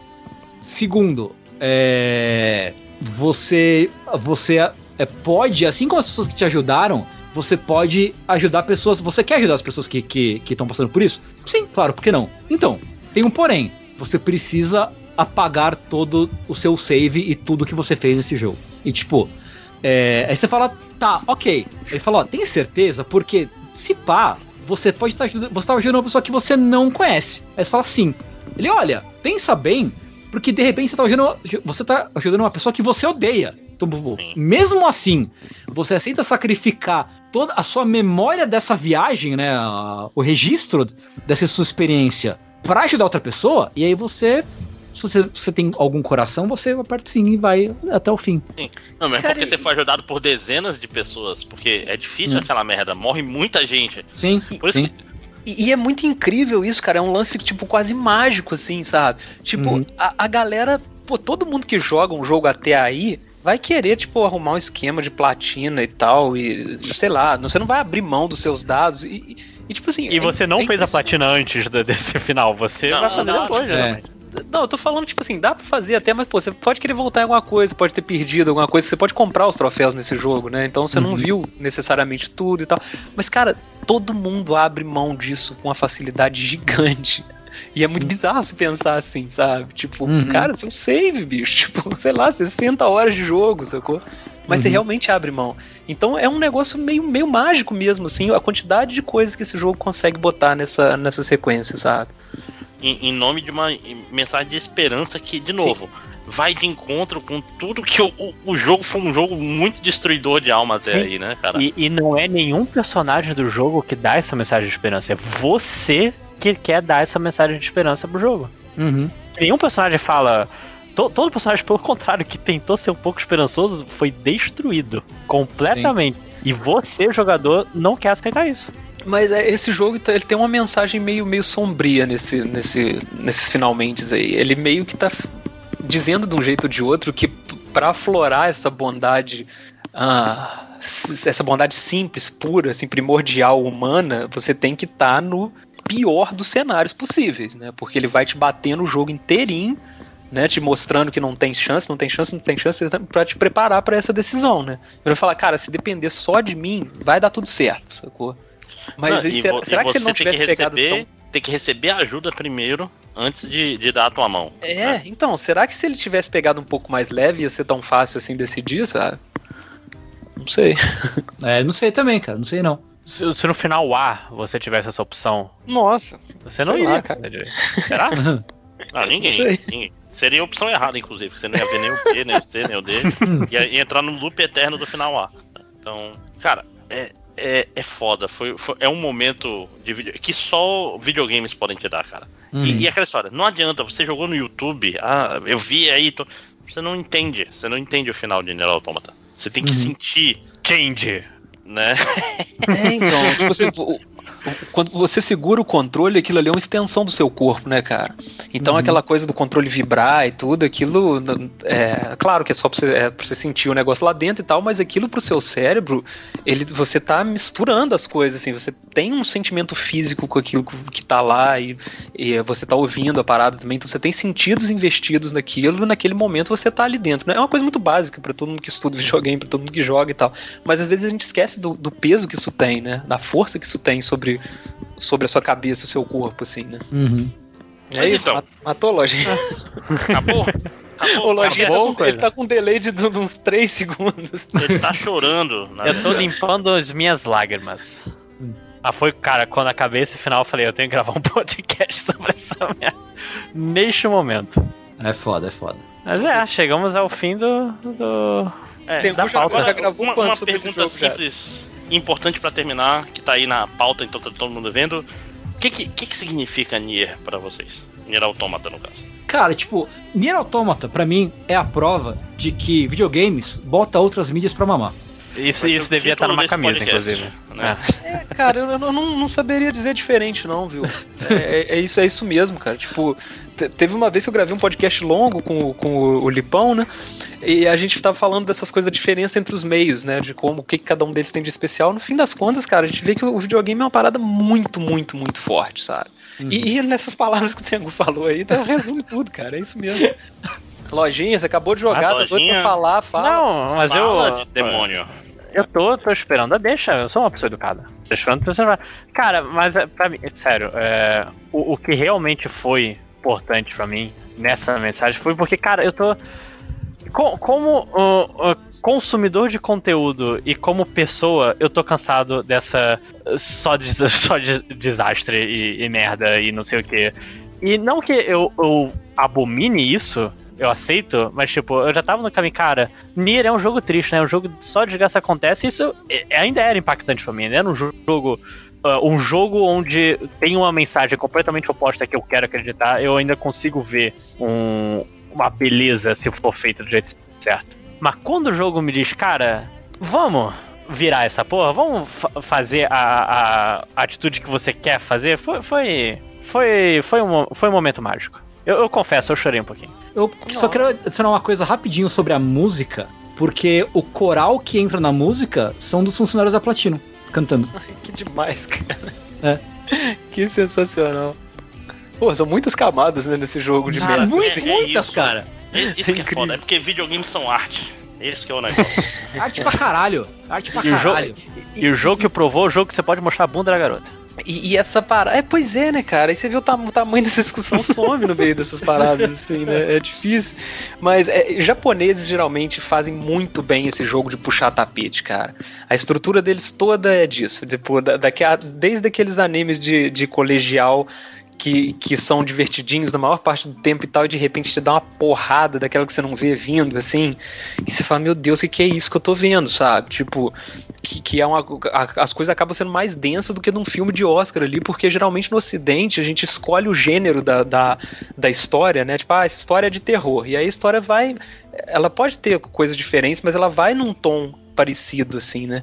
O Japão tem muito dessa coisa de botar uma parada super humorada, com uma cena seríssima depois, com um negócio aterrorizante e tal. Eles vão muito nos extremos nessa hora do, dentro do gênero de uma mesma história. E é isso aí que o Lojinha falou, né? Uma parada depressiva o tempo inteirinho, cara. Só no finalmente, quando já não tem mais nem personagem na tela, que você descobre que é uma história sobre esperança, sabe? É muito foda. Né? E, e teve que destruir conceitos, teve que destruir todo um arcabouço e te fazer perder toda a esperança pra esperança nascer de novo. É meio caixa de Pandora, cara. Esse que é o negócio. Esse é o a beleza do, do Nier Automata. É porque, tipo, Yokotaro não tem. não teve medo, saca? Não, ele, ele queria contar a história e foda-se, ah, eu, eu já fracassei muito pior antes, o que, que é o pior que pode me acontecer? Né? tipo, eu, eu sou o autor dos Drakengard's, esses sucessos, né? é, é, é- é isso que é incrível. É, o- acho que o negócio de Nier Automata é porque é um jogo que te faz pensar em muitas camadas, cara. Muitas, muitas, muitas mesmo. Você consegue interpretar esse jogo.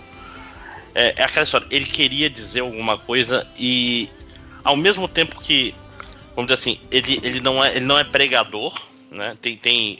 Fica preach algumas coisas que querem contar. Ah, tem um discurso, eu vou botar esse discurso aqui. Mas ao mesmo tempo, é, ele, ele- a história vai para os cantos que são importantes para contar a história que ele queria contar. Sim, sim. Sim. É, e. Ah, desculpa, pode falar. Não, continua, continua. Não, não, você tá. Não vou interromper, não. Você termina isso tá Não, não, e. é- é- e esse, como eu tô falando, esse final, eu não esperava isso. Eu, eu definitivamente não esperava um, um negócio que tinha de esperança, cara. É, é muito louco. É, é, é, é muito complexo e, e- e, de novo, quem, quem não apagou o save não tem coração. Isso é. Eu acho muito louco a gente lembrar que, sei lá, até 70% do jogo você tava pensando que era uma história sobre ficção científica e sobre inteligência artificial, que se terminasse ali ia ser uma puta história sobre inteligência artificial e tal, né? Mas a parada é muito mais que isso, a gente nem lembra que é sobre Android, isso, tipo, a mensagem final dessa parada é tipo assim, cara, todo mundo que tá nesse planeta é irmão, sacou? Tipo, foda-se o que, que você acha daquelas pessoas e tal, mas vocês têm um objetivo em comum aqui, vocês têm sentimentos em comum, sabe? Você tem muito mais em comum do que você imagina, né? Tipo assim, você compartilha um coração com essa galera, que era o que acontecia entre máquinas e androides e, sei lá, iPods e e a porra toda que tem no jogo, né? E só que é uma mensagem que precisou dar essa volta inteira pra chegar, por isso que ela chega tão forte, né? E ela vem do left field, né? E, e se- eu não esperava, eu de fato não esperava. Eu já tava esperando o final nihilista e, e veio do nada. Meus queridos, a gente tá aqui, aí já, é, já vai dar meia-noite. Vocês têm alguma consideração final sobre Nier Automata? Não, cara, verdade, acho que a gente já. Não, é. Pelo menos eu já falei até muito mais do que, que devia. Nu- nunca mais eu quero ver esse jogo, né? É, tipo, se, tipo, se você puder, jogue o Nier original, Espere Vai sair o remake né? agora, tá vendo? né? Que é um É, jogo muito, muito bom. Sim, sim, estou, estou na expectativa. Vai ter o podcast MDM É, Nier daqui a Remake. sete anos, quando eu jogar, aí eu vou ficar, caralho, puta que pariu, vamos gravar um podcast. Bom, então vamos finalizando aqui, gente. É, primeiramente, Tengu, muito obrigado. Eu que Moção, agradeço, cara. Mucioli, foi um grande prazer. Vamos lhe chamar mais vezes. Pô, Vamos chamar aí favor. pra, pra análise da E3. Mentira, não vai ter E3. Pri- Acabou primeiro. MD, primeiro MDM do Tengu? Né? Sim. Primeiro MDM do Tengu. Olha sim. só, cara. Pois é. Acho que, acho que do, do jogabilidade só o André já participou. O André né? participou naquele terrível podcast da E3 que saiu completamente do controle. Sete horas, três da manhã. Eu, É um maluco. eu com pena Ah. do Tengu segurando o André 7 horas. Puta que pariu. Eu gravei um É. podcast de Sekiro de que a gravação durou mais de 8 horas. Eu não quero isso pra minha vida nunca mais. Nunca mais, não, chega, Puta eu tô com pariu. fome. É, Mas então, eu- Tengu, ó, muito obrigado. Faz, faz o jabá aí do, do jogabilidade, dos seus projetos pessoais aí, do, do carreira solo, etc. Porra, brigadão de novo pelo convite, legal pra caralho, ainda mais pra falar de, um- de uma obra que eu gosto tanto como é o, o Nier Automata. É, jogabilidade, pra quem não conhece, é um, é um site que tem podcasts e vídeos e streamings, né? A gente foca mais em podcasts sobre games, essencialmente. É, a gente faz podcasts de notícias, meio de reviews rápidos, né? Umas análises não tão aprofundadas, mas de vez em quando a gente lança o Dash, que é o nosso podcast mais pro- aprofundado. Esse de 8 horas de gravação foi um sobre Sekiro, que é um bom podcast. De, é, modéstia à parte, ele é um bom podcast sobre Sekiro. Foi com 6 horas a, a, a versão final. Cara, isso que eu tô falando, o, o, o ruim não é gravar um podcast de 8 horas. É o cara que cortou duas horas desse podcast. Nossa, é. Puta que pariu, nem, nem me fala. É, a gente lança alguns vídeo, vídeos reviews e vídeos ensaios no YouTube também. E a gente tá fazendo bastante streaming lá na Twitch, né, no twitch.tv barra jogabilidade. Ahn, se você quiser, ouvir os podcasts, procura lá é, por jogabilidade no Spotify, onde seja lá onde você é, ouve seus podcasts. É, fora isso, eu sou tradutor, então se você compra mangás no Brasil, da Panini da JBC, existe uma chance que você esteja lendo algo que eu traduzi. É, se você, for, você pegar um mangá do Pokémon, por exemplo, eu que traduzi. É, o mangá de Sword Art Online, ReZero, eu que traduzi. E por aí vai. E obrigado de novo pelo convite, espero poder voltar mais vezes. Cara, só acrescentar uma parada no Tengu aqui, o, o jogabilidade, velho, pra mim é um dos melhores conteúdos de videogame na internet em geral, sabe? Não é tipo logo, brasileiro. logo depois do MDM, não, mentira. Mas, papo Que, que sério, desgraça. Não é só dentro da internet brasileira, não, sabe? Das coças em site gringo, assim. Eu recomendo pesadamente todos os conteúdos desse pessoal aí. Bota o Giant Bomb pra mamar. Acho que esse é o. pra, pra mim, bota Vai mesmo. ser, vai ser a nova camiseta. Não, com certeza. E, e aquela história, eu, eu também gosto bastante do conteúdo de vocês. Eu, eu, eu ativamente eu ouço, eu acho, acho bastante divertido. Espero que tem- vocês venham mais vezes. Você, ou- vamos te chamar pro MD Mangá aí de, de alguma coisa que você goste bastante. Agora. Tá fudido agora, né? Fa- fa- fazer de ma Madoka Mágica e passar seis horas falando de Madoka Mágica. Você gosta de Madoka Mágica? Eu tô chutando. Eu go- não, eu gosto, gosto, gosto, gosto. Não, eu também. É. Mas- Que é um podcast que a gente realmente A podia gente realmente tirar fazer. coisa, né? né? Mas vamos lá. É, Salimena, fa fale do seu padrinho. Ah, eu faço quadrinhos na internet. É, a maior parte é tiras que voltei a fazer agora. O meu site chama Linha do Trem e você me acha com esse, essa arroba Linha do Trem tudo junto em todas as redes. Eu tenho o, o, padrinho do, do, do Linha, né? Que é o padrim.com.br barra Linha do Trem, que é um serviço de assinaturas que eu mando tiras quase todos os dias para as pessoas que assinam lá. E eu tenho o Vagabundos do Espaço, que é o meu quadrinho, minha Space Opera mais longa, que eu vou fazendo de vez em quando, eu atualizo ele na internet, tem versão física também. Basicamente são essas duas coisas que eu trabalho hoje em dia. Inclusive, bom pra caralho. Bom pra caralho. Vagabundos do Espaço é arte demais. Sim, sim, Ah, não, eu te, é- te amo. muito bom. É muito bom. Não, eu, eu sempre falo, primeiro que a- antes de tudo, sem falar de história de nada, as cores desse, desse quadrinho são maravilhosas. Parabéns, É Salimena. Sim. Obrigado. E, e eu gosto da história, mas eu tô gostando muito dessa fase nova de volta de volta às tiras no, no padrinho dele. De fato, quase todo dia tem uma, uma tira no seu no seu e-mail. São tiras muito boas que eu me coço muito pra botar no Zap, mas não boto porque é, é conteúdo exclusivo de Que é assinantes. pirataria. Não, pode, pode, pode botar, cara. A ideia eu, eu até falo no- quando eu mando no meu e-mail lá, tá, tá sempre falando, pode botar onde você quiser, cara. Tipo, eu só não, ah, eu só não quero soltar por mim, assim, entendeu? Mas quem quiser botar online aí, fica à vontade. Você baixaria um carro, André? Porra! Vo- então você Agora. não pirataria. Eu, eu, tô- eu tento com todo, eu tento com todo carinho falar pra galera que me acompanha que eu quero mais é ser pirateado sempre. Mas se eu não falar desse jeito, a galera não pirateia. Cara, aquela, aquela versão da tua tira do Altered Beast com o vídeo do Bambam é um clássico. Nossa, Ah. muito bom, né, cara? Eu- Às vezes a internet melhora muito o que a gente faz. Não, não eu. Ah, Tu que faz coisas boas. no meu caso, só piora. Mas, gente, eu queria novamente agradecer de novo. Obrigado, Tengu. Desculpa pela demora toda. Obrigado, Salimena. Lojinha, foda-se. né? Eu que Mentira, agradeço. lojinha. no seu cu. Até a próxima, pode me chamar pro de Madoka Mágica também. Nós. Opa! É nóis. Já Vai vamos ser avisar a Belly pra ela ler, pra ela começar a ver. Pra assistir, eu vou reassistir, ver o anime novo, ver os filmes. Nossa, me fudi já. É, Eu não vou gente, ver o anime novo, não. Eu já vi o suficiente. Muito obrigado. E fique agora, acho que com a leitura de comentários, se o pessoal gravar amanhã. Falou! Beijo. Tchau. Oh. Beijo.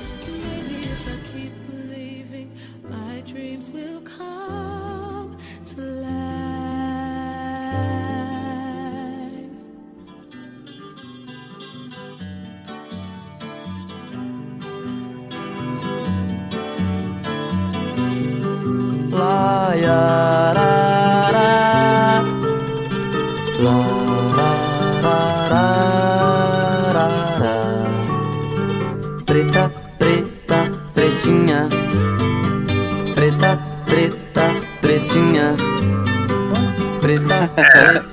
pretinha. Vou começar a gravar aqui porque, cara, o, o papo tava em Animal Crossing e foi pra criar igrejas num, num jogo que simula prefeito do Rio, né? Então, Meu Deus, cara, mas tinha um, conversa foi muito doida. falar em jogo de bandido, tinha um, um jogo, eu acho que o Léo e o JP jogavam na época, eu, o Léo, o JP, o Ivo e tal, que era o The Creams, você lembra? Não, eu lembro de vocês falando desse jogo, mas eu não cheguei Você a não jogar. jogava, não? Não. Cara, um jogo online. Que. O, o, o Marvel Avengers Alliance roubava todo o meu tempo, cara. Não, mas isso é antes do Marvel Avenger Alliance. Aí, tipo, era um jogo, 5 horas, que você tipo, meio que, que. que fazia um. Era um. Era The Crimes, né? Tipo The Sims, mas com The Crimes, que era tipo de crime. Você fazia. É. Era um bandido, assim, né? Que era online o jogo. Que você tinha que, tipo, ir, ir- ir- trabalhando, ah, você ia crescendo na, na carreira de bandido, né? E aí você É. podia, sei lá, aí comprar uma arma. Aí, mas era tudo interface de texto online, assim, mega, mega É feio. assim. tipo L-Foot, mané. É, tipo o L-Foot, era o L-Foot do crime. Muito bem, cara, é isso aí mesmo. É. Aí você. Aí você, tipo, sei lá, aí comprava arma, aí você, sei lá, comprava uma mini boca de fumo, aí você Meu era, tipo, aí você era nesse nível. construía um- uma casa Ah, eu botei TheCreams.com aqui no Google. Ainda, é, então. Aí, só que, cara, Ainda era, era, joga, então. E, e era assim, e tinha uma. E tinha uma. Uma opção que você, tipo, meio que fazer sua rede de contatos e você podia bater na pessoa, assim, né? E aí sua Ah. pessoa- seu, seu personagem ia pro hospital. Cara, era assim, todo dia que eu acordava, aí tinha lá, tava lá, ah, o réu te enfiou a porrada e você foi pro hospital. Aí eu ficava sem o dia inteiro jogar. Aí você, ficava meio que 24 horas sem jogar. Aí o réu ele me marcava todo dia. Quando ia virar as 24 horas, aí ele me botava no hospital de novo. Aí eu não Ai, conseguia que jogar. Mas Que era ódio, cara. É, Bora jogar de novo, a gente tem nada pra fazer nesse, nesse diabo de quarentena. Pô, vamos, cara. The Crimson, vamos fazer mais. Sério, agora. Mas isso a gente jogava uns 12 anos atrás, né? Não sei como é que tá agora, né? Já deve ter com gráfico 3D e tal. Já não é mais. Você viu que- Não, ah, tipo o L-Foot ainda. É, o L-Foot é a mesma coisa ainda, né? Aquele textinho, assim, você começa com. O L-Foot eu via, eu via a galera jogando quando começou a onda. Eu via os moleques, meus amigos jogando, eu falando, caraca, que bosta, como é que vocês conseguem jogar isso? Aí eles me encheram o saco pra eu tentar uma vez, eu fiquei retardado, viciado total, mano. O jogo Não, que mesmo que- vicia desse jeito, né? É bizarro Cara, um- isso, mano. Mas tinha um outro jogo estilo L-Foot, mas esse tinha meio que uma jogabilidade, assim, meio tosca, mas funcionava, assim, que era, era uma visão de cima, com gráfico feito no Paintbrush, assim, você era assim, você era o New Star Soccer. Você controlava a carreira de um único jogador no time. Você não controlava o time. Né? Aí, tipo, você, você começava no, tipo, no time da série C, assim, e aí era todo torto, né? E você ia. Aí você começava a jogar. Aí beleza, aí ia primeira partida, segunda, aí você entrava no, no- no segundo tempo. Aí você começa a, a- a ficar é, é, é, mais famoso, assim, né? Aí de repente, entre um jogo e outro, aí tinha uma opção assim, ah, seu, seu, seus amigos do, de time chamaram pra você ir pro bar. Você aceita aí? Aí você, caralho, tá Ah, Vou lá. Aí você aceita. Aí, tipo, tava lá, você bebeu pra caralho e tem jogo hoje. E aí o seu personagem fica bêbado no jogo. Você meio que não consegue controlar ele direito. Aí você pode. Você Pô, é pega. muito bom esse jogo, É, hein, cara. aí era tipo- pra caramba. Era um RPG, assim, também, sabe? Aí, tipo, aí você E começava. baseado em texto, é text-based. Não, não, inteiro. é- era text-based, mas tinha uma interface de jogo, assim, né? Que você podia Ah. jogar mesmo, assim, mas era toscão, assim, né? Tipo paintbrush, sabe? Você jogava no teclado. e aí, tipo, sei lá, cara, era coisas de dro- doidas, assim. Aí, aí tinha uma hora, cara, que ficava muito difícil de evoluir, assim, né? Porque você tem que ter dinheiro pra tudo também. Você recebe salário e tal. Aí tinha a opção de você usar drogas pra você, pra você é, é, ir melhor, assim, no jogo. Cara, era muito, muito maneiro o jogo, mas. É, a gente não tá aqui pra falar sobre jogos proibidões, né? A gente tá cinco minutos falando do- dessas coisas. Estamos a aqui gente pra. deveria estar aqui pra isso, mas não está. E é maneiro que o papo sobre drogas e tal começou do Animal Crossing, né? Por que não, né? Cara, mas, mas é isso, né, cara? Do, do Animal Crossing você pode ir pra qualquer assunto, assim. É, essa é a magia do Animal Crossing.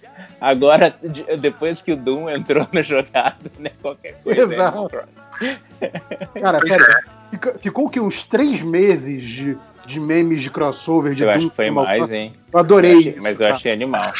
E faz todo sentido também. Tava né? muito engraçado. Eu, eu adorava todos. Sempre muito divertido. É, Recadinhos, temos recadinhos aí? Tem. Diga.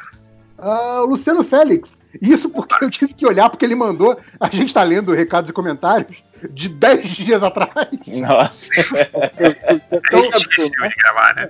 O, o Luciano Félix aí falou: já sabe, né? A- As vendas do Torbias no Catarse acabam em uns 10 dias. Corre, corre lá pro Catarse. É que catarse.me barra Torbias para comprar sem frete. E aí eu fui ver, né? Exatamente se não ia acabar. Mas, tipo, quando sair esse podcast na, na sexta-feira, vai estar faltando dois dias. Então, assim, corre mesmo, que agora é o final mesmo. É o final, cara. Eu já garanti o meu. catarse.me barra Torbias, frete grátis, hein? Aproveita. Pô, tudo que sai do Luciano Félix, Félix eu compro, cara. Tudo. Vale a pena, Sim, né, cara, cara? vale a pena, cara cara. manda bem, bem demais. Ele é um monstro, cara. Então eu, eu, eu, eu apoiei todos os catarses dele, apoiei já esse e man- mandem, mandem ver aí, cara. Ah, mais recadinhos? Só esse. Ah, Só isso. É, Fala, eu Léo. tenho. É, eu e a Balão Editorial, a gente decidiu colocar o, o Real No todo de graça lá no, no Tapas, que a gente já tava colocando, mas terminar tudo, botar tudo uma vez, para essa quarentena aí, para você ter mais uma coisinha para ler, não é muita coisa, mas você pode dar risada e se divertir, se distrair por um- uns, uns minutos da sua vida.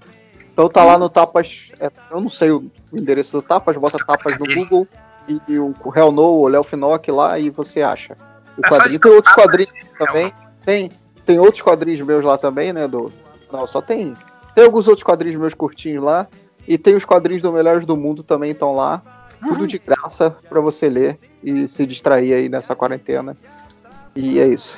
É, se vira aí, porra, vai. Acha- Eu pensei no Dr. Dory. É, quer tudo na mão, Dory. desgraçado. Só pra falar também que o Michel Borges lançou um catarse.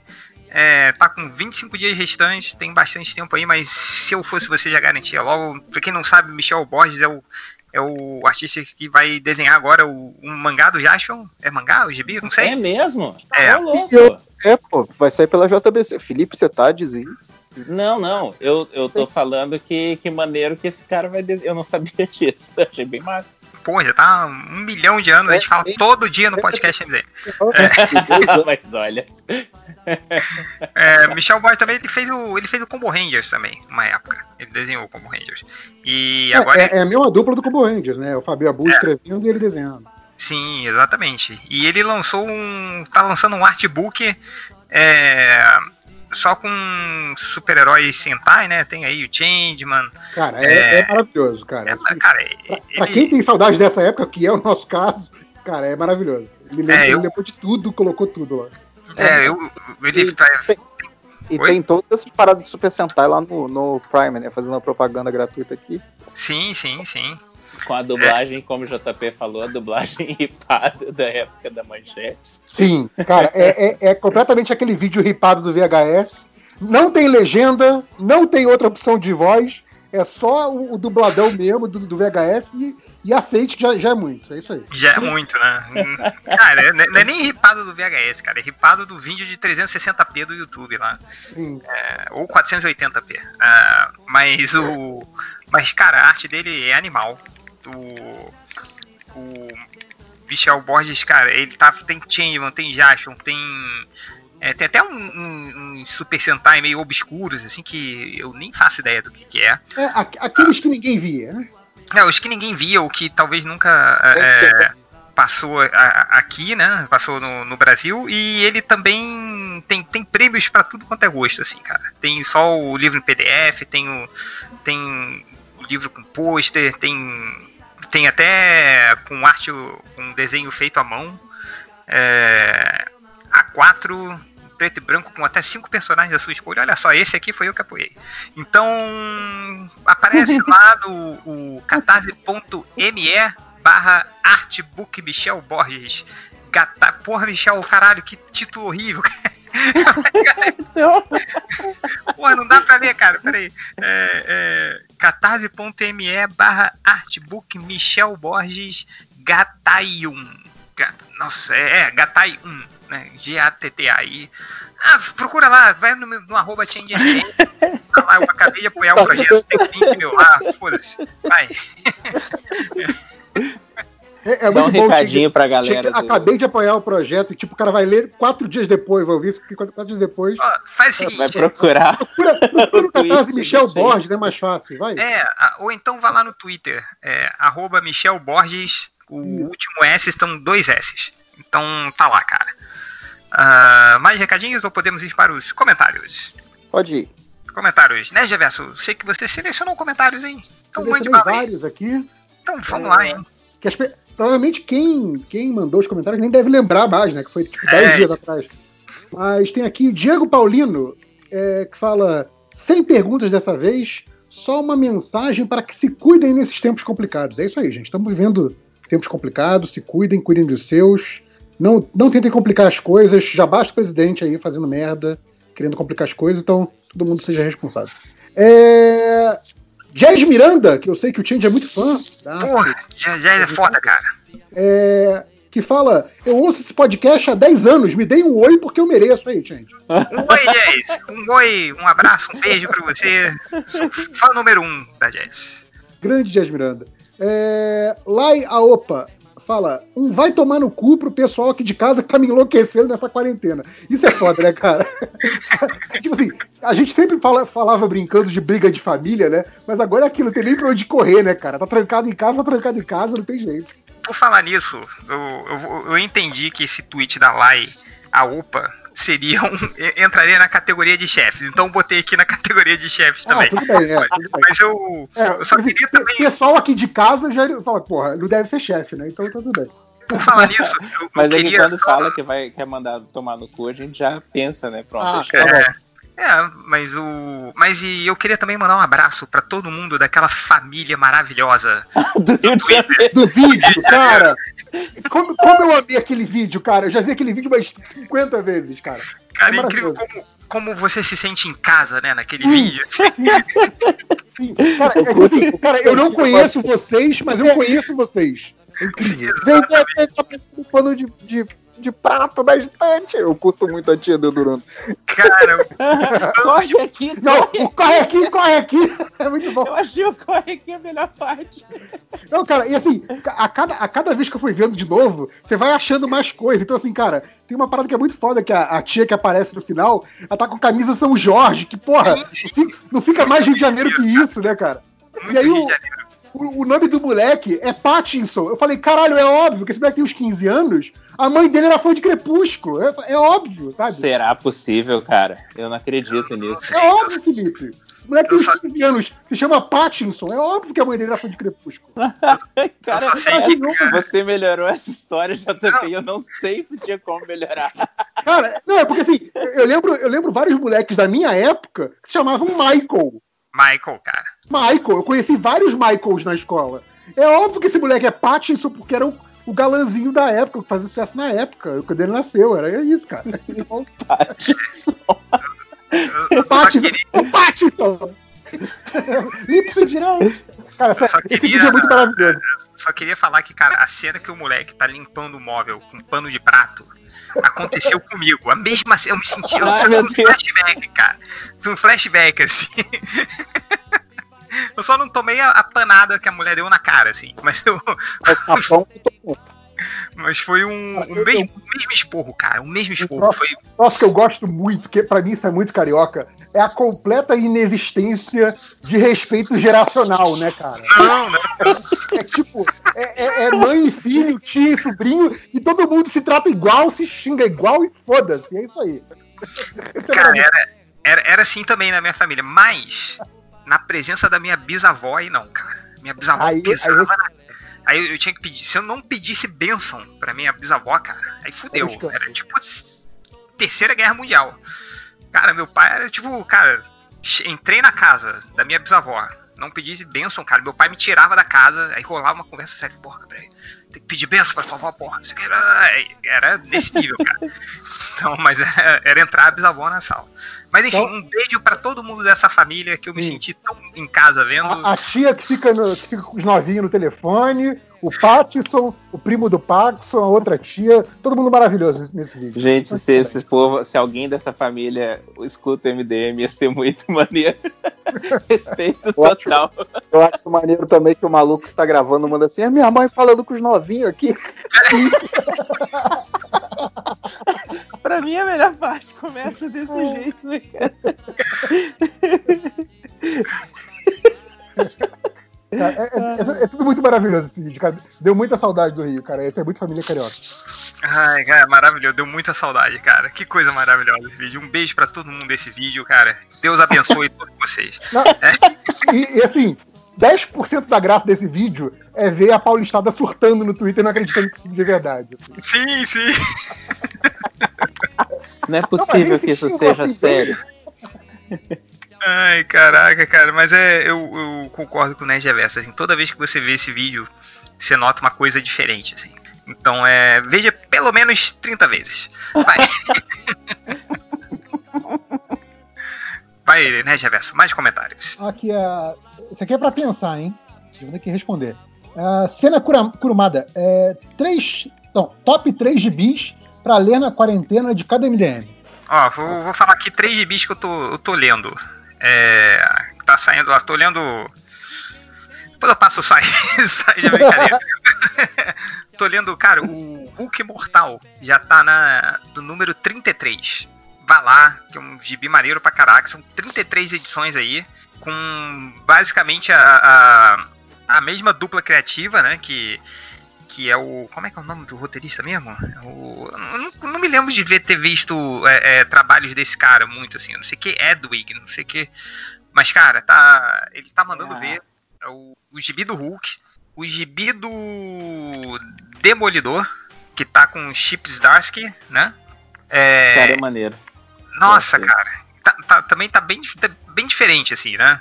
É, do que tá. Ah, eu tô recomendando também. E eu comecei a ler, cara, um. Por enquanto só tem duas edições também da Marvel, que é o Force Works 2020. Que é uma equipe, cara, com a Árpia, o agente Nunca ouvi americano. falar, cara. É, acabou de sair. A Árpia, Agente Americano e o Máquina de Combate. É bem interessante, né? Tipo, a a galera que era dos Vingadores da Costa Oeste, você lembra? Então é. Eles meio que. O cara resolveu fazer uma reunião dos Vingadores da Costa Oeste dos anos 90, assim. É o Matthew Rosenberg. Rosenberg tá escrevendo. Tem duas edições só. É, tô lendo, tá, tá bacana.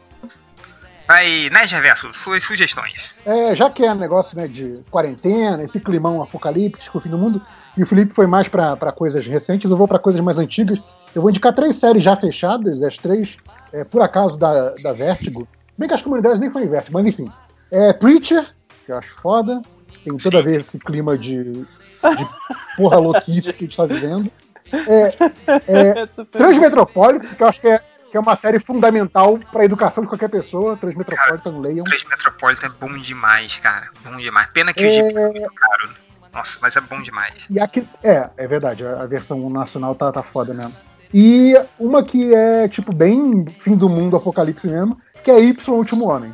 Então, são, Ai, adoro essa série, são cara. três séries já fechadas, três séries muito bacanas, então procurem aí, que é, é bastante mate- material pra quarentena aí pra vocês passarem lendo. Cara, o Y, o Último Homem, dos, das melhores séries que eu já li, cara. Eu me envolvi, Eu assim, de uma maneira que eu. Cara, quando acabou, eu fiquei, porra, velho, acabou, cara. Podia Pra ter. mim era tipo uma novela, eu vou te falar. Eu, É, eu gostava é, de, de ver o que, que o Yorick tava aprontando, sabe? Essas coisas. Altas confusões, né? Cara, eu, eu sou eu sou paga-pau do, do Brian K. Vaughan, eu leio tudo que ele escreve, eu acho muito foda. Eu acho ele muito bom. Ó, ainda, ainda colocaria aí outra no, no- nesse clima aí. Não sei se vocês já leram o Sweet Tooth, sabe qual é? Do Jeff Lemire. Esse eu não li. Uhum. Cara, é bom demais, assim. Essa, mas essa tem uns momentos que você fica mal, assim. Eu Então, achei tem que ir pesadão, vou te calma. falar. Tem, tem que ir com calma, o Sweet Tooth, assim.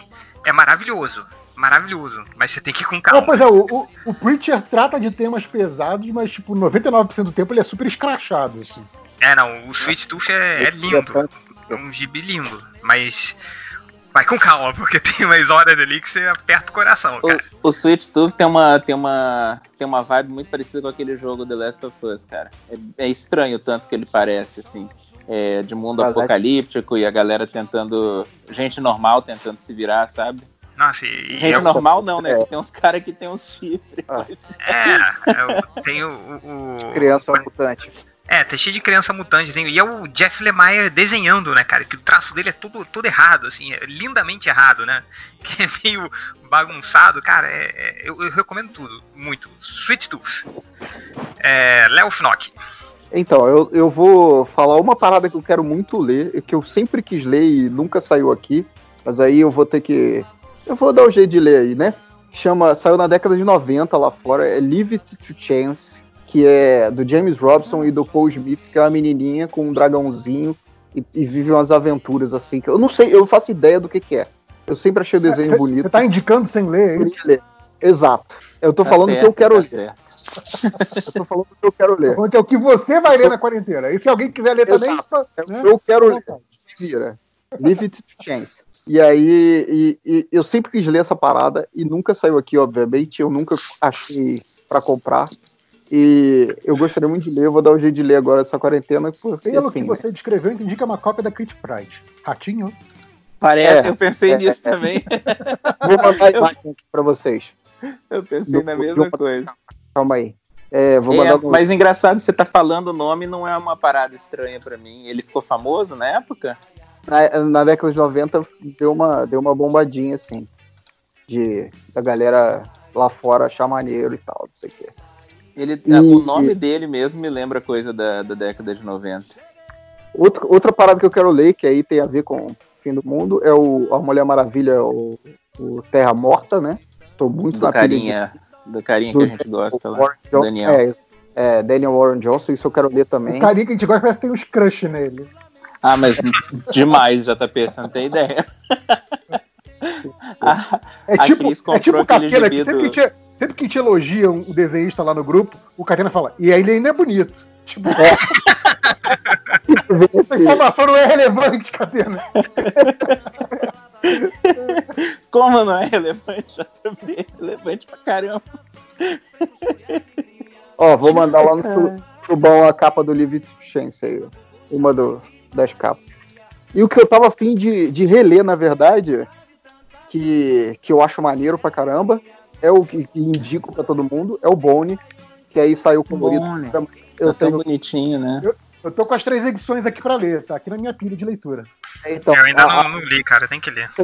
eu tenho a edição completa em preto e branco, mas ela tá no Rio, então eu não tenho como pegar Sim, nada sim. pra ler. Quando, quando- quando eu Aí- viajei pra gringa há muito tempo, eu, eu fiquei assim, hum, eu- essa edição tá muito boa, o preço tava bom, só que assim, o peso que ela ia ser na mala, eu desisti. É, não, eu comprei É pesadão. quando na, espaço. na Amazon, É. quando o dólar era, era uma- aceitável. Exato. dinheiro era normal. realista. É, então essas são as coisas, duas coisas que eu queria ler e uma que eu gostaria de reler, que eu indico aí, ó. Se vira. E que agora, cinco, tem mais aí ou vamos para 5 horas?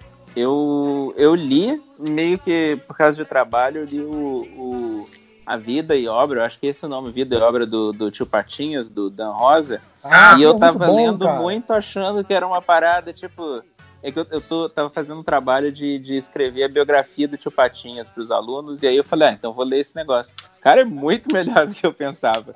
Todo Sim. mundo elogiava e tal, mas eu não tinha ideia que era tão bom assim. Eu achei É bom, muito é bom. maneiro, então eu recomendo também. É...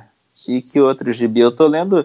Eu tô lendo um bocado de coisa bagunçada. Eu acabei de ler um negócio lá que é o, o Harry Potter do Mark Miller, sabe? O, o Círculo Mágico. Acho que é esse o nome, Mar- Magic Circle. Só, só voltando no, só voltando no gibi do Tio Patinhas, cara, muito da- do, que isso que o Dom Rosa fez, obviamente tendo como, como fonte o Karl Barks, né? Porque ele, é- ele é Uhum. meio que o sucessor espiritual do Karl Barks. Uhum. E é- é- essas duas fases, tanto essa dele quanto a do Karl Barks, é meio que base do que é o novo DuckTales do- da TV agora. Então, assim, Uhum. pra quem gosta, eu recomendo pra caramba. Eu tô adorando essa série nova do DuckTales. E o tá? Dan Rosa, cara, ele é Tá muito muito. ele é tipo o Quentin Tarantino, sabe? Que ele gosta de uns ator B, assim, aí sabe a carreira do cara e as falas dele no filme. O, o Dan Rosa é tipo isso com o Karl Barks. Ele falou assim: não, porque tem uma edição tal que o tio Patinhas olha pra um lado e ele comenta assim, igual foi lá na, no Mississippi. Então ele teve que colocar uma história no Mississippi pra justificar um quadrinho que ele deu uma olhadinha. É, tipo assim, isso. Ele é bem, é bem maneiro o trabalho. É muito melhor do que eu esperava. Eu, eu conheci o Tio Patinhas do Barks mesmo. E justamente por causa disso o JP falou, por causa do DuckTales, que eu gostava muito. Então eu fiquei impressionado como é bom esse, esse trabalho do Dan Rosa. Eu tenho vários print screen assim que eu tava lendo e falando, caraca, isso aqui é muito bom. Olha esse desenho, cara, que loucura. E tipo, é o Tio Print Patinhas, screen, cara. Print screen, não, você, você foi no seu scanner e você escaneou a página que você gostou. Não, não, eu, eu tenho a digital do, do, do- É tão lindo a digital do. do... Hã? Cretino. Não, eu, eu fiz bem legalmente, gente. Eu fiz tudo bem legal, não fiz errado. Você comprou o tentando- digital, tá bom. Sim, sim. Rico. Comprei é caríssimo, inclusive. É, então eu falei esse do, do Magic Circle, que é o. É bem isso mesmo, é o Harry Potter do, do Mark Miller. Mas é com o Oliver Coipel desenhando, então já vale a pena só por causa disso. É, mas é bem. Se você já leu meia coisa do, do, do Mark Miller, você já sabe como é que vai ser o final, quem que é vilão. Não, É inclusive, bem se você- né? Se você já leu meia coisa do Mark Miller, você possivelmente gosta, porque o problema dele é, é a, a metade final, né? Então meia coisa Exato. tá na, na parte boa. Exatamente. E hoje em dia a parte final dele não é nem a grande surpresa, né? Porque a gente já vai sabendo, ah, apareceu esse cara na história, você pronto, esse daqui é o vilão surpresa do final, né? Ele sempre faz isso. É cara. tipo aquela, aquela história do Jeff Loeb, que era sempre a mesma história, só mudava os personagens, né? Sim, É, era drama, uma história drama do assassino e era sempre um- uma coisa absurda, assim, né? É, é, nossa, Muito bom. É, e, o, e o Hell No que tá todo de graça no, no Tapast. Boa! Aê! Felipe, 10 reais na sua conta amanhã, mano. Por 10 reais. É mais do que o Léo vai ganhar com o Hell No, ele tá disponibilizando de graça. É verdade. Ou Eu deixa eu paguei, falar uma outra eu coisa. paguei por Desculpa. todos eles à toa. Ah, mas- Próxima vez não apoio mais aquele errado, né? É, exato, é. é. Tem Não, eu uma coisa, gente, que eu tá esqueci. bonitinho. O, tem um negócio bem maneiro da Inglaterra, que é um gibi meio é, independente. Eles fazem tipo a caixa box MDM, eles enchem uma caixa de gibi e mandam pra galera. E é muito caro, cara, de pegar. Eu lembro que uma vez eu tentei pegar e era tipo 200 reais que ia ficar assim. Então eu nunca, nunca tive, eu só que comprei. que eles coloquem. Que eles Então, cara, são todos independentes e é tipo assim, ó, esse mês vai ser sobre. Esse mês não, esse bimestre, bimestral a caixa. Esse bimestre vai ser sobre crimes. Então a galera viaja. Então, sobre crimes pode ser qualquer coisa, sabe? O cara roubou o meu pirulito, vai ser uma história sobre isso, e um outro cara é uma investigação séria. Cada artista faz uma parada totalmente diferente. Mas o negócio é, por causa dessa quarentena, eles colocaram tudo de graça no Gumroad. O Gum, Gumroad ou Gumroad, não sei como é que fala aquele negócio. Eu não lembro mesmo o nome. Vocês sabem como é que é? Gumroad ou Rod? nem de que, que você tá falando, cara. Eu É um também não. site. Eu vou mandar então pra pôr o link no, no post, que com certeza vai ter Ô, Giga, você tá falando uma parada que só você conhece, né? Exato, é. Ele não passa, não passa o site, não passa mais detalhes. Então, ó, é Shortbox Comics, é o nome dessa galera, e eles estão disponibilizando várias coisas de graça. Eu recomendo, ó, só se você quer ter uma ideia de como é que funciona, eles têm um fanzine do Pingu, saca o Pingu? O, o- o- Caraca, aquele que pinguim. Então, cara, é uma galera doente desenhando o Pingu. Vale a pena, assim, cada historinha de meia página que tem. É muito bom. Então, e é tudo, tá de graça, você colabora com o preço que você quiser, mas eles disponibilizaram a zero dólares. Então, é isso aí. Ok. Ô, mas, mas, cara, quando você tentou comprar que era 200 reais, imagina agora que a Libra tá um milhão de reais. Então, cara, eu nem, nem fui atrás de novo. É. Então você só, não só está é, é, tipo, recomendando algo que só você conhece, como também é muito caro pra todo mundo. Não, mas dessa vez tá de graça, tá de graça. Isso é Ah, tá importante. Tudo bem, porque ninguém vai ver porque você sonhou com isso aí tudo. Só você conhece. Cara, é... vai comentários, né, Geverso? É, aqui o Keoma Lane, que fala. ah, Esse é, é bom, a gente estava falando de videogame antes de começar o podcast. esse- Esse comentário é bom pra isso, ó. De opinião de vocês. Meu Xbox resolveu quebrar um dia antes da quarentena. Fui obrigado a tirar o PS2 da gaveta. Recomendo algum jogo de PS2? Algo Cara, que eu nem PlayStation- lembro, mano. PlayStation 2 foi, uma, foi a geração PlayStation 1 e o Play, a gera- a geração do PlayStation 1 e do PlayStation 2 eu pulei completamente, eu não sei nem o que, É, que eu saiu. também. Também. Mas eu sei que o Shadow, o Shadow of the Colossus é do. O Shadow of the Colossus é do PlayStation 2. Mas tem pra É. Não é pra todos? Eu achava que era pra todos os PlayStation. Ah, Não, não, o Shadow of the que- Colossus tem um remaster pro PlayStation 3 e, e, Tem, e eles refizeram o jogo pro PlayStation 4. É. Então, Mas saiu É, jogar, sim. PlayStation 2. jogaço, nossa, jogaço. Puta merda, que, que A jogaço. vantagem, É um jogo que PlayStation mudou, mudou os jogos, cara. Se nunca jogou, vai lá. a, a vantagem do PlayStation 2 é que, pô, tu pode ripar os, os jogos, né? Ah, isso, é. Você pode o quê? O ruim é que não tem mais o, o camelô pra vender jogo. Ah, sim, é. É, aqui ó, é só você ir no Google procurar assim, melhores jogos PS2. Vai estar lá. Manda Ó, o cara legal. com o Torgore É da trabalho, né? Pô, tem que lembrar de Resident jogo Evil de... 4, GTA San Andreas, é, Silent Hill, God of War 2, Bully, é, Sands of Ah, Time aí Bully. do Prince of Persia, Bully eu gostava muito. Hoje em dia eu Eu acho meio pegar o bullying. é, GTA 3, Metal Gear Solid 2. Aí tem um monte de jogo aí, Tekken, Mortal Kombat, Guitar Hero. Pronto, já falei um monte aí. Se vira agora, vagabundo. Deu o serviço e xingou. É isso aí. É isso aí. É, mas Aqui o, o Charlie Brown, ele pergunta: Algum de vocês tem acompanhado o desenho da Arlequina? Acho que é uma das melhores animações dos últimos anos. Cara, não, Nossa, tem um vi. que existia. Tem um desenho da Arlequina e dizem que é bom um desenho demais, cara. adulto, né? Um desenho adulto, É, um desenho adulto. louca e tal. Eu, eu Eu só vi uma série. É uma série animada, é um desenho. Desenho animado. E, cara, eu só vi um. Uma ceninha desse desenho que eu achei maravilhoso, que é o, o Coringa quando ele finalmente desmascara o Batman. Aparece o Batman amarrado assim. Aí chega o Coringa, ah, vou descobrir quem é o Batman. Aí ele tira a máscara do Batman. Aí tá o Bruce Wayne. Ele, peraí, você é o Bruce Wayne? Ele, Porra, eu, ano passado eu comprei meu carro elétrico da Wayne Tech. Cadê meu carro elétrico, Bruce Wayne? Tipo, ele entra numa outra coisa assim, sacou?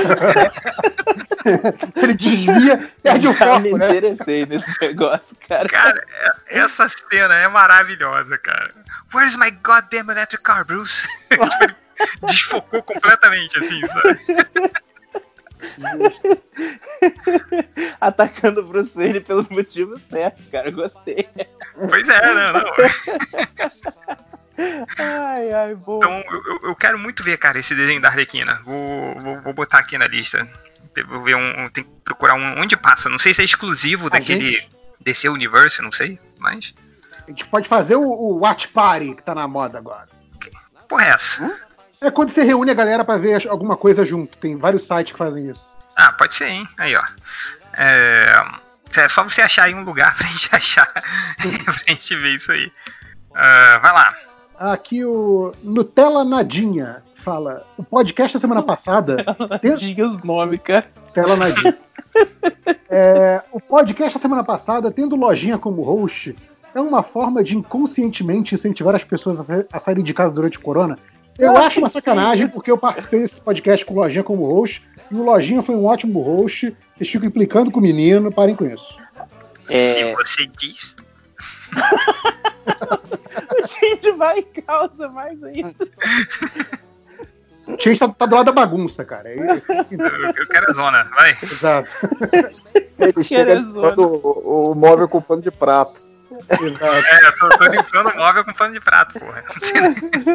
Aqui, Alface Mutante. é, fiz 20 anos mês passado.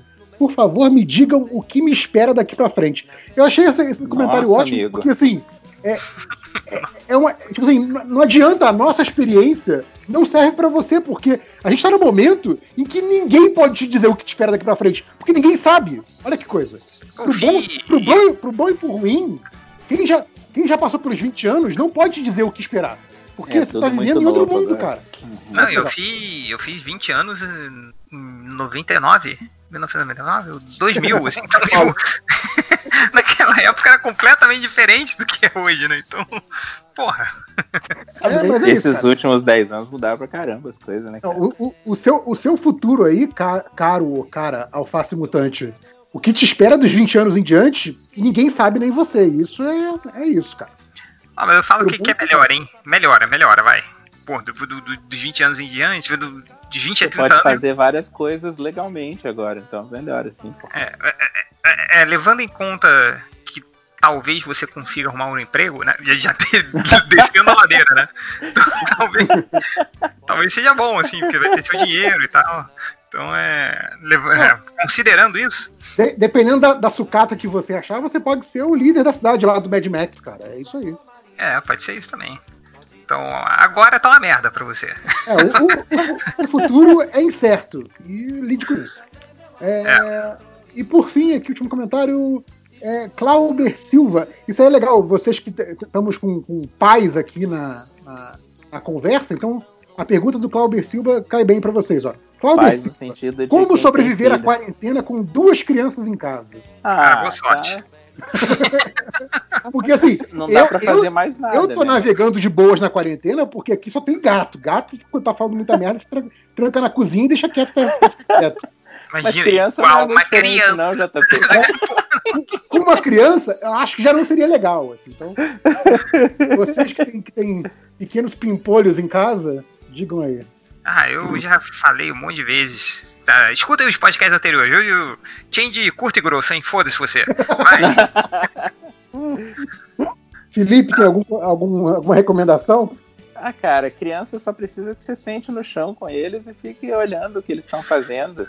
não, mas é, É, foda, assim. que- não sei se esse cara tá passando por.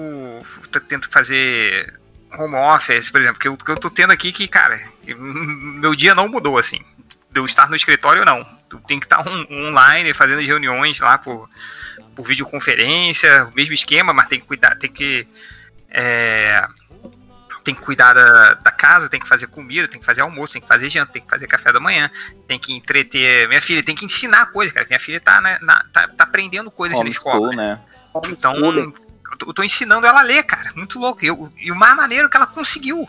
tipo, ela começou a ler durante essa quarentena. Eu achei isso muito maneiro, cara. Tipo, Doido, cara. então é, é difícil. Cara, olha, olha só, cara, eu nunca achei que eu ia conseguir fazer isso, ensinar alguém a ler. Mas deu certo, tá lendo. E. E, pô, cara, é muito difícil, assim, eu vou te falar. Então, e eu só tenho um filho, né?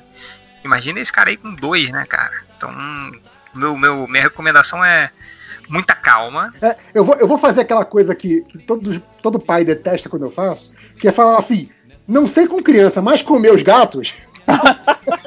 eu, sei que Cara, todo, eu- eu, sei, eu sei que todo pai detesta quando eu faço isso, mas assim, o problema, esse exemplo eu, eu acho que é conveniente, sério.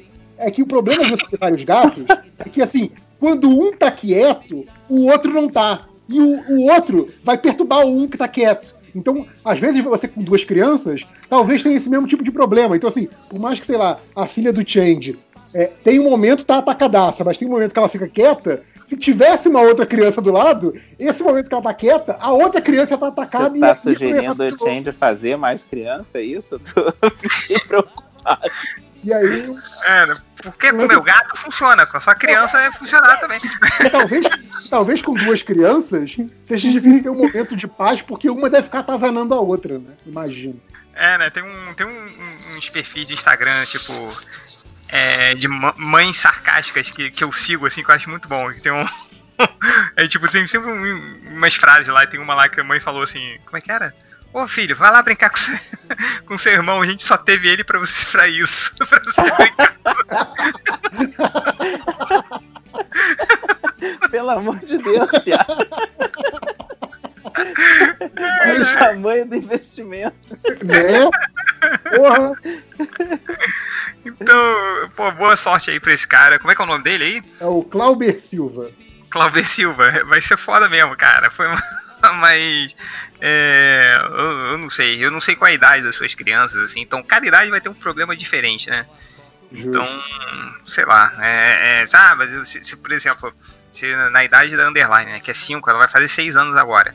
É, a- o desafio é, é, é, tipo, você é ensinar as paradas, né? Que ela tá tendo matéria, assim, mas ao mesmo tempo ela não tem mais as, as preocupações de um de uma criança, sei lá, de um ano, que é tipo ter um lemingue em casa, que você tem que impedir que a criança se mate, assim. Então é. Então é. de- depende, é diferente aí, né? Então. espero que você tenha boa, muita boa sorte aí pra você e, e força, cara. Não perca a paciência. E espero A criança que seja tá- professor. É, Cinco horas com um lemingue em casa, né? É. mas o é, cara, meu, mas le- tem uma, meu uma Lemingue idade- aprendeu a andar agora. Tá bem igual o Lemingue mesmo. Cara, lemingue é ótimo, cara. Eu, eu acho que tentando se jogar da janela, cara. É fogo, cara, porque a criança não tem noção. Aí Não o. E aí, cara, tipo. Sei lá, e aí passou a fase do Lemingue. Mas quando minha filha fez uns 4 anos, assim, de 4 pra 5, sei lá, ela perdeu o medo das paradas. Não sei porquê. Vai, papai, vou pular aqui do alto do. do. Do escorrego, vou dar uma cambalhota no ar. Não, Ou, ou- ou seja, sua, sua filha com 4 anos virou ultra bêbado. virou ultra bêbado, cara. Virou. Mas eu acho que Perde, e perde o medo de tudo. coisa, né, de, de pular do lugar alto quando uma certa idade, não? Você não pulava também, não? Tu era cagão? Ah, eu, eu acho que eu era pulava, cagão. não. Eu acho que Eu é cagão. pulava. Eu pulava de tudo que era brinquedo que tinha pra pular, mas. Nossa, cara, minha, filha é foda, cara. Ela pula assim, tipo. E. e uma vez eu fui chamado, né, na escola. fui lá ver qual era. Sério, gente. Aí ela, pô, cara, sua filha tá foda, hein? Eu falei, que que eu... Sua filha tá foda é uma frase ótima. Não, não foi isso, assim, né? Aí ela falou, cara, porque, Porra, bicho, olha só, tua filha tá foda, cara. porque cara, tem, tem as crianças que ficam pulando do, do escorrega. Aí sua filha quer mostrar que ela é mais foda ainda. Tipo, ela vai pular sempre de uma altura maior que as outras, pra mostrar que é ela que manda, assim, né? Ai, meu Aí, Deus foi- aí ela tá, tá perdendo o limite, assim, mas é. Mas o. Mas enfim, por enquanto nada quebrado. Então. é, Então, ó, só mais uma dica é, cara, tenha paciência, assim. A criança tá o Sim. tempo todo em casa, ela tá. Dependendo da idade, ela tá acostumada a sair na rua e ficar correndo. Ela não pode mais ficar correndo, mais saindo. Então, é, muita paciência, assim. Tem, vai, vai ter que ceder mais durante esses dias, entendeu? Se por um lado no- nos outros dias normal, normais você controlava mais ou era mais duro com algumas coisas, ela vai estar mais manhosa um pouquinho, vai precisar um pouquinho mais de atenção. Então ceda um pouquinho mais, sabe? Então papareia um pouquinho mais, que, que isso, isso é muito duro para ela, assim, né? Pra criança, principalmente pra criança pequena, né? Que ainda não tem muitas partes, dos, inclusive partes físicas do cérebro que ainda que estão em desenvolvimento, partes emocionais, assim. Então, um pouquinho de paciência, que é, é a minha dica. Eu- diria até que, que paciência é, é um bom conselho de forma geral, não só para filhos, mas como para pais, Pra com pai idoso em casa, cônjuge. Não, gato não, gato você tranca na cozinha foda-se. É, mas, tipo, pa- pais idosos que você tem em casa, Sim, sim, cônjuge, irmão. Cara, eu acho que essa hora que tá todo mundo muito, muito é, alterado, digamos assim. E eu acho que é, que é importante ter paciência com todo mundo, inclusive consigo mesmo. Que acho que as pessoas às vezes também têm essa coisa, tipo, porra, eu devia ter feito mais hoje, não consegui. Cara, tá todo mundo na merda, sabe? Tipo, calma, paciência, seja É. mais gentil com todo mundo e com você mesmo. E, e vamos pra frente. É isso aí. Isso que você falou, JP, é bem, eu acho bem massa que tem muita gente que tá tentando fazer muita coisa, né? E tipo assim, cara, se você tá cuidando de criança, você só tá cuidando de criança. Então você tá tentando, é é sem sacanagem que eu tô falando. Se você tá tentando colocar roupa pra lavar e cuidar de criança ao mesmo tempo, uma das duas coisas você vai fazer mal feito, saca? Porque É, criança pra colocar criança criança dentro da, da roupa da máquina, né? a máquina de lavar. Então, assim, uma coisa, lógico que quem é pai solteiro não, não funciona assim, né? Mas para quem tem, tem, tá em casal e os dois estão em quarentena, vale muito a pena fazer esse esquema de revezamento. Ah, sim. E aqui em casa eu começo a acordar à noite para trabalhar à noite e a minha esposa de dia, porque a gente tem que cuidar do neném, saca? É, aqui Então, em casa a gente tá tipo aquelas lutas de vale tudo, que um bate na mão do outro assim, e aí um sai correndo. Então, né, step out. Só, só não pode dar cadeirada. só não pode dar cadeirada, né? É, falar em pessoas alteradas, cara, eu, eu não bebia nada há muito tempo e eu acabei de tomar uma Smirnoff Ice. Estou doido agora. Ah, Então, só pra avisar que eu estou muito bêbado agora. Olha Não só. Vai Ice. São 4,5% É, é por isso que o change tá, tá curto e grosso. Curto e grosso. É o change, É, enfim, mal, malzão. Espero que esses 20 minutos de conselho sobre paternidade, sobre ter paciência, é, seja bom para. Como é que é o nome do cara? Cláudio Silva. Cláudio Silva, espero que seja bom pra você e vá tomar no seu curso de graça. Sacanagem. Ah, é, eu ia fazer essa ressalva, que tipo assim, tenha paciência com todo mundo dentro da sua casa, porém vizinho que tá fazendo merda, foda-se. Pode xingar, pode mandar tomar no cu. Parente bolsominion também. Com, Então, com for. vizinho, com vizinho não é pra ter paciência, não. Foda-se, manda todo mundo Ó, com, com, com parente bolsominion, a dica que eu tô é pega aquela foto do Bolsonaro espirrando cuspe pra tudo quanto é lugar. Sim, sim. Cara, deixa salva no seu celular. Eu uso ela toda hora. então é maravilhoso. É, vai, mais comentários. Aqui acabou o comentário, só tem pergunta do garotinho. Vocês querem? Vocês têm Pergunta de garotinhos, vai. Então vamos para as perguntas do garotinho. Uh, Lauliette. Passar, Lauliette. passar a quarentena sozinho, mas sem internet, ou passar a quarentena com internet, sem poder usar fone de ouvido e dividindo a casa com um biruleiro? Nossa. Não, Qualquer sozinho coisa- sem internet. Eu prefiro sem internet, Qualquer- cara. Vou ler aqui a, a pilha de gibi que eu tenho aqui. Foda-se. Qualquer Nossa. coisa sem essa, essa desgraça, né? Exato. Sim, sim. Até entrar ele, eu vou te falar que eu tava pensando em internet, né? Mas aí entrou ele e falou, não, peraí, É, exato. passou, passou do limite, cara. né? Não, né? não, né? Esse acho que ninguém quer, né? É... Carcaju, sereia da quarentena. Falou. Perguntex do Carotex. É, é- essa, essa é complicada, hein? Todo mundo à sua volta estar mutado na vida real. Então você não pode ouvir nada. Você só vê as bocas mexendo. Ou, essa é uma opção. Ou todos estarem sendo dublados por cima, bem porcamente, tipo o reality show do History Channel. Nossa, Nossa, essa aí, essa aí, opção. essa aí, segunda opção. Sem dúvida. Segunda opção, normalmente, sem precisar de uma outra opção. Cara, pra mim é a primeira opção normalmente, cara. Não ouvir ninguém à minha volta seria lindo. Seria Não, cara, mas é é que aquelas vozes canastronas, assim, deixaria tudo mais legal. Não. Pelo menos a minha voz ficaria melhor. pra mim, a melhor parte do, do que a voz canastrona é o fato deles terem- terem zero preocupação com a sincronização labial, né, cara? Total. Isso é maravilhoso. assim. E, tipo, e a mesma pessoa, sei lá, dublar 80% das, das pessoas, né? do- dos Aham. personagens, assim. A pira é se você coloca o nome da. a voz da pessoa no fundinho, vale qualquer coisa, né? Tipo, tem alguém, você tá ouvindo Exato. a voz da pessoa atrás, dane-se. Não precisa A, de a- a cuidado voz, nenhum. a voz original, né? Como é que é? A voz A original. voz original. A voz original, é. Se tem a voz original, pronto. Foda-se. É só isso. é só isso que você precisa. Então só eu escolhi o silêncio, todo mundo escolheu o History Channel. É, E por fim, o Caio San do Refogado Podcast. Pergunta, garotinho. Ficar a quarentena completa vendo apenas cãezinhos do canil. Lembra aquele desanimado? Puta, era ruim demais, hein? Canzinho vendo do canil, o Clube nunca do Seu Boneco. disso, não. Ou vendo o quê? Clube do seu boneco. Clube do seu boneco. Nossa, disparado. Eu escolho o canil, Cara, mal. eu vou dizer que eu prefiro cãezinhos do canil. Não, Eu cara, também, é porque o, tamo junto. o clube do seu boneco era muito ruim, cara. Então tinha. tinha- é, o- mas também na minha mente, o clube do seu boneco entra num vortex que se mistura com a vila do Tiririca. Você lembra? É, não, é. Nossa, Então- o que, é isso? São coisas Existiu diferentes. isso? Existiu, Você cara. tá numa. Tem sim, cara. Para com isso. Eu não sei quando um começa e o outro termina, assim. Então é. Asilo do Tiririca, nossa. Não, pai. vila, não é asilo, não. Ah!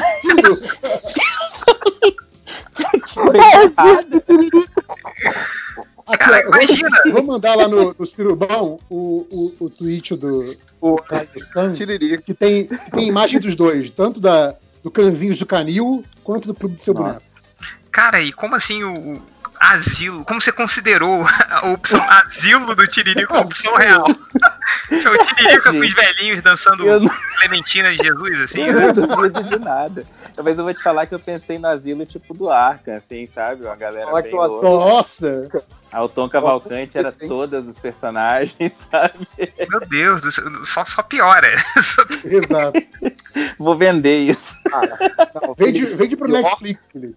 Peraí, você falou Tom Cavalcante? Onde é o onde entraria o Tom Cavalcante aí? É que Ele é o o Tiririca, fez um- Cavalcante. Não, mas é porque eles passaram muito tempo juntos no, na Record? Quando que era que eles fizeram aquele programa que eles ficavam juntos? Nossa, Sei lá. Não. Não, é sério? Não, você tá falando do, que, cara? Nossa. É, teve uma época que o Tiririca e o Tom Cavalcante. O Tiririca, na verdade, era assistente do Tom Cavalcante no programa de humor. Meu Deus! Léo já zoando no grupo. Meu Deus do céu, só. Não sabia desse que o. Mas ele era tipo o quê? A, a Paquita do Tom Cavalcante? Tipo assistente Cara, de palco, assim? Ele, eu vou te falar O que ele rock era a do Silvio Santos. que tinha, porque o. Cara, não era divertido. Bate o asilo do Tiririca. O Tom Cavalcante não era engraçado naquela época. Então tinha uma coisa que o Tom Caval- Cavalcante imitava a Ana Maria Braga. E ao invés do Louro José, era o Tiririca. E ele era, sei lá, uma galinha, eu não sei o que ele fazia. Eu, eu acho que isso, cara? com isso, cara. Cara, Caraca. quando. Se eu chegava em casa e tava passando esse negócio, sei lá, tava trocando de canal e tava passando o Tom Cavalcante de, de Ana Maria, eu ia assistir só pra ver o Tiririca. de Meu Deus do Louro céu. Você pode reparar que o Felipe, 5 horas, tá inventando essas paradas todas hoje. Tá, ele não. tá. Cara, Ele eu vou- sonhou com isso, cara. Não, não, peraí, peraí, tem sim, eu acabei de botar aqui Tiririca de Louro José. Aí tá aqui, é verdade. O Ah, que é trubão. não, não, não estava sonhando. Aqui, ó, Tiririca Galinha, tá aqui. Tiririca galinha. Peraí, que eu vou mandar lá no programa. Era uma roupa horrível. Era horrível, era uma roupa grande, assim, né? E eu acho que ele, eu acho que ele, Ele sabia, ele tinha noção de quão ridículo que era. Então ele contava todas as piadas já dando risada. E o Tom Cavalcante rindo enquanto ele tava contando. Era muito bom isso. É, aí, ó. Tá lá, cara. É mesmo, olha, Felipe Cicora não sonhou com isso, olha só. Não sonhei. É, Não foi um sonho. Não foi um sonho. Ok, a gente tá falando um tempão sobre o Tiririca e o Tom Cavalcante. Vamos lá. Maluco. Vai, mais perguntinhas Acabou. aí? Acabou. Acabou? Pegando aqui, ó, nome dos chefes, hein? Vamos lá. É... O Breno. É, tá aqui, ó. Xinguem a minha coordenadora Luciana, que nesses tempos de educação à distância só atrapalha. Manja nada de computador e quer ensinar a gente a dar aula à distância. Sempre tem, sempre tem o chefe que não sabe nada e quer ensinar, né, cara? Puta que pariu. Clássico, né? Nossa, o clássico, né? Eu achei que isso era o pré-requisito para ser chefe, inclusive. É verdade. o Ki... Kiranovírus. Quero mandar um vai se fuder pro meu sócio Bruno. Ainda falou o nome do sócio. Pro meu sócio Bruno, que disse que se a gente tivesse 100 funcionários, pensaria em infectar 50 primeiro com o coronavírus, para quando eles se curarem, ele poder infectar os outros 50 e assim nunca parar o trabalho. Meu Deus do céu. E sim, cara. ele falou isso como se fosse genial. Parabéns aí pela escolha do sócio, muito bom, hein? É, o- a Lai, a Opa, que mandou aqui, um vai tomar no cu pro pessoal aqui de casa que tá me enlouquecendo. Então, é, esse aqui é muito bom. O, o nome dele é o Rafão. Tá assim, manda o Magno e o Marcos. E acabou o tweet dele. Devia estar tão puto que não conseguiu completar, assim, né? É, então, é, o Não Sei Twittar mandou. Minha chefe é a minha tia Denise, que falou que vai me dispensar porque não pode me pagar, mas Nossa. quer que eu continue o trabalho que estava fazendo. Olha só, cara. Porra, tia Denise, brincadeira, hein? É, Cara, é, é foda, né, cara? Tipo, É, é ser o chefe ainda é familiar filho da puta, né, cara? É, tipo, É é, duplamente escroto, né, cara? O, o Rafael Monteiro, por favor, mandem meu chefe Perninha pra puta que pariu. Dos três hotéis da minha cidade, somente o que eu trabalho ainda está funcionando. Putz. Brincadeira, hein? É o Rafael Saitar. Manda minha ex-diretora, a dona Baratinha, a merda. Fazia reuniões com alunos para saber tudo o que acontecia nas aulas e de tempos em tempos chamava todos os professores para dar aquela comida de rabo, só para ver Nossa. só pra ver quem mandava, com direito a, a livro preto e tudo. Brincadeira, hein? É, Ivan Rodrigues. Porra, mande o Ivan a merda. Espera, eu sou o meu próprio chefe, então me manda a merda assim mesmo. Pelo menos esse aí é, é um chefe consciente, né? Ele É um chefe consciente, tá sabe certo. que ele merece ser mandado a merda. É, o, e o senhor Fodão mandou aqui, o manda um abraço reverso para o meu chefe Santiago Rocha, nome e sobrenome, apoiador cego do Bolsonaro, falou que não seria que, que, que- não seria uma gripezinha de nada que faria a empresa parar, pegou o Covid e, agora, e agora a empresa está em isolamento. É, Puta que pariu. Então. Olha o nome, hein? A coordenadora Luciana, que só atrapalha na educação à distância, o sócio psicopata Bruno, é, o pessoal lá da casa da Lai, a OPA, o Magno Marcos, ponto final, né? o, a tia Denise, tia Denise manda ela também, o Perninha, também o chefe Perninha, a Dona Baratinha, o Ivan, que é o seu próprio chefe, e o Santiago Rocha. Então vou marcar aqui 20 segundos para esses desgraçados. É um, dois, três e vai! Porra, vamos Vai ferrar aí, tomar seus no desgraçados. meio do Vamos, seu vamos, vamos a merda, Vai brincadeira, hein? é, é a tia do maluco lá, a tia Vamos do maluco. Senta, senta num cacto e roda. um cara que tá trabalhando lá no hotel sozinho, brincadeira, hein? Que Ah, pariu. cara que é o próprio chefe, olha só. Ah, merda, seu bosta. Imagina como era se O cara você lá quer fosse chefe. infectar metade da empresa, brincadeira, acabou. Que. É... Vai aqui para as estatísticas MDM. Selecionei algumas aqui, vou colocar lá na, Opa, colocar lá na suruba. O primeiro é, cara, é- essa essa é, busca aqui eu sempre acho incrível, porque tem sempre alguém é, que acha que o Wolverine morreu, né, no, no filme do Logan. Simples, toda semana tem. Mas esse aqui, cara, ele foi além. Ele procurou. O ator que fez o filme do Wolverine morre? Deve ter É um filme. pessoa que, que ainda não sabe como é que funciona cinema. Assim. Não, né? Não, não, não. É, se ele morreu no filme, então ele morreu de verdade, né? É, Claro, nossa, mas essa morte foi muito realista? Será que ele não morreu de verdade? É. Ele morreu porque a cruz mexeu. Nossa, essa da Cruz Beteu, cara, foi foda, assim. Que o cara só quis dar um toque maneiro, né? Assim, pra deixar o filme de- fechar Pra legal. Aí, acabar com o X, né? é, e tudo. Aí ele tá vivo, maluco. Aí pronto, né? Eu acho, eu vou botar aqui uma, uma busca, cara, que não tem nada a ver com o que a gente fala. Mas eu achei curioso, porque ele procurou isso, viu o site do MDM, tá lá, filmes, quadrinhos, provavelmente foi sobre uma notícia, sei lá, filme do Homem-Aranha, não sei o que, e ele procurou e foi parar no MDM por o chá de chuchu é bom para a pressão alta? Presão, presão, presão alta. Pressão, pressão alta? Ah, alta. Como assim, cara? O chá Eu, de eu acho chuchu é incrível, assim. presão. Chuchu Olha, tá escrito errado. É, chuchu é com CH, ainda tá com X, né? O chá de chuchu é bom para pressão alta. É, o É. cara procurou. Cara, esse aqui foi foda, que o cara queria procurar o filme da Liga da Justiça. Mas ele. Esse aqui te- deve ter sido sacanagem.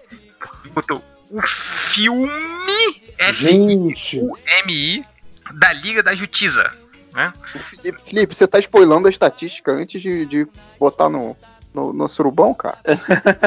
Pô, pô, enfim. É. Mais um. Essa aqui é foda, cara. Que o cara procurou.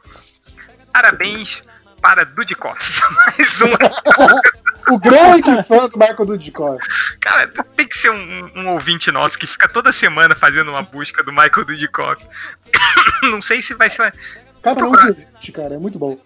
Ó, aniversário Michael du, Dudikoff. Vamos ver se essa é na semana. Não, 8 de outubro só.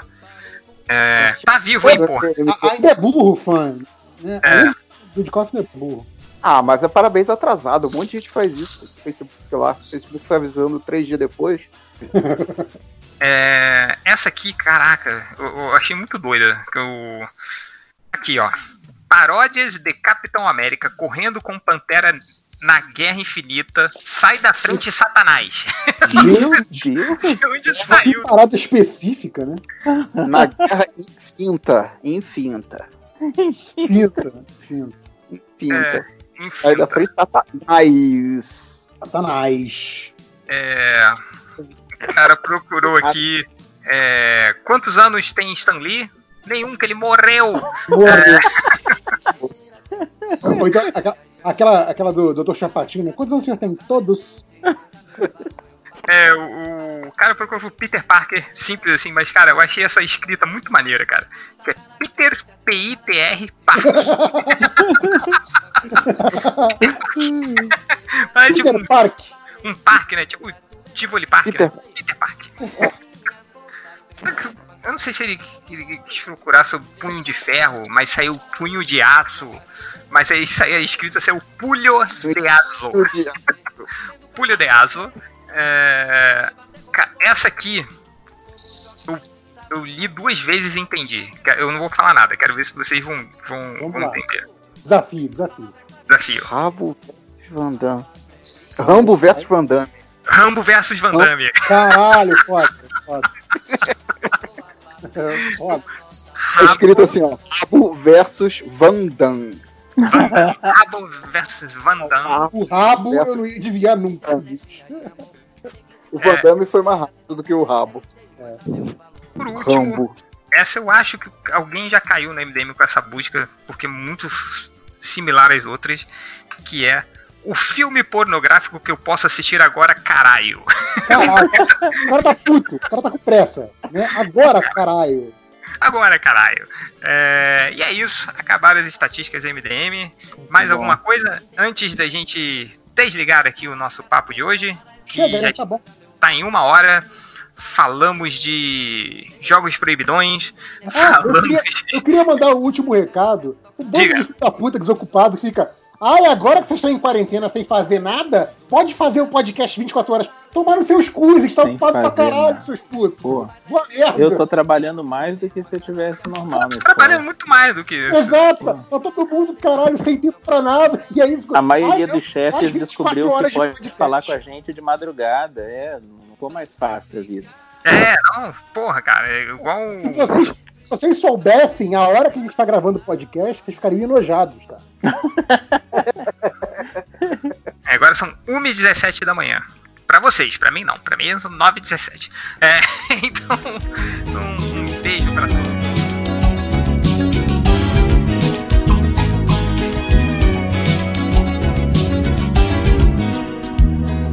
Só na Bahia o povo não se conforma. Tudo se cria e se transforma. Tudo se dança e muda na mudança do Garcia. Só na Bahia o povo dá sempre um jeito. Bate no peito com muito orgulho. Independência todo dia, dia 2 de julho. Quem vai pra avenida, no bloco da vida, só sai no capricho.